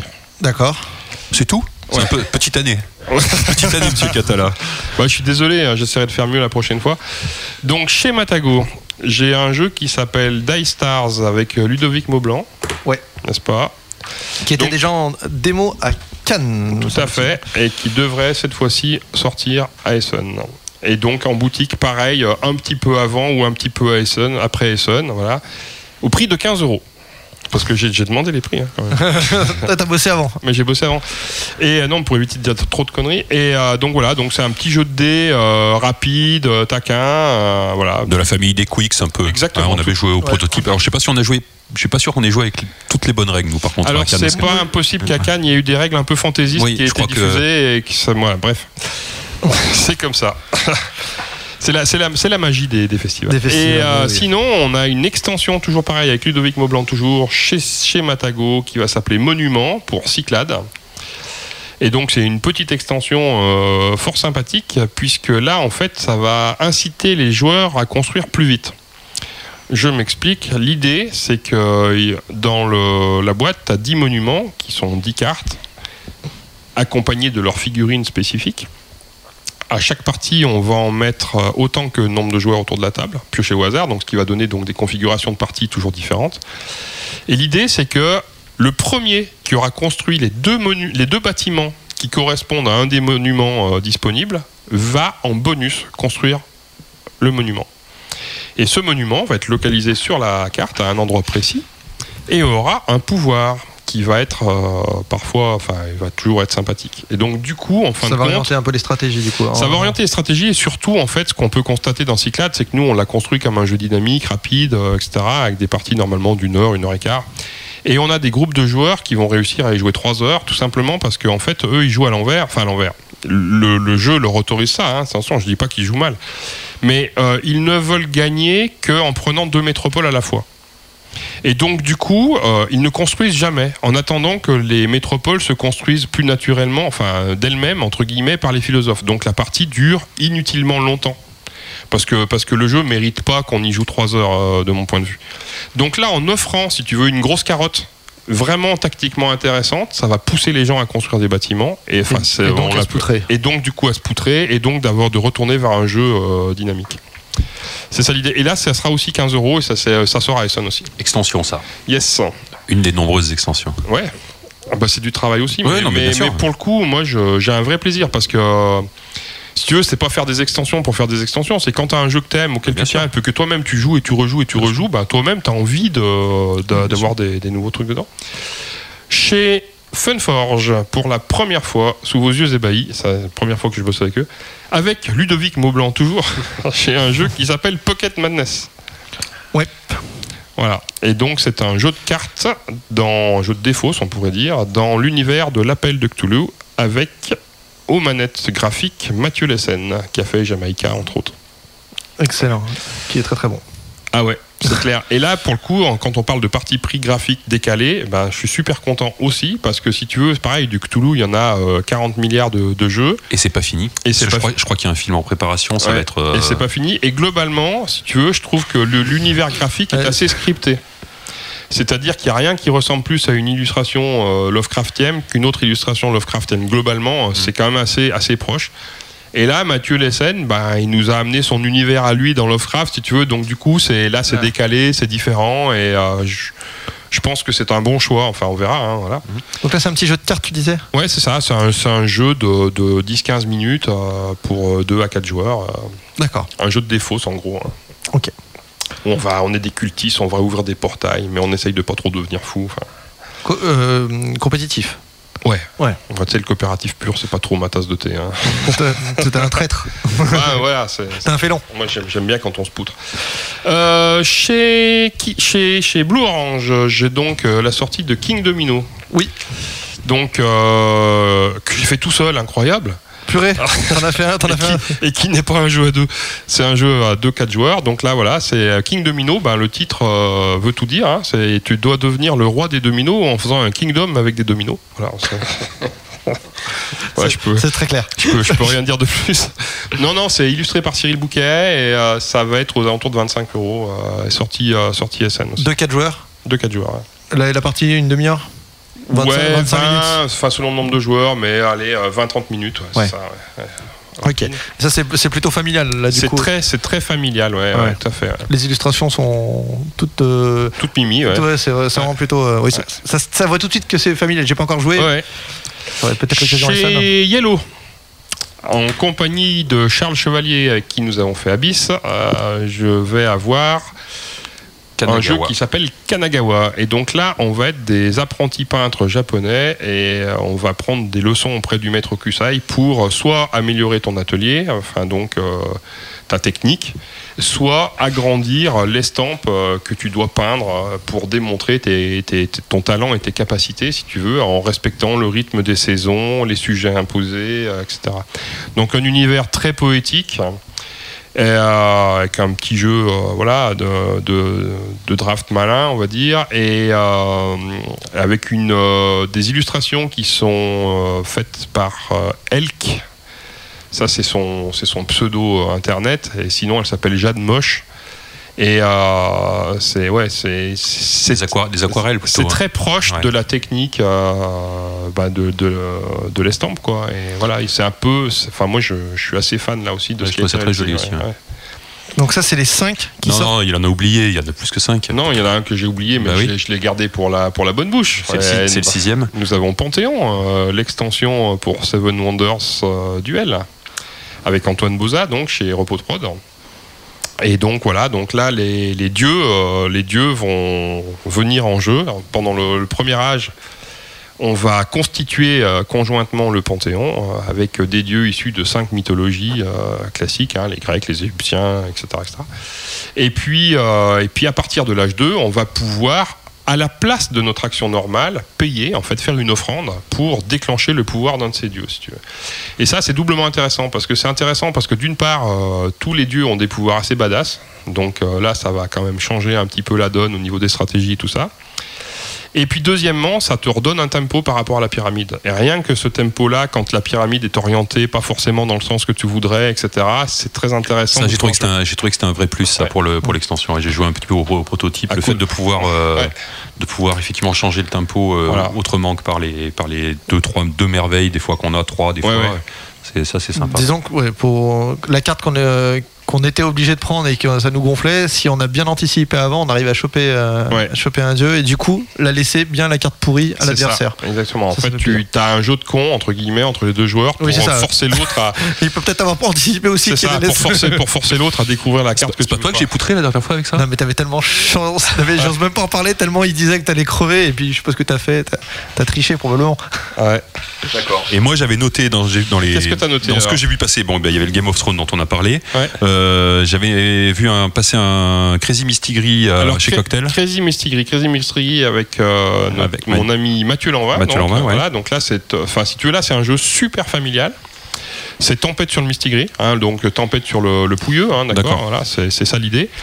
C'est un jeu vraiment pour le famille enfant, quoi. Et là, ça non, c'est à Cannes que ça, Ça sera. Cannes, d'accord. En fait, le jeu, il est quasiment, il est graphiquement prêt, etc. Ouais. Mais on a, enfin, il aurait pu arriver, mais à nouveau, il aurait pu arriver qu'en novembre en boutique.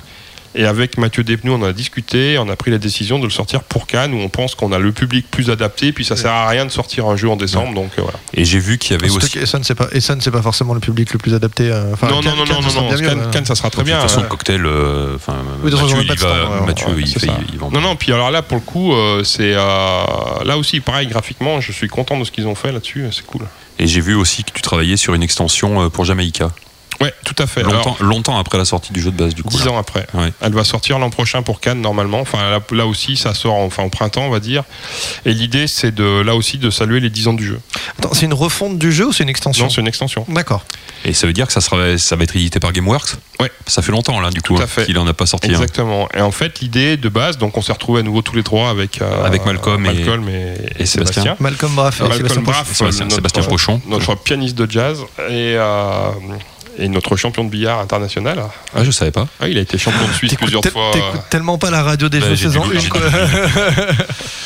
Et donc, euh, voilà, ce qui s'est passé, si tu veux, c'est que Jamaïca, bah, à la base, c'était un jeu de commande pour le coup, qui lui est un- mais pour une société privée, pour une société d'assurance, qui finalement a pas trouvé le chemin d'édition euh, normale. Et puis, bon, bah, c'est un jeu qui a fait des ventes, euh, voilà, et puis ça allait. Et puis, à un moment donné, on n'a pas trop compris pourquoi, les ventes se sont mises à augmenter. Longtemps après. Et en fait, on a fini par comprendre, il y a eu une ou deux vidéos aux États-Unis, si tu veux, qui ont changé la donne. Vraiment. Et les gens ont découvert le jeu, et le jeu ça s'est mis à se vendre, bah, toujours en Europe, mais particulièrement aux États-Unis, les ventes, elles ont fait ça. Et donc le jeu continue à se vendre. C'est un jeu qui s'est installé. Alors, quand, vraiment, il- ouais. quand Bruno dit les jeux ont fait ça, ça veut dire il y a un geste, faut le voir en même temps. hein. Ça veut dire que ça a augmenté. Et je crois que là, c'est typiquement, c'est un, rêve pour les, pour les boutiques, en fait, Jamaïca. Parce que je pense que c'est vraiment, c'est un jeu facile, facile à vendre. Ouais, bah oui, parce que graphiquement, enfin, puis voilà, une histoire de pirate. À jeu- nouveau, à nouveau clair. les illustrations de Mathieu Lessen, hein, je veux Un dire, jeu de c'est parcours, un jeu de parcours, voilà, c'est pas très euh, compliquées. Tout à fait. Ouais. Et puis, mais déjà exigeante mine de rien, parce que euh, pour des gens qui découvrent le monde du jeu, il y a déjà de quoi faire. Et euh, voilà. Et donc du coup, on s'est dit que c'était le bon moment pour soutenir ça par une extension. Et les premières réactions que je peux voir sur Internet par rapport à ce qu'on poste euh, me laissent penser que c'est pas forcément un mauvais plan. L'idée de l'extension, euh, c'est tout bête, c'est que quand on arrive dans un port, d'habitude, on, paye une taxe portuaire. Bah là, quand tu payes ta taxe portuaire, si tu veux, tu peux embarquer un passager. Et ce passager-là, ben, ils ont tous des pouvoirs différents. Et après, ben, évidemment, euh, si jamais tu as tes cales qui sont pleines avec des passagers, de l'or, de la bouffe, etc., puis que tu dois rentrer de la poudre, il n'y a rien qui t'empêche de jeter un passager à la flotte. hein. Je veux dire, on est quand même des pirates, il faut pas déconner quand même. si ça t'emmerde, tu peux, tu, peux, tu peux faire ça. Et puis, euh, ils, sont, donc, ils, sont, ils sont rigolos. Il y a un système, donc tu as une la, boîte, quand tu l'ouvres, va représenter la taverne. Et donc, tu as le, le recruteur qui est à l'intérieur qui va pouvoir accéder qu'à certains. Tu peux payer pour aller voir d'autres, enfin, etc. Donc, pour prendre les personnages de ton choix. Donc, il y a un petit jeu là-dedans. Et puis, la particularité, c'est que chaque euh, personnage a deux valeurs en point de victoire. Une valeur gauche, une valeur droite. La valeur gauche, c'est si tu n'atteins pas Port-Royal. Ça te rapporte X points. Et si tu atteins Port-Royal, alors là, ça va te rapporter plus de points. Enfin, dans certains cas. Parce que tu as des personnages qui sont très puissants, mais si tu n'atteins pas Port-Royal, ils vont te donner des points négatifs. Donc euh, voilà, c'est euh, ça que contient Les, les éditions chez Gameworks, c'est toujours euh, au poil de fesses. C'est toujours bien idée. Si, si, moi, Bah, encore un moi, je préfère pas regarder les poils de fesses de pochon, hein, mais euh, après, c'est toi qui vois. Il y a aussi Dyston, euh, une, exten- une extension pour Dyston C'est pareil, c'est pour le printemps prochain normalement. Voilà, normalement, il y a même deux choses pour Dystone, c'est que le format de la boîte devrait changer. Donc euh, la, la boîte de base va passer en format carré parce que Matago est en train de réorganiser euh, ses gammes et ainsi de suite et donc voilà donc on devrait avoir une boîte plus plus conforme aux standards tu sais euh, type euh, aventurier du rail etc., etc. Mais toujours avec un shérif moustachu? Ah bah de toute façon le, le shérif est moustachu. hein. C'est euh, ça, c'est les gens ne le savent pas forcément assez, mais voilà. Et effectivement, on a fait aussi une petite extension avec des cow-boys, des vaches, euh, tout ça qui devrait aussi sortir à ce moment-là. Ça marche. Merci. mais c'est- mais c'est Merci. pas tout, hein. Quand T'as ça encore d'autres choses? Bah pour l'an prochain, j'ai plein de choses. encore. C'est vrai? Bah Euh, Vas-y, allez. Vas-y, on t'écoute. T'as envie d'en- si tu as envie d'en parler, bien Ah, sûr. Bien sûr. euh, Alors, j'ai- avec Marc Paquin euh, le prochain Days of Wonder qui va s'appeler Oui. Yamatai dans un univers japonais, etc. Donc un jeu qui cible exactement le même style de joueur que Five, Five Tribes, Tribes, ouais. même même format de jeu, 2-4 joueurs, tout ça. Ça, ce sera pour début d'année Non, plutôt. Ça devrait être pour début d'année, ouais. C'est peut-être le jeu de, De de Cannes. Et si je vais à la BGG Con à, à Dallas en novembre, c'est très probablement avec euh, une version plus que finalisée du jeu, avec les premiers visuels et tout ça. Et normalement, l'année prochaine aussi, mais je sais pas exactement quand, avec Florian Siriec, je devrais avoir Curiosity chez Bombix. Donc un- une grosse boîte à nouveau et un jeu qui là aussi cible, ben, on peut faire le parallèle avec Abyss, quoi. D'accord. Voilà. Ah ouais, donc euh, plutôt un jeu euh, sérieux. Parce que Curiosity, comme ça, de nom, j'avais l'impression que tu vois, c'est drôle, mais j'aurais vu un party game. Non, pas du tout. Et je voyais ça. euh, Mais pas du Non, tout. non, c'est un univers Steam onirique. Ah oui, c'est pas, c'est C'est-à-dire, pas trop, euh, c'est pas trop party game, effectivement. Non, non, c'est. euh, je l'ai, bah, j'ai le proto là, on verra après euh, si vous êtes sage. On le Bon. sera, promis. Euh, merci beaucoup pour ces réponses déjà. On va passer à la suite aux actus. Bien sûr, vous pouvez intervenir. Non, on va passer d'abord à la rubrique d'Antoine. Non Ben non. On fait les actus d'abord Bah ouais, sinon. Bon, on fait les actus d'abord, alors. Bah ouais, je pense, c'est mieux. Allez, ok. Et vous pouvez intervenir à tout moment, n'hésitez pas. Des jeux. Des jeux. Alors, pour commencer cette actualité, une petite question à nos invités. Est-ce que vous avez déjà été plagié? Oui. Alors, quel jeu, par exemple? Plusieurs. euh, Mr. Jack, qui a été complètement plagié de A à Z simplement en contrefaçon en Chine. Et Ah ouais? puis, euh, ouais, ouais. Et ben écoute, en Chine, tu peux acheter à 5 euros euh, une boîte dans laquelle tu as Mr. Jack, son extension et, et- et le Pocket. Tu nous fileras le- l'URL Ouais. Ils, ouais, ils font des livraisons Non, pour le heureusement, heureusement, heureusement, si tu veux, la, la qualité euh, graphique est tellement pourrie que t'as pas envie de jouer avec, mais ça existe quand même. Euh, voilà, et sinon, euh, plus récemment, on a eu la très mauvaise surprise avec euh, Ludovic Maublanc toujours, euh, de voir un jeu à 99,9% près de C'est pas faux arriver aux États-Unis cette année. Et par contre, qui est déjà commercialisé là, par contre, c'est ça? Ouais, tout à fait. hein. Et là, vous, c'est quoi votre réaction? Bah, la réaction, euh, ça, a été, ça a été de, de se fâcher un peu. C'était déjà de dire à l'éditeur de savoir qu'est-ce qu'il faisait. Donc l'éditeur a tenté de prendre contact avec l'autre éditeur qui a dit non, mais non, mais c'est différent, blabla. Et puis bah moi je suis monté sur les réseaux sociaux en fait. Et euh, là il y a eu une explication un peu musclée et pas agréable. euh, et puis finalement l'éditeur a dit bah après ce tirage là on arrête. Ok, On réimprime pas. D'accord. Ils étaient de, euh, enfin pas, de- pas de bonne foi du coup à ton avis là. C'était, ça Bah, les pouvait pas être une coïncidence. Bah, alors après, euh, moi je suis pas dans la tête du gars, mais Ouais. le- la personne en question euh, se targue d'avoir euh, créé 70 jeux dans l'année. Et Chapeau. Oui, chapeau. Et, et donc du coup, et, et surtout se targue de dire non, ça ne peut pas être une copie parce que je ne joue à rien. Et donc du coup, je peux pas avoir copié. C'est juste une coïncidence. Je- j'en ai rien à foutre. Puisque en fait, euh, c'est un peu de notre responsabilité à un moment donné quand on présente un- quelque chose à un éditeur. C'est aussi de la responsabilité de l'éditeur, bien entendu, de s'assurer que, dans la mesure du possible, ce qui est compliqué, hein, puisque référencer des jeux, euh, c'est quasiment impossible, mais malgré tout, c'est quand même des gens qui ont une certaine culture ludique. Et puis toi-même, de, tenter de faire attention à ce que, de prendre certaines précautions.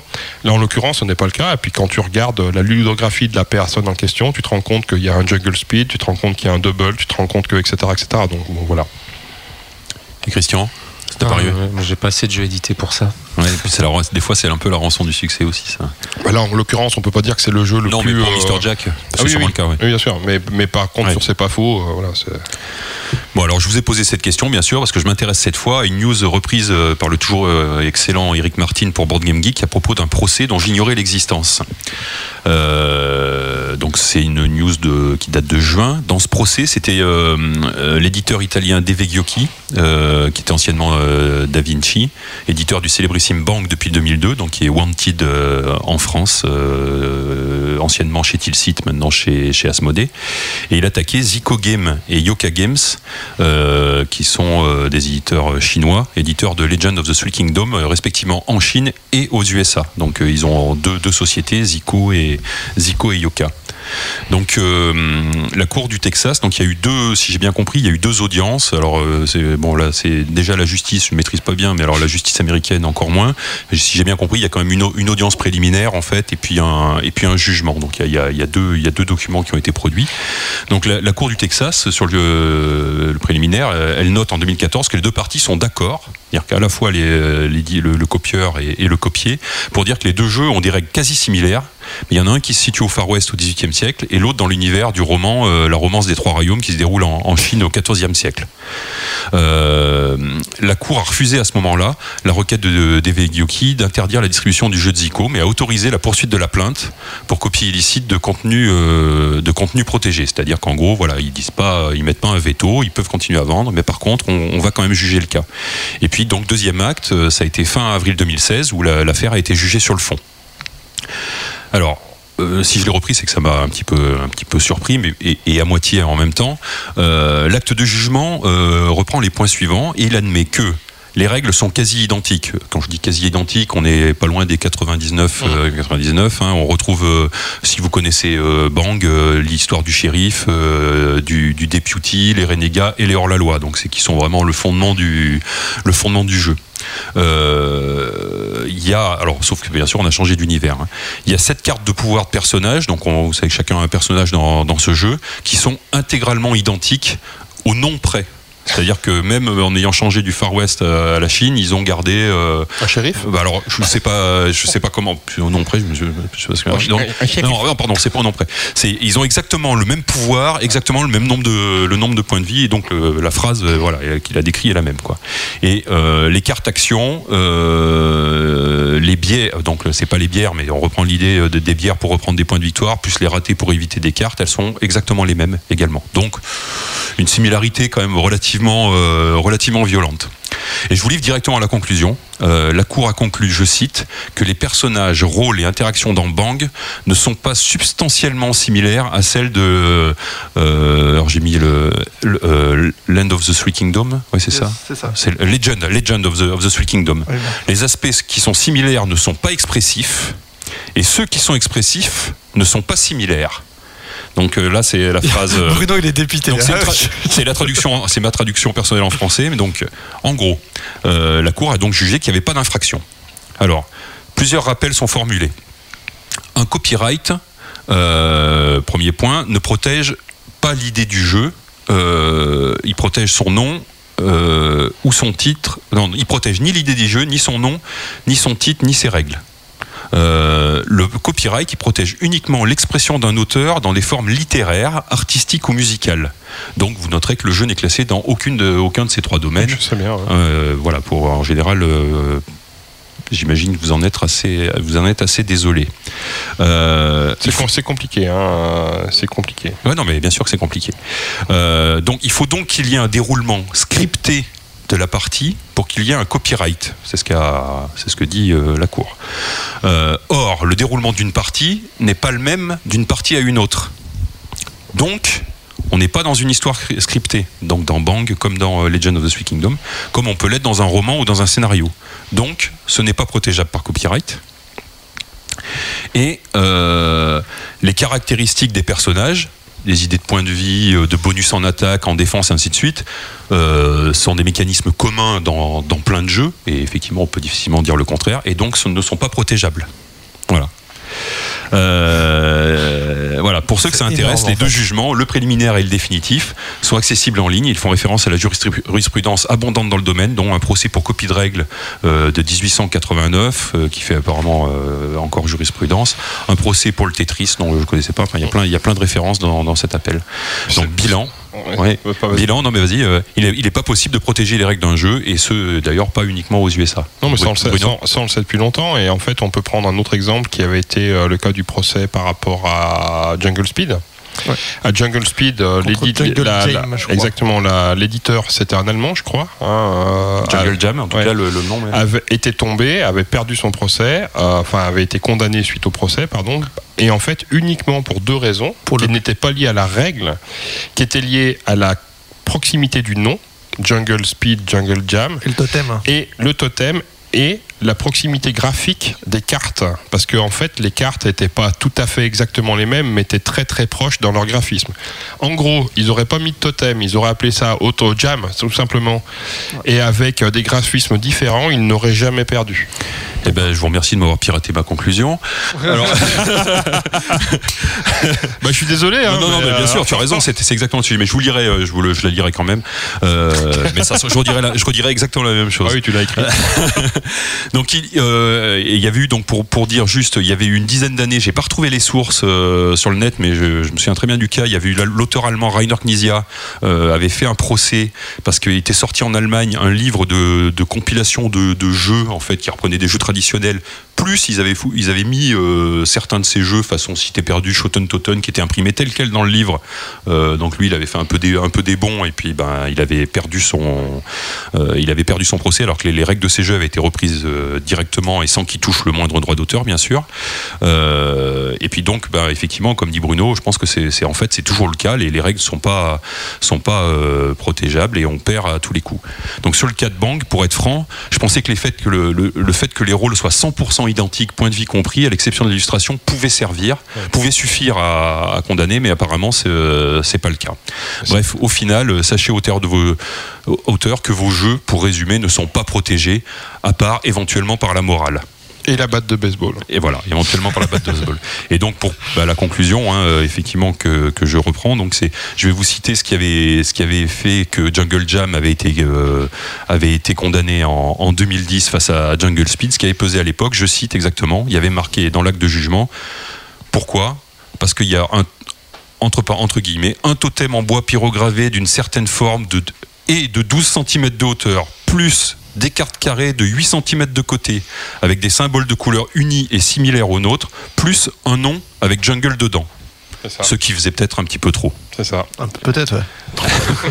Alors après, effectivement, il y a quand même eu, euh, là en dehors de, de la news, il y a quand même eu, c'est un, c'est un- je pense que c'est un, les copies chinoises, c'est un problème Ça, c'est autre récurrent- chose, là. c'est- récurrent. ouais, c'est- ouais. C'est tout à fait Et puis bon, il y a quand même, il y a eu des cas un peu célèbres dont on n'a pas toujours, enfin, en tout cas, le public n'a pas forcément toujours eu la, la conclusion. On sait qu'il y, a- il y a des cas quand même un peu célèbres. hein. Quand euh, quand le timeline de, de Frédéric Henry euh, est sorti, il y a eu vraiment de, euh, toute une pour pour dire que le jeu existait déjà et manifestement Frédéric était de, de bonne foi en disant que bah, ce, ce jeu il était quand même sorti. C'était Uwe Rosenberg qui avait sorti un jeu qui s'appelait Life- Lifeline. Ah non, Lifeline, ah, je qui, était- pas. qui est sur le, sur le même principe, qui lui n'a pas fonctionné. Euh, et puis bien sûr, il y a eu le, le cas de Double, hein, avec des, le fait d'avoir des, des symboles qui étaient appareillés. Il y avait déjà eu un jeu de, de Rainer Stoppe qui était sorti sous plusieurs noms. Euh, Kokotaki Euh, alors Colori, Colori. Ku- Kuntebunt, Duomix, c'était le même jeu. Il était sorti déjà sur le, sur le, même, sur le même principe. Alors, et effectivement, Sur le même principe, mais pas tout à fait. En fait, quand tu regardes de près. d'accord. Vas-y, dis-nous. C'est-à-dire que dans euh, Double, entre deux cartes, il y a exactement un seul symbole de différent. Enfin, euh, qui, pardon, de- d'identique. Alors que dans l'autre jeu, le- qui est un jeu allemand qui était chez ABBA à l'époque, je crois, c'est pas tout à fait ça. Le- la, la problématique est la même, mais euh, tu peux avoir euh, des symboles en double. Enfin, c'est euh, c'est pas exactement. Enfin, la, la- la mécanique mathématique, la, la pure mathématique qui est derrière, est pas tout à fait la même. D'accord. En tout cas, l'enseignement, effectivement, c'est de dire que euh, voilà, il n'y a pas de. Vous, Non, mais vous le savez tous, il n'y a pas on, de le sait, copyright. on- on le sait tous, on le sait depuis longtemps, et c'est pour ça d'ailleurs que personnellement, j'ai jamais été, euh, j'ai jamais vu d'un si bon œil que ça le fait que tout le monde publie ses idées euh, de façon ouverte sur des forums de, de jeux de société, par exemple. Tu sais, à un moment donné, tu as la protozone sur Trick Track, je comprends l'envie de se fédérer, etc. Mais le fait que ça soit public, hein, je suis pas sûr que ça soit euh, si utile que ça. Bah, je pense qu'il y a des gens quand même qui, re- qui en retirent un, cer- enfin, un certain nombre de, de conseils. Il y a, il y a de l'émulation. Ben oui, mais ce que je pense aussi, c'est que ça peut être une bonne piste pour certains bah, pour utiliser des choses et ainsi de suite. Voilà. Ça, donc ça, euh, voilà. Après, après, on peut aussi se réconforter dans une chose, c'est que les gens préfèrent toujours l'original à la copie. Et donc, à un moment donné, quand on va prendre un autre exemple. Trivial Pursuit a fait des succès euh, monstrueux en vendant des millions et des millions de copies. Et puis des pseudo Trivial Pursuit, il y en a eu euh, 40 000 euh, d'édités qui ont fait quelques copies. Enfin, quelques dizaines de milliers peut-être, mais qui n'ont jamais eu le succès de l'original. Parce qu'à un moment donné, la marque fait foi. Aujourd'hui, par exemple, euh, je pense que des pseudo Seven Wonders, il y en a. Antoine, on peut le dire.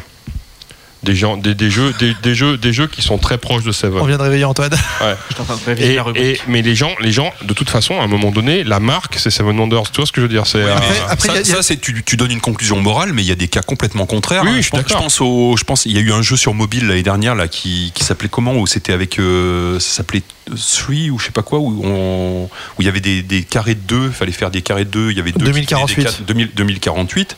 euh, 2048, c'est avéré que c'est un jeu intégralement plagié. Et pourtant, c'est lui qui a marché, ah ouais, c'est pas l'original. je connais pas. ouais. Ouais. Donc euh, voilà, il y a, faut quand même. Oui, oui. Mais il y a, il y a- Mais y a dans- les dans- enfin, mécaniques quand- enfin, qu'on ce que je veux dire, et ce les que je veux dire copies. par là, hein, excuse-moi, c'est que quand tu copies un jeu qui a du succès, Oui, ah bah, ça reste. Non, mais oui, c'est- dans ce sens-là que je Bien disais. Effectivement, si tu copies un truc qui a pas eu du succès et que toi tu réussis à lui donner du succès, ben forcément tu deviens le, celui qui a du succès. Et mais dans le cas de Jungle Jam, je pense que pendant très longtemps, on voyait Jungle Jam euh, dans les dans les boutiques Oui, françaises. Et je pense que les gens étaient de bonne foi d'ailleurs parce qu'ils ne connaissaient pas forcément euh, Oui, l'origine du truc. Et ils ont- je pense qu'ils en ont vendu un, un sacré paquet. Après, il, y a les, oui, il faut vraiment di- différencier la, la réutilisation d'un thème, d'une mécanique, d'une mécanique euh, même de matériel, et la copie. Quoi. La copie euh, Jungle. Jungle Jam, c'est vraiment. euh, Mais c'était pas tant. c'est, c'est, là, c'est, c'est là, bon, dans je cas- le jeu et je, je le tri, je, tri, je triche ouvertement. Enfin, j'utilise complètement le matos, les cartes, le mécanisme. Bah, dans le cas de que je cite. Je sais même pas s'il y avait un nom d'auteur, du coup. C'est pas tant aussi. hein.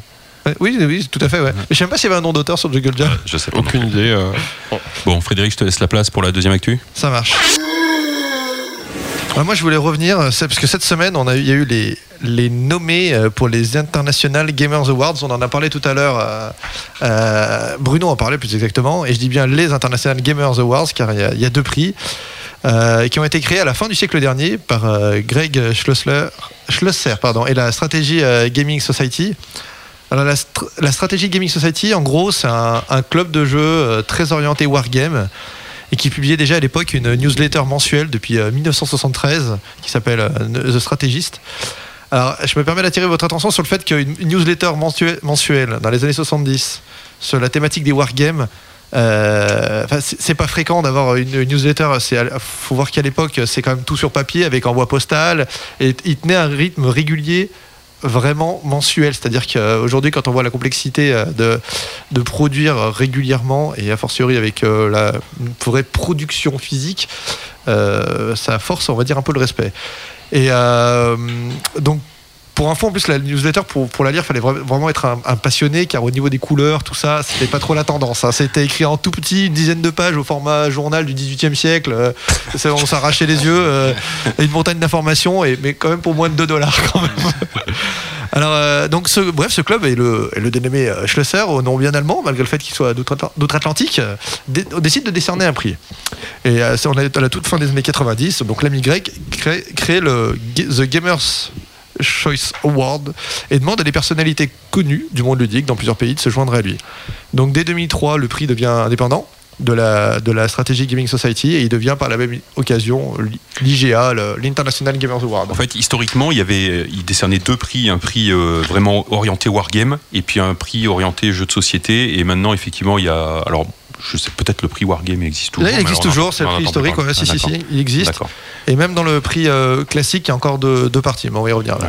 Donc pour info, euh, Greg Schlosser, euh, outre ce prix, il est notamment connu pour ses articles dans, le, dans, les, dans différents journaux, papier ou, ou internet, notamment dans le, dans- sur Counter, mais également donc pour ses écrits numériques, que ce soit sur Board Game News ou Board Game Geek. Bah, c'est lui qui a repris Counter. hein. Donc euh, Counter, Ouais. c'était la revue de référence. euh, il y a eu, il y a eu Sumo qui était un, qui était un magazine anglais euh, début des années 90. Et après, il y a eu Counter qui était, euh, enfin moi, qui une revue que j'adore complètement, qui est en format, en format A, A5. A5, ouais. Tout petit format, bien, bien épais en anglais, mais qui était avec des gens hyper au par niveau, anglais. au niveau de la photo, c'est pas au niveau.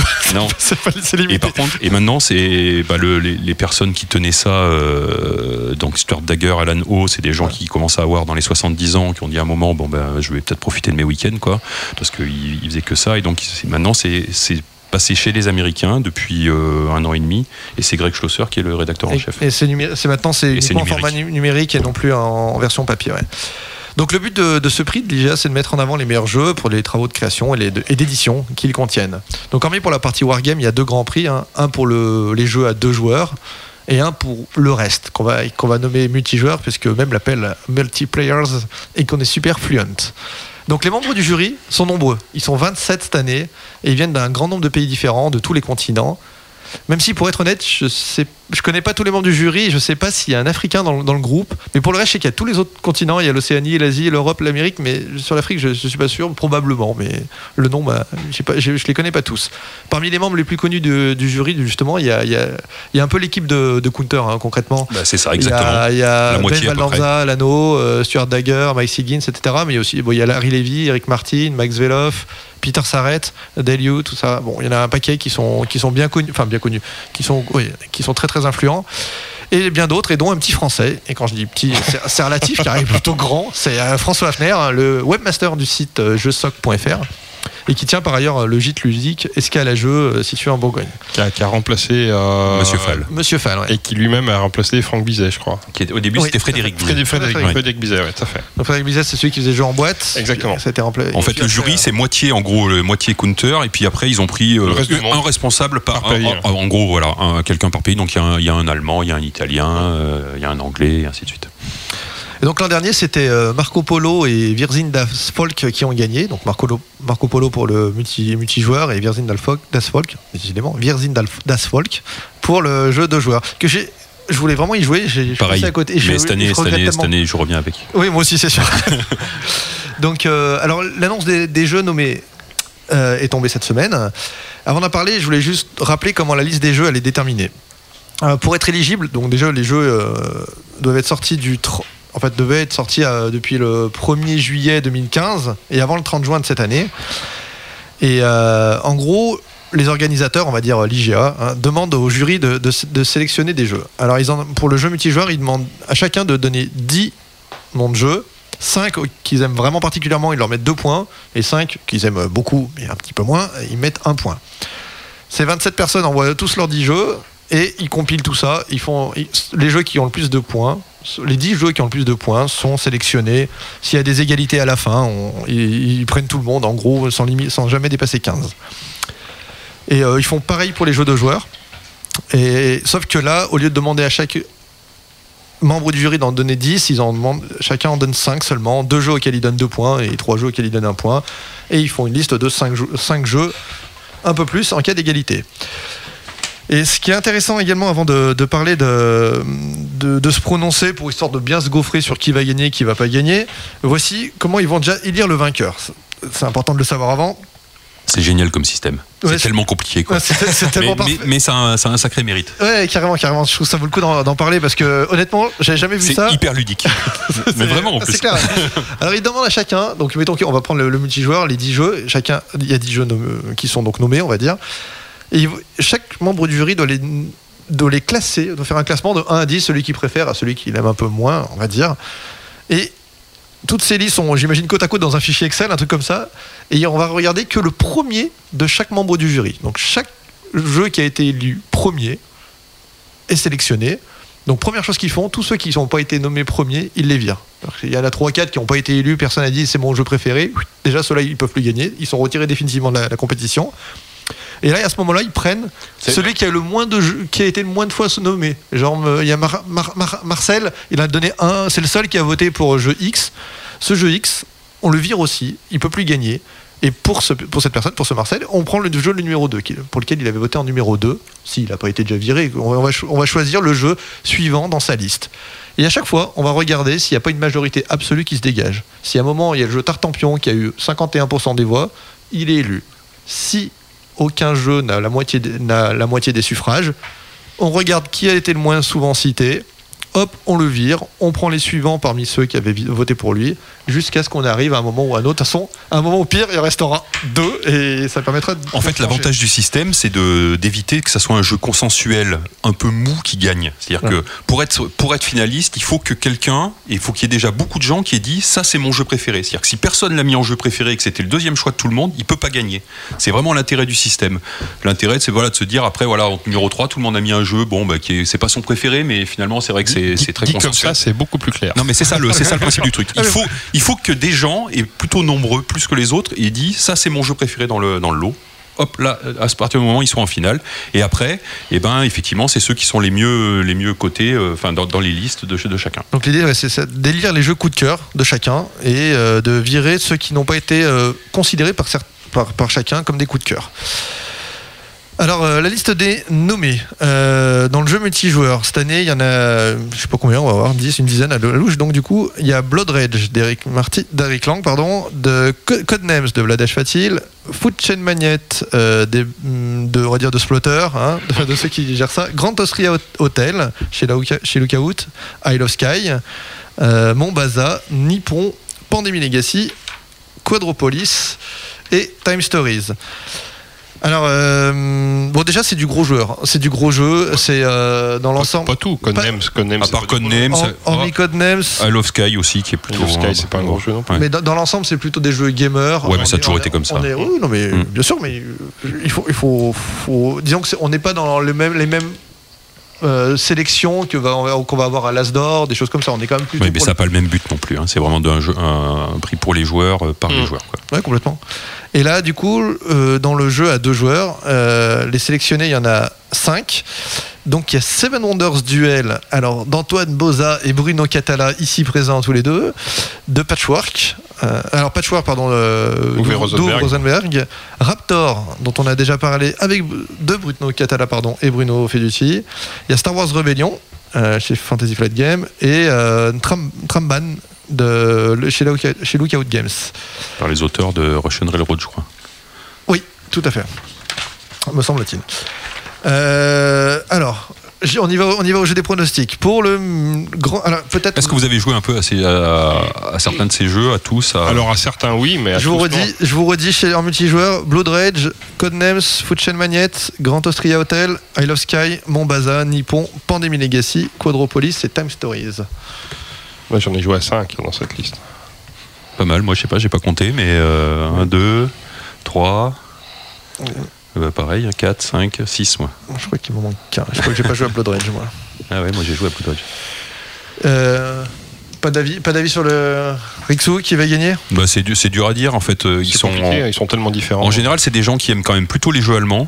Donc euh, moi je pense qu'un jeu comme Blood Rage, je pense que Chain Magnet c'est un peu quand même c'est un peu costaud pour Ouais. gagner. Codenames ça finalement a bien ses chances parce que c'est un jeu qui a vraiment très Alors, bien marché. Après, euh, on peut poser la question autrement, c'est parce que là, tu es en train d'imaginer ce qu'ils vont voter. Ouais, mais, la question, c'est qu'est-ce que tu aimerais qu'ils gagnent? Oh, ben, je dirais que moi, je- peu importe, je m'en fous. Je pense que les jeux sont tous plutôt, plutôt très bien. Et, Moi, je euh, tenterais.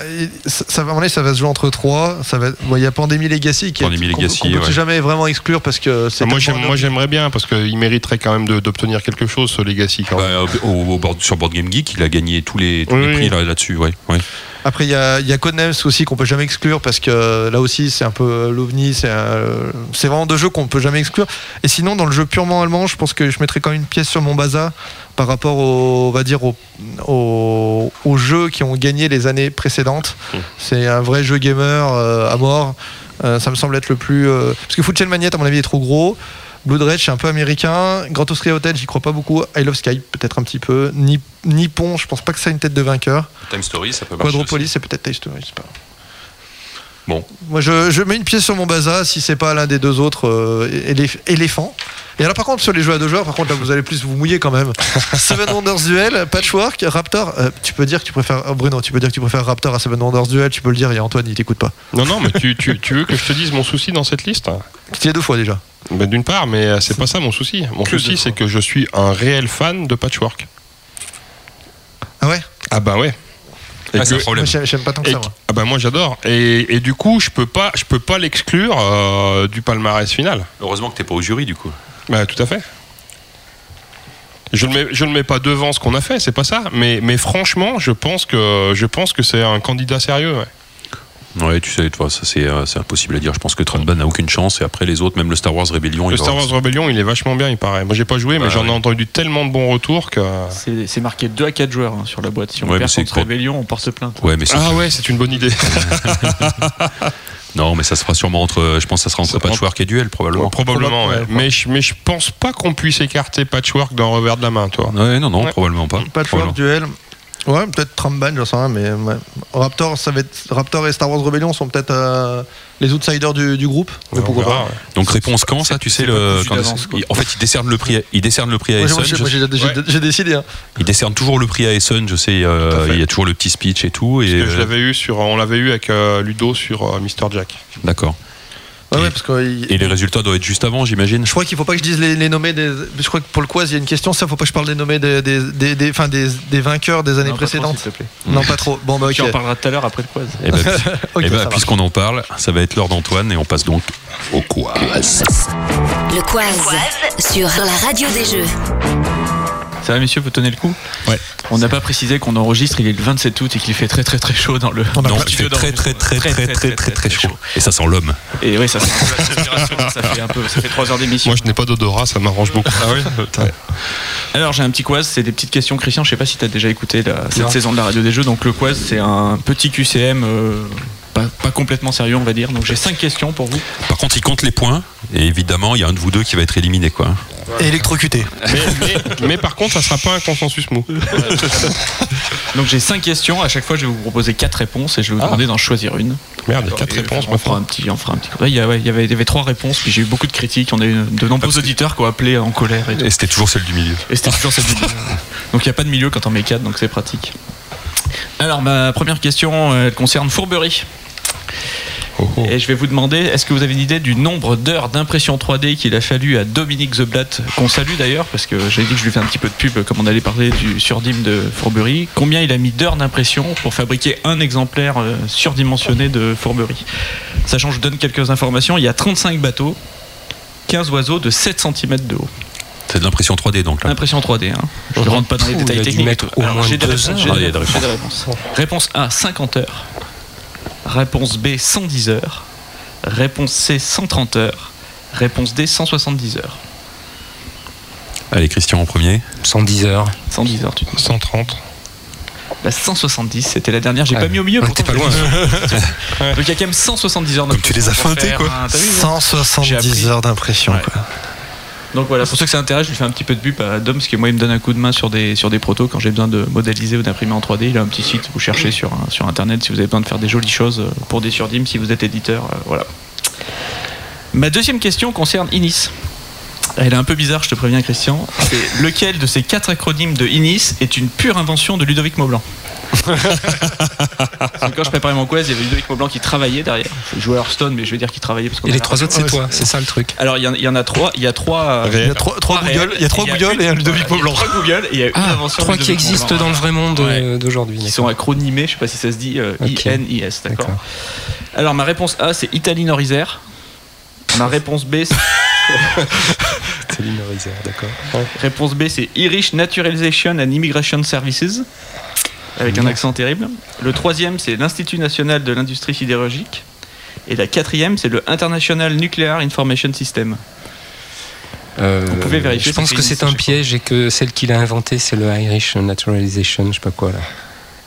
Bruno, une idée sur cette question Bah, pff, moi, je dirais, euh, je sais pas, euh, machin Norisère, là, Isère. Je vais demander aux animateurs, ils ont pas vu les réponses ou quoi Si, moi j'ai vu les Ah, réponses, je voudrais pas. Je voudrais... Euh, Je me je serais sais pas, moi j'y avoir, croirais au truc de Norisère. Moi je pense que je suis, un peu comme Christian, je dirais le Irish aussi là. Qui Eh me ben, paraît le plus plausible. Non, non, c'est le Institut national de l'industrie sidérurgique qui n'existe pas. Il y a bien un, un Italie Nord-Isère qui se fait Inis. hein. Je, sais, je sais plus ce qu'ils font, mais il y en, il y en a bien. Euh, merci à Ludo pour euh, ses réponses. je, je le salue. Alors, une question. Donc, donc personne, n'a- donc personne n'a trouvé. Personne n'a trouvé. Pour l'instant, tout le monde est à Ouais, zéro. c'est C'est à zéro. égalité. zéro, c'est à égalité. Égalité. Ouais, enfin, vous êtes à zéro surtout. Bientôt vérifié. Ça m'arrange pour compter les points. Euh, question 3. Lequel de ces couples du monde ludique ne partage pas un lien de parenté Qu'il soit de sang ou par alliance, bien entendu? Réponse A. Marcus Brandt et Inka Sturdikt. Je sais pas la prononciation. B. Bruno Catala et Christian Martinez. C. Gordon et Fraser. D. Charles Chevalier et Pierrot le Chevalier. Gordon et Fraser, c'est quoi ça? J'ai pas donné le nom de famille, sinon c'était trop C'est facile. les Lamonde. Moi, je sais, moi. Alors, euh, Ne partage pas de lien de sang, je répète. Elle est facile. Ah, J'ai pas dit que les questions étaient difficiles. bah, le, le, le dernier. Tu dirais Charles Chevalier et Bruno le Che- et Bruno, je, je mélange les réponses du coup et Pierrot le Chevalier. Voilà. Vous êtes d'accord là-dessus? Ouais.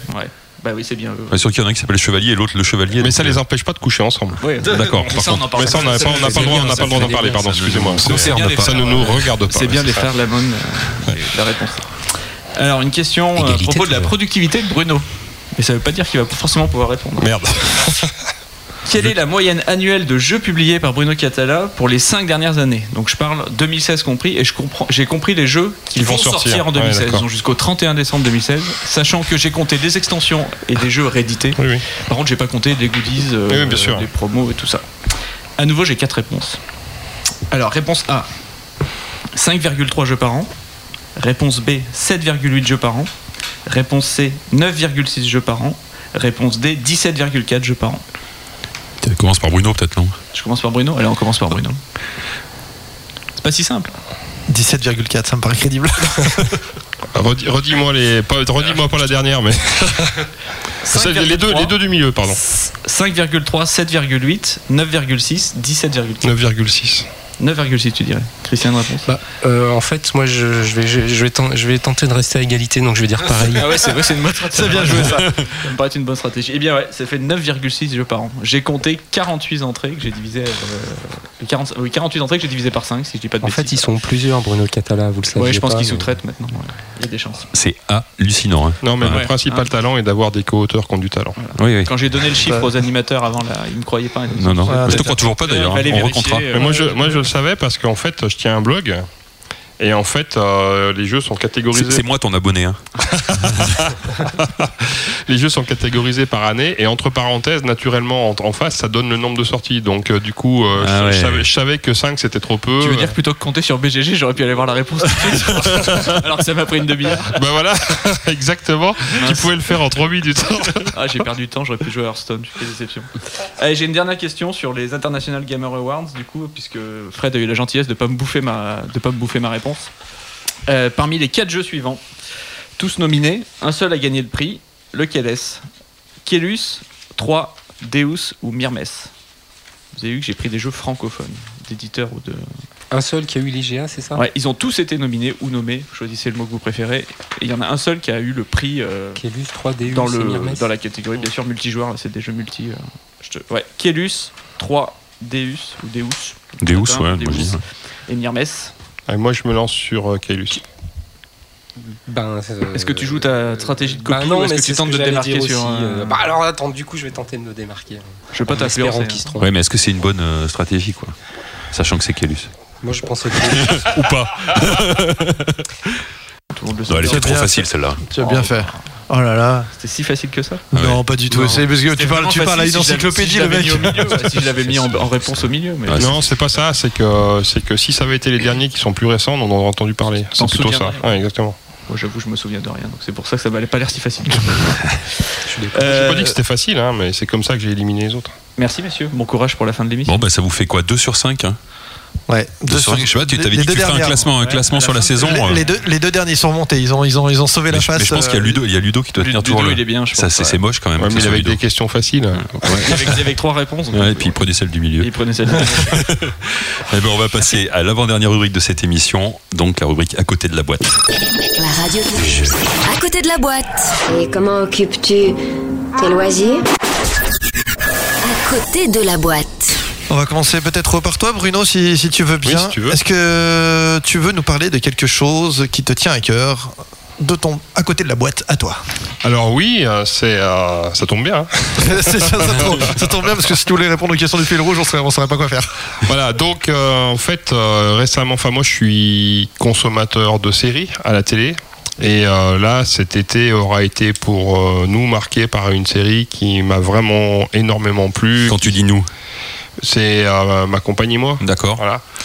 Et, mais que si je peux regarder ce qui s'est passé sur Facebook euh, à la même période, je pense ne pas être le seul, loin de là. Et cette série, c'est Stranger Things. On a entendu parler, effectivement. Voilà. Et euh, j'ai, voilà, moi j'ai trouvé ça parfait de A à Z. Euh, C'est, euh, c'est excellent, c'est un clin d'œil, c'est un hommage même, je dirais, au cinéma de Spielberg. On pourrait faire le parallèle avec le film euh, Super 8 qui était sorti il y a 3-4 ans, je pense. Dans ces eaux-là de J.J. Abrams. C'est ça, qui était déjà, enfin, qui moi déjà m'avait, m'avait ramené justement sur ce cinéma-là que j'avais tant aimé, si tu veux. 13 années 80. Exactement. Et là, on est, on est dans cette atmosphère-là. On est sur un scénario malin. On est sur euh, du surnaturel, mais pas tout le temps. On est sur euh, des gamins. Dans les années, ça se passe en 83. Euh, voilà. Donc, j'avais 20 ans. Il y a peut-être aussi un côté de nostalgie, bien sûr, mais pas que. C'est vraiment super bien fait. Évidemment, il faut la regarder en anglais. Hein. Ça, ça, il faut pas regarder la post-synchro française. Euh, voilà, et ça, ça m'a, ça, voilà, j'ai regardé tous les épisodes et j'ai jamais décroché de A à Z. C'est parfaitement joué, c'est le scénario, il est bon jusqu'à la fin. Je suis juste inquiet d'une saison 2 parce que là, je sais pas trop, j'ai peur d'être déçu sur une saison 2, mais en tout cas, la saison 1, elle est parfaite. Le, pitch en quelques mots, tu peux nous nous le faire?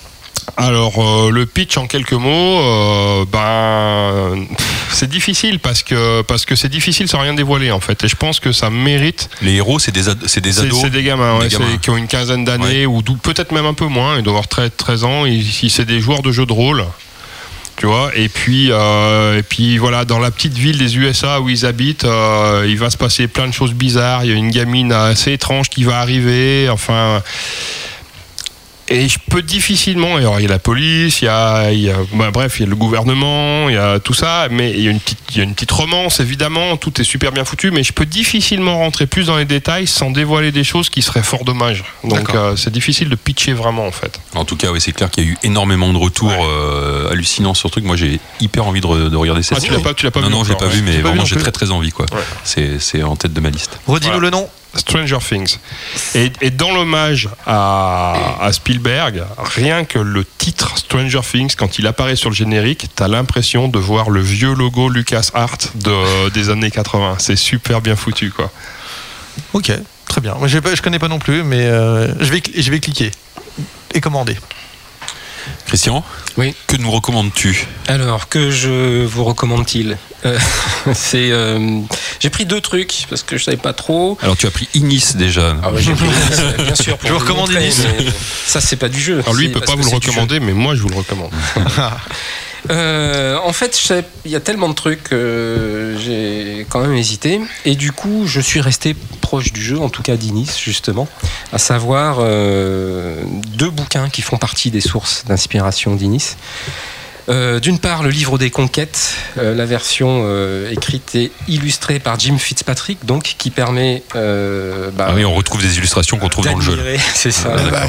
Les illustrations de Jim en grand format, avec un texte qui est le texte de la légende, bien sûr, mais que lui a écrit quoi, euh, à sa façon. Donc pour, pour euh, vous ne voyez pas, mais c'est un, c'est un livre format A4 à peu près, peut-être un petit peu plus grand que le, le A4, avec des, des illustrations, euh, alors de nombreuses en double page euh, ou en simple page, ça dépend, et puis euh, euh, très très illuminé en fait, façon celtique, un peu façon bouquin moyenâgeux. Ça rappelle le livre de Kells, Voilà, justement, irlandais. Et puis avec des textes sur, certains, sur certaines pages. Voilà, et toute l'histoire du livre des conquêtes, les invasions de l'Irlande, c'est plein de furie, de Mais ça, ça se trouve encore parce que ça a l'air, ça a l'air ancien là ce que tu nous alors, montres. alors ça, c'est une édition qui est ancienne, mais ça se trouve. Alors j'ai fait mes 9 recherches. livres 95. Ouais, voilà, j'ai acheté, je sais plus où. Et euh, Comment euh, Je suis pas sûr que ce soit édité en ce moment, mais enfin c'est plus ou moins régulièrement édité, réédité. Ça peut se trouver en occasion. Ça se trouve en, français, par Ça se trouve, voilà, c'est ce que j'allais poser la question. Ça se trouve en français. Ça se trouve en français, le livre des conquêtes. D'accord. Et dans l'édition française, c'est pareil, on retrouve ces illustrations. oui, euh, oui. oui normalement, oui. Ouais, d'accord. Okay. Originellement, visiblement, sorti en 1978, si je ne dis pas de bêtises, d'après le. Première édition, oui. La première édition, 1978. Ok.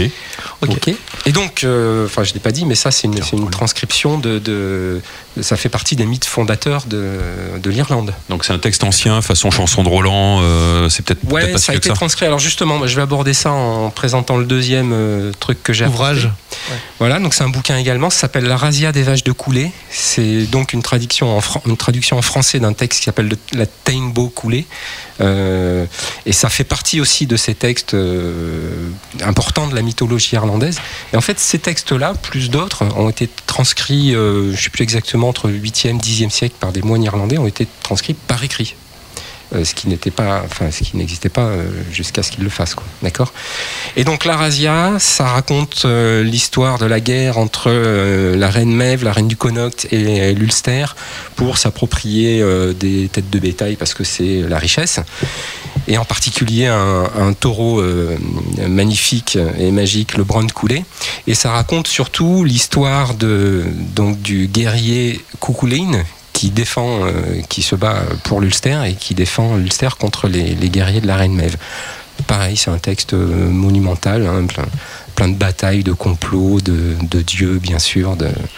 C'est, c'est l'équivalent de, de Légende d'Arthur ou des ouais, choses de la légende d'Arthur ou, euh, ou même euh, des textes antiques euh, d'Homère, de, de, de l'Odyssée, ce genre de choses. Quoi. D'accord. Ça fait partie des textes fondateurs. Mais là, c'est un texte ré- réactualisé ou comment ou c'est c'est- Alors c'est c'est la version, oui, il faut que je dise tout ça. C'est une version qui a été traduite de l'irlandais ancien par un gars qui s'appelle Christian Gouyanvar, qui est un spécialiste des- de l'épopée irlandaise euh, et de l'histoire celtique.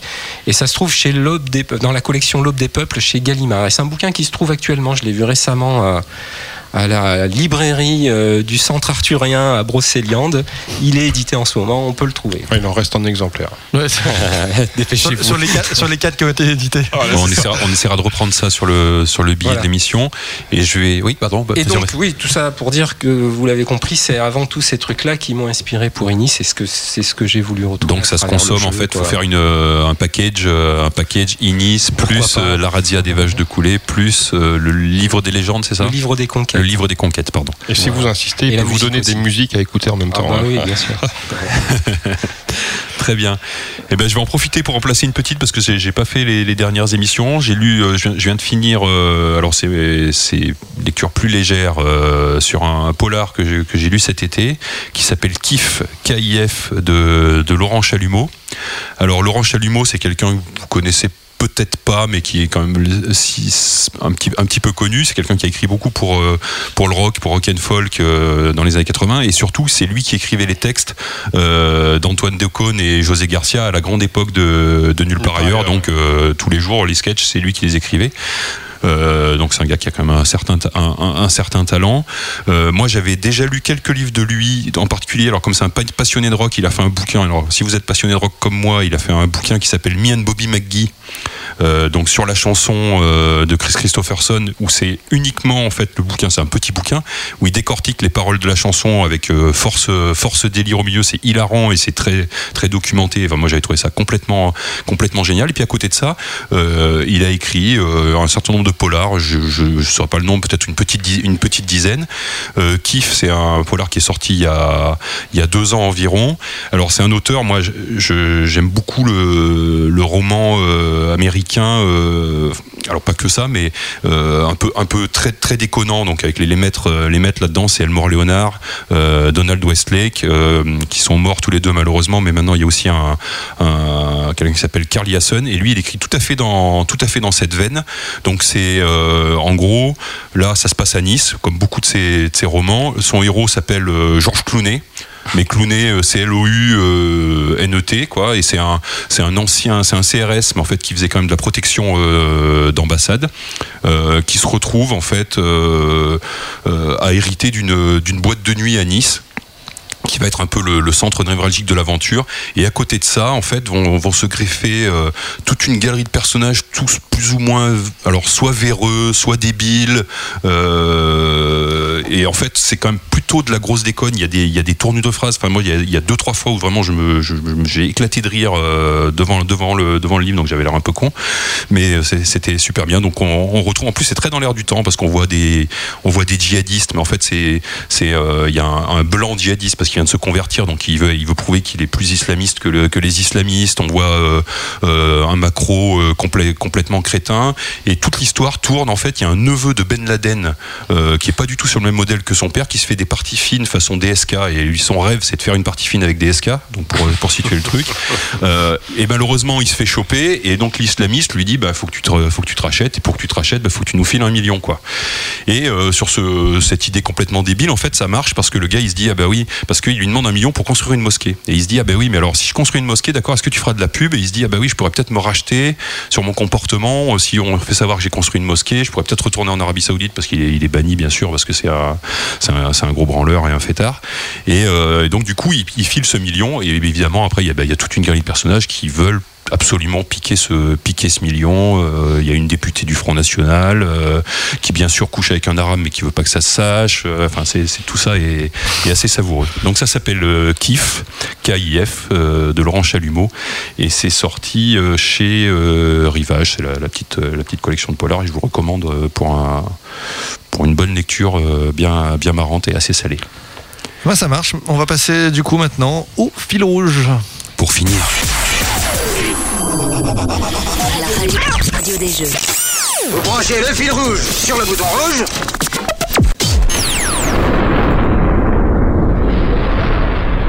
Alors le fil rouge, donc c'est la, la- la dernière rubrique de l'émission qui est une série de 8 questions euh, qu'on pose à tous nos invités. Euh, Christian, je vais commencer par toi comme tu n'y as pas encore euh, participé. Première question, combien y a-t-il de jeux dans ta ludothèque approximativement? Ceux qui sont accessibles, euh, 5 ou 600 Je je suis allé voir sur Board Game Geek, euh, t'en as même euh, un peu plus que ça, je crois qu'ils sont. enfin, je crois que t'as dépassé les 700, je crois. Faut pas le dire, ta, ta femme écoute. Ma, ma, ma- ma- ma sœur écoute, euh, dites rien. Eh ben voilà, c'est parce qu'il y en a qui sont pas accessibles. C'est pour ça. Ok, et toi Bruno? Euh, bah déjà il y a les miens. Donc pareil. Déjà 600 pour les non, tiens, non, ouais, non, non, non, non, mais euh, je sais pas, non, j'en ai pas tant que ça. Moi, j'en ai peut-être, euh, j'en ai gardé chez moi quelque chose entre les 150, on va dire. D'accord. Ouais, parce, que, parce que, parce que, en fait, j'en ai eu beaucoup plus que ça, mais j'ai tout donné, en fait. J'ai tout donné parce que ça me sert à rien d'avoir des jeux auxquels je joue pas. J'ai pas le temps. J'aimerais, mais j'ai pas le temps. Tu joues, tu joues pas, tu joues Ouais, aux nouveautés ou pas trop. Bah très très peu, pas assez. Euh, voilà, c'est des week-ends comme celui-là euh, où on va rester demain encore. Ça va être l'occasion pour moi peut-être d'essayer des jeux que j'aurais jamais essayé autrement. Mais moi l'essentiel, enfin si tu veux, je suis enfin je suis entouré de non-joueurs. J'ai une soirée par semaine où je joue et évidemment elle est consacrée euh, essentiellement au prototype. Donc en fait les jeux qui sortent, je m'en cultive parce que je vais lire les règles sur internet, parce que je vais aller regarder des vidéos, mais finalement en fait malheureusement je joue trop peu. Là, ça va peut-être changer cette année parce que j'ai trouvé un collègue qui est libre aussi en semaine et tout ça, donc du coup euh, en journée, donc euh, ça va peut-être permettre de faire des parties. Là, là, on vient de faire une campagne de Pandémie Legacy, on va certainement jouer à, à- je sais pas comment vous dites, site, site, j'en sais rien. euh, euh, Ouais, moi non plus, je sais pas voilà, comment on dit, moi je site. enfin site, voilà, euh, la semaine prochaine, mais voilà, c'est euh, Alors, question suivante, Christian, quel est le dernier jeu auquel tu as joué? Ah ben, Océanos, hier soir. Ah bah tiens, très bon. T'as de la chance d'avoir pu y jouer toi. Tu dois, bien connaître Antoine Bozin. Bruno? Alors en dehors d'un proto, euh, c'est Diamonds hier soir de Mike Fitzgerald. Eh ben, je sais pas. Ouais, Je connais crois pas le bien. jeu. C'est, euh, bah, moi, je le connaissais pas jusqu'à hier soir. J'ai fait ma fameuse soirée jeu à Annecy et il y a quelqu'un après un proto à moi euh, qui a sorti ça. Et on a, on a joué à ça. C'est un jeu de pli classique hein, en fait. Euh, mais agrémenté d'un truc rigolo, c'est-à-dire que tu as des diamants au milieu de la table et toi tu as un petit paravent qui représente un coffre-fort et quand tu joues, euh, si tu fais un pli à trèfle par exemple, tu vas banquer euh, un diamant devant, ah, devant ton paravent. Et si tu fais un pli à pic, tu vas le faire passer de devant ton paravent à derrière ton paravent. Il y en a qui vont te permettre de piquer devant le paravent des autres, etc. Donc c'est un jeu de pli classique, agrémenté de petites actions toutes bêtes, si tu veux, et qui, se joue de façon assez maligne parce qu'au début tu fais un écart. Enfin voilà. Donc bref, c'est euh, efficace. euh, ça m'a plutôt plutôt plu. En tout cas, ça m'intrigue. Comme, euh, Bah, tu comme vois jeu. Oui. J'ai bien fait de venir. Mais c'est un jeu récent? Alors d'après le gars qui l'avait apporté, ça, serait ans. sorti à la Gen Con l'année dernière, il disait, D'accord. mais j'en suis pas sûr du tout. D'accord, Alors là, ça, ça reste comme ça. On vérifiera. Ok. Euh, Christian, ton jeu, s'il ne devait en rester qu'un, ton jeu préféré? Ouais, c'est trop compliqué ça. Ah, ça, ça, je peux pas. À la fin. Euh, les jeux que j'aime beaucoup, bah, ces derniers temps, ouais, c'est Runebound, la troisième édition. Euh, Il y a eu Mage Knight à un moment donné. J'aime beaucoup Small World. Ça, c'est un jeu qui est, qui est pas jeune jeune, mais qui ressort euh, toujours avec beaucoup de plaisir. Abyss de Bruno aussi. Innovation, Karl Schudig, que j'adore. Tu en avais vraiment. parlé, ouais. Euh, voilà, euh, ce genre de jeu, s'il ne devait en rester qu'un, j'en sais Ouais, mais ça fait déjà. C'est bien, ça nous fait un petit panel. Ça, marche. Et toi, Oui. Bruno? Ben, je sais pas, ça dépend. Alors je dirais euh, Magic.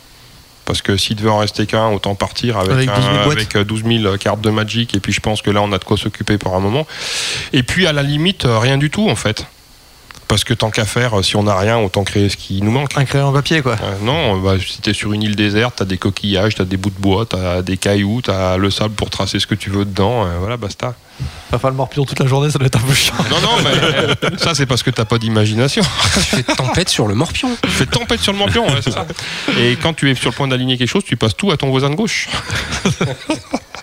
Alors, pour info, Diamond, c'est 2014. Ah bah voilà. Et voilà, chez Stronghold Games, de 2 à 6 joueurs. Hum, J'ai bien aimé. On- euh, autant vous dire que c'est absolument de tête que je vous le dis. Euh, alors, Christian, si tu devais jouer à un jeu juste après l'émission, ça serait lequel?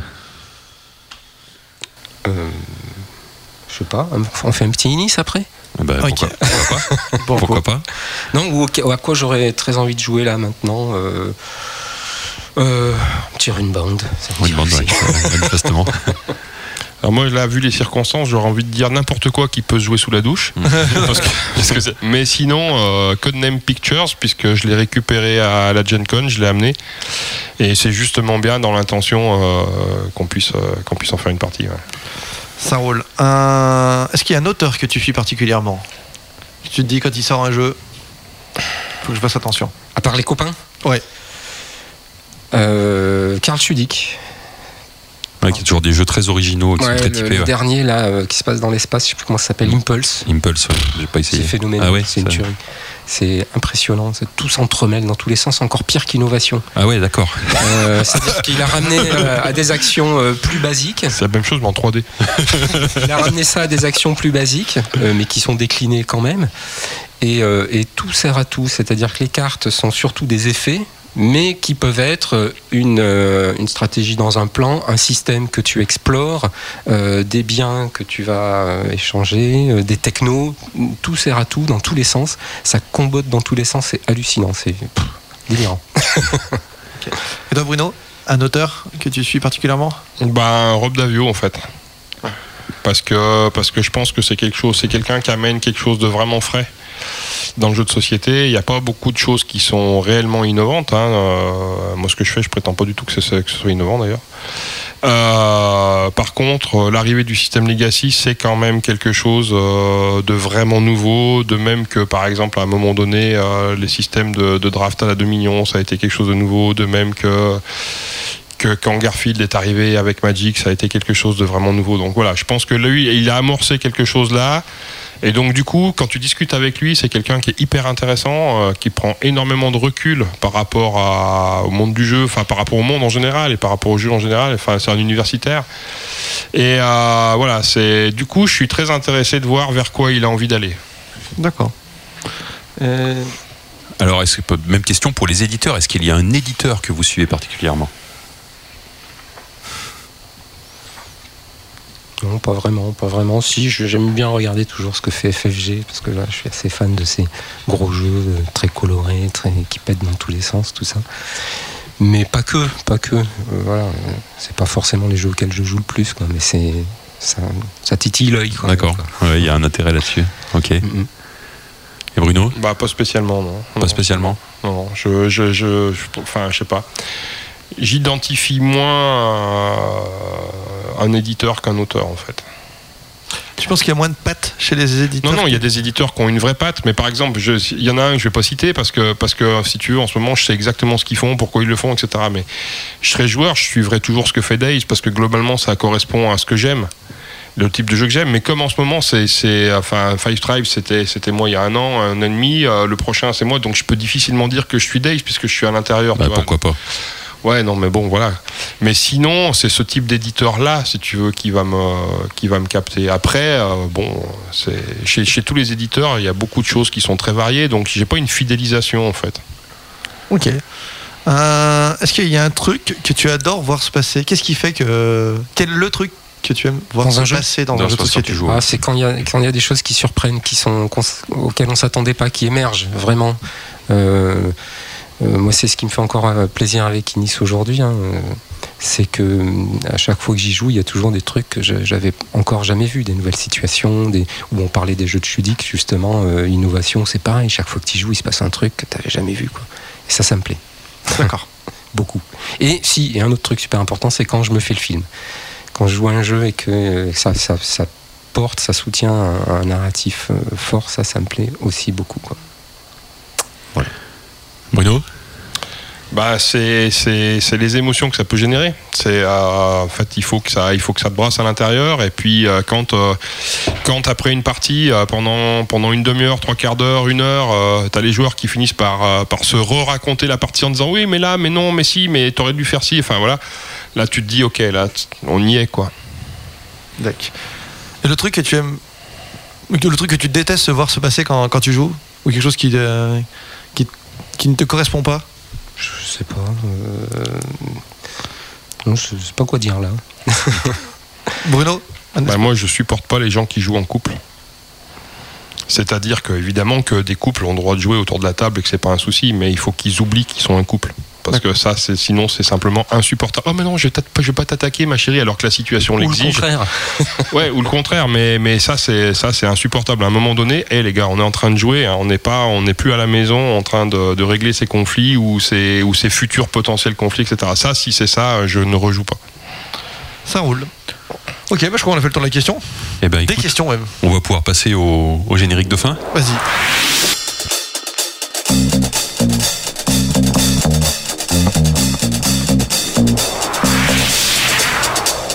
Eh bien, c'était sympa d'être en famille entre beaufs.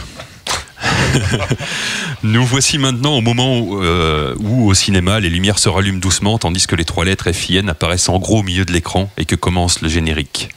Une nouvelle fois, un immense merci à David, notre sonorisateur et monteur de luxe.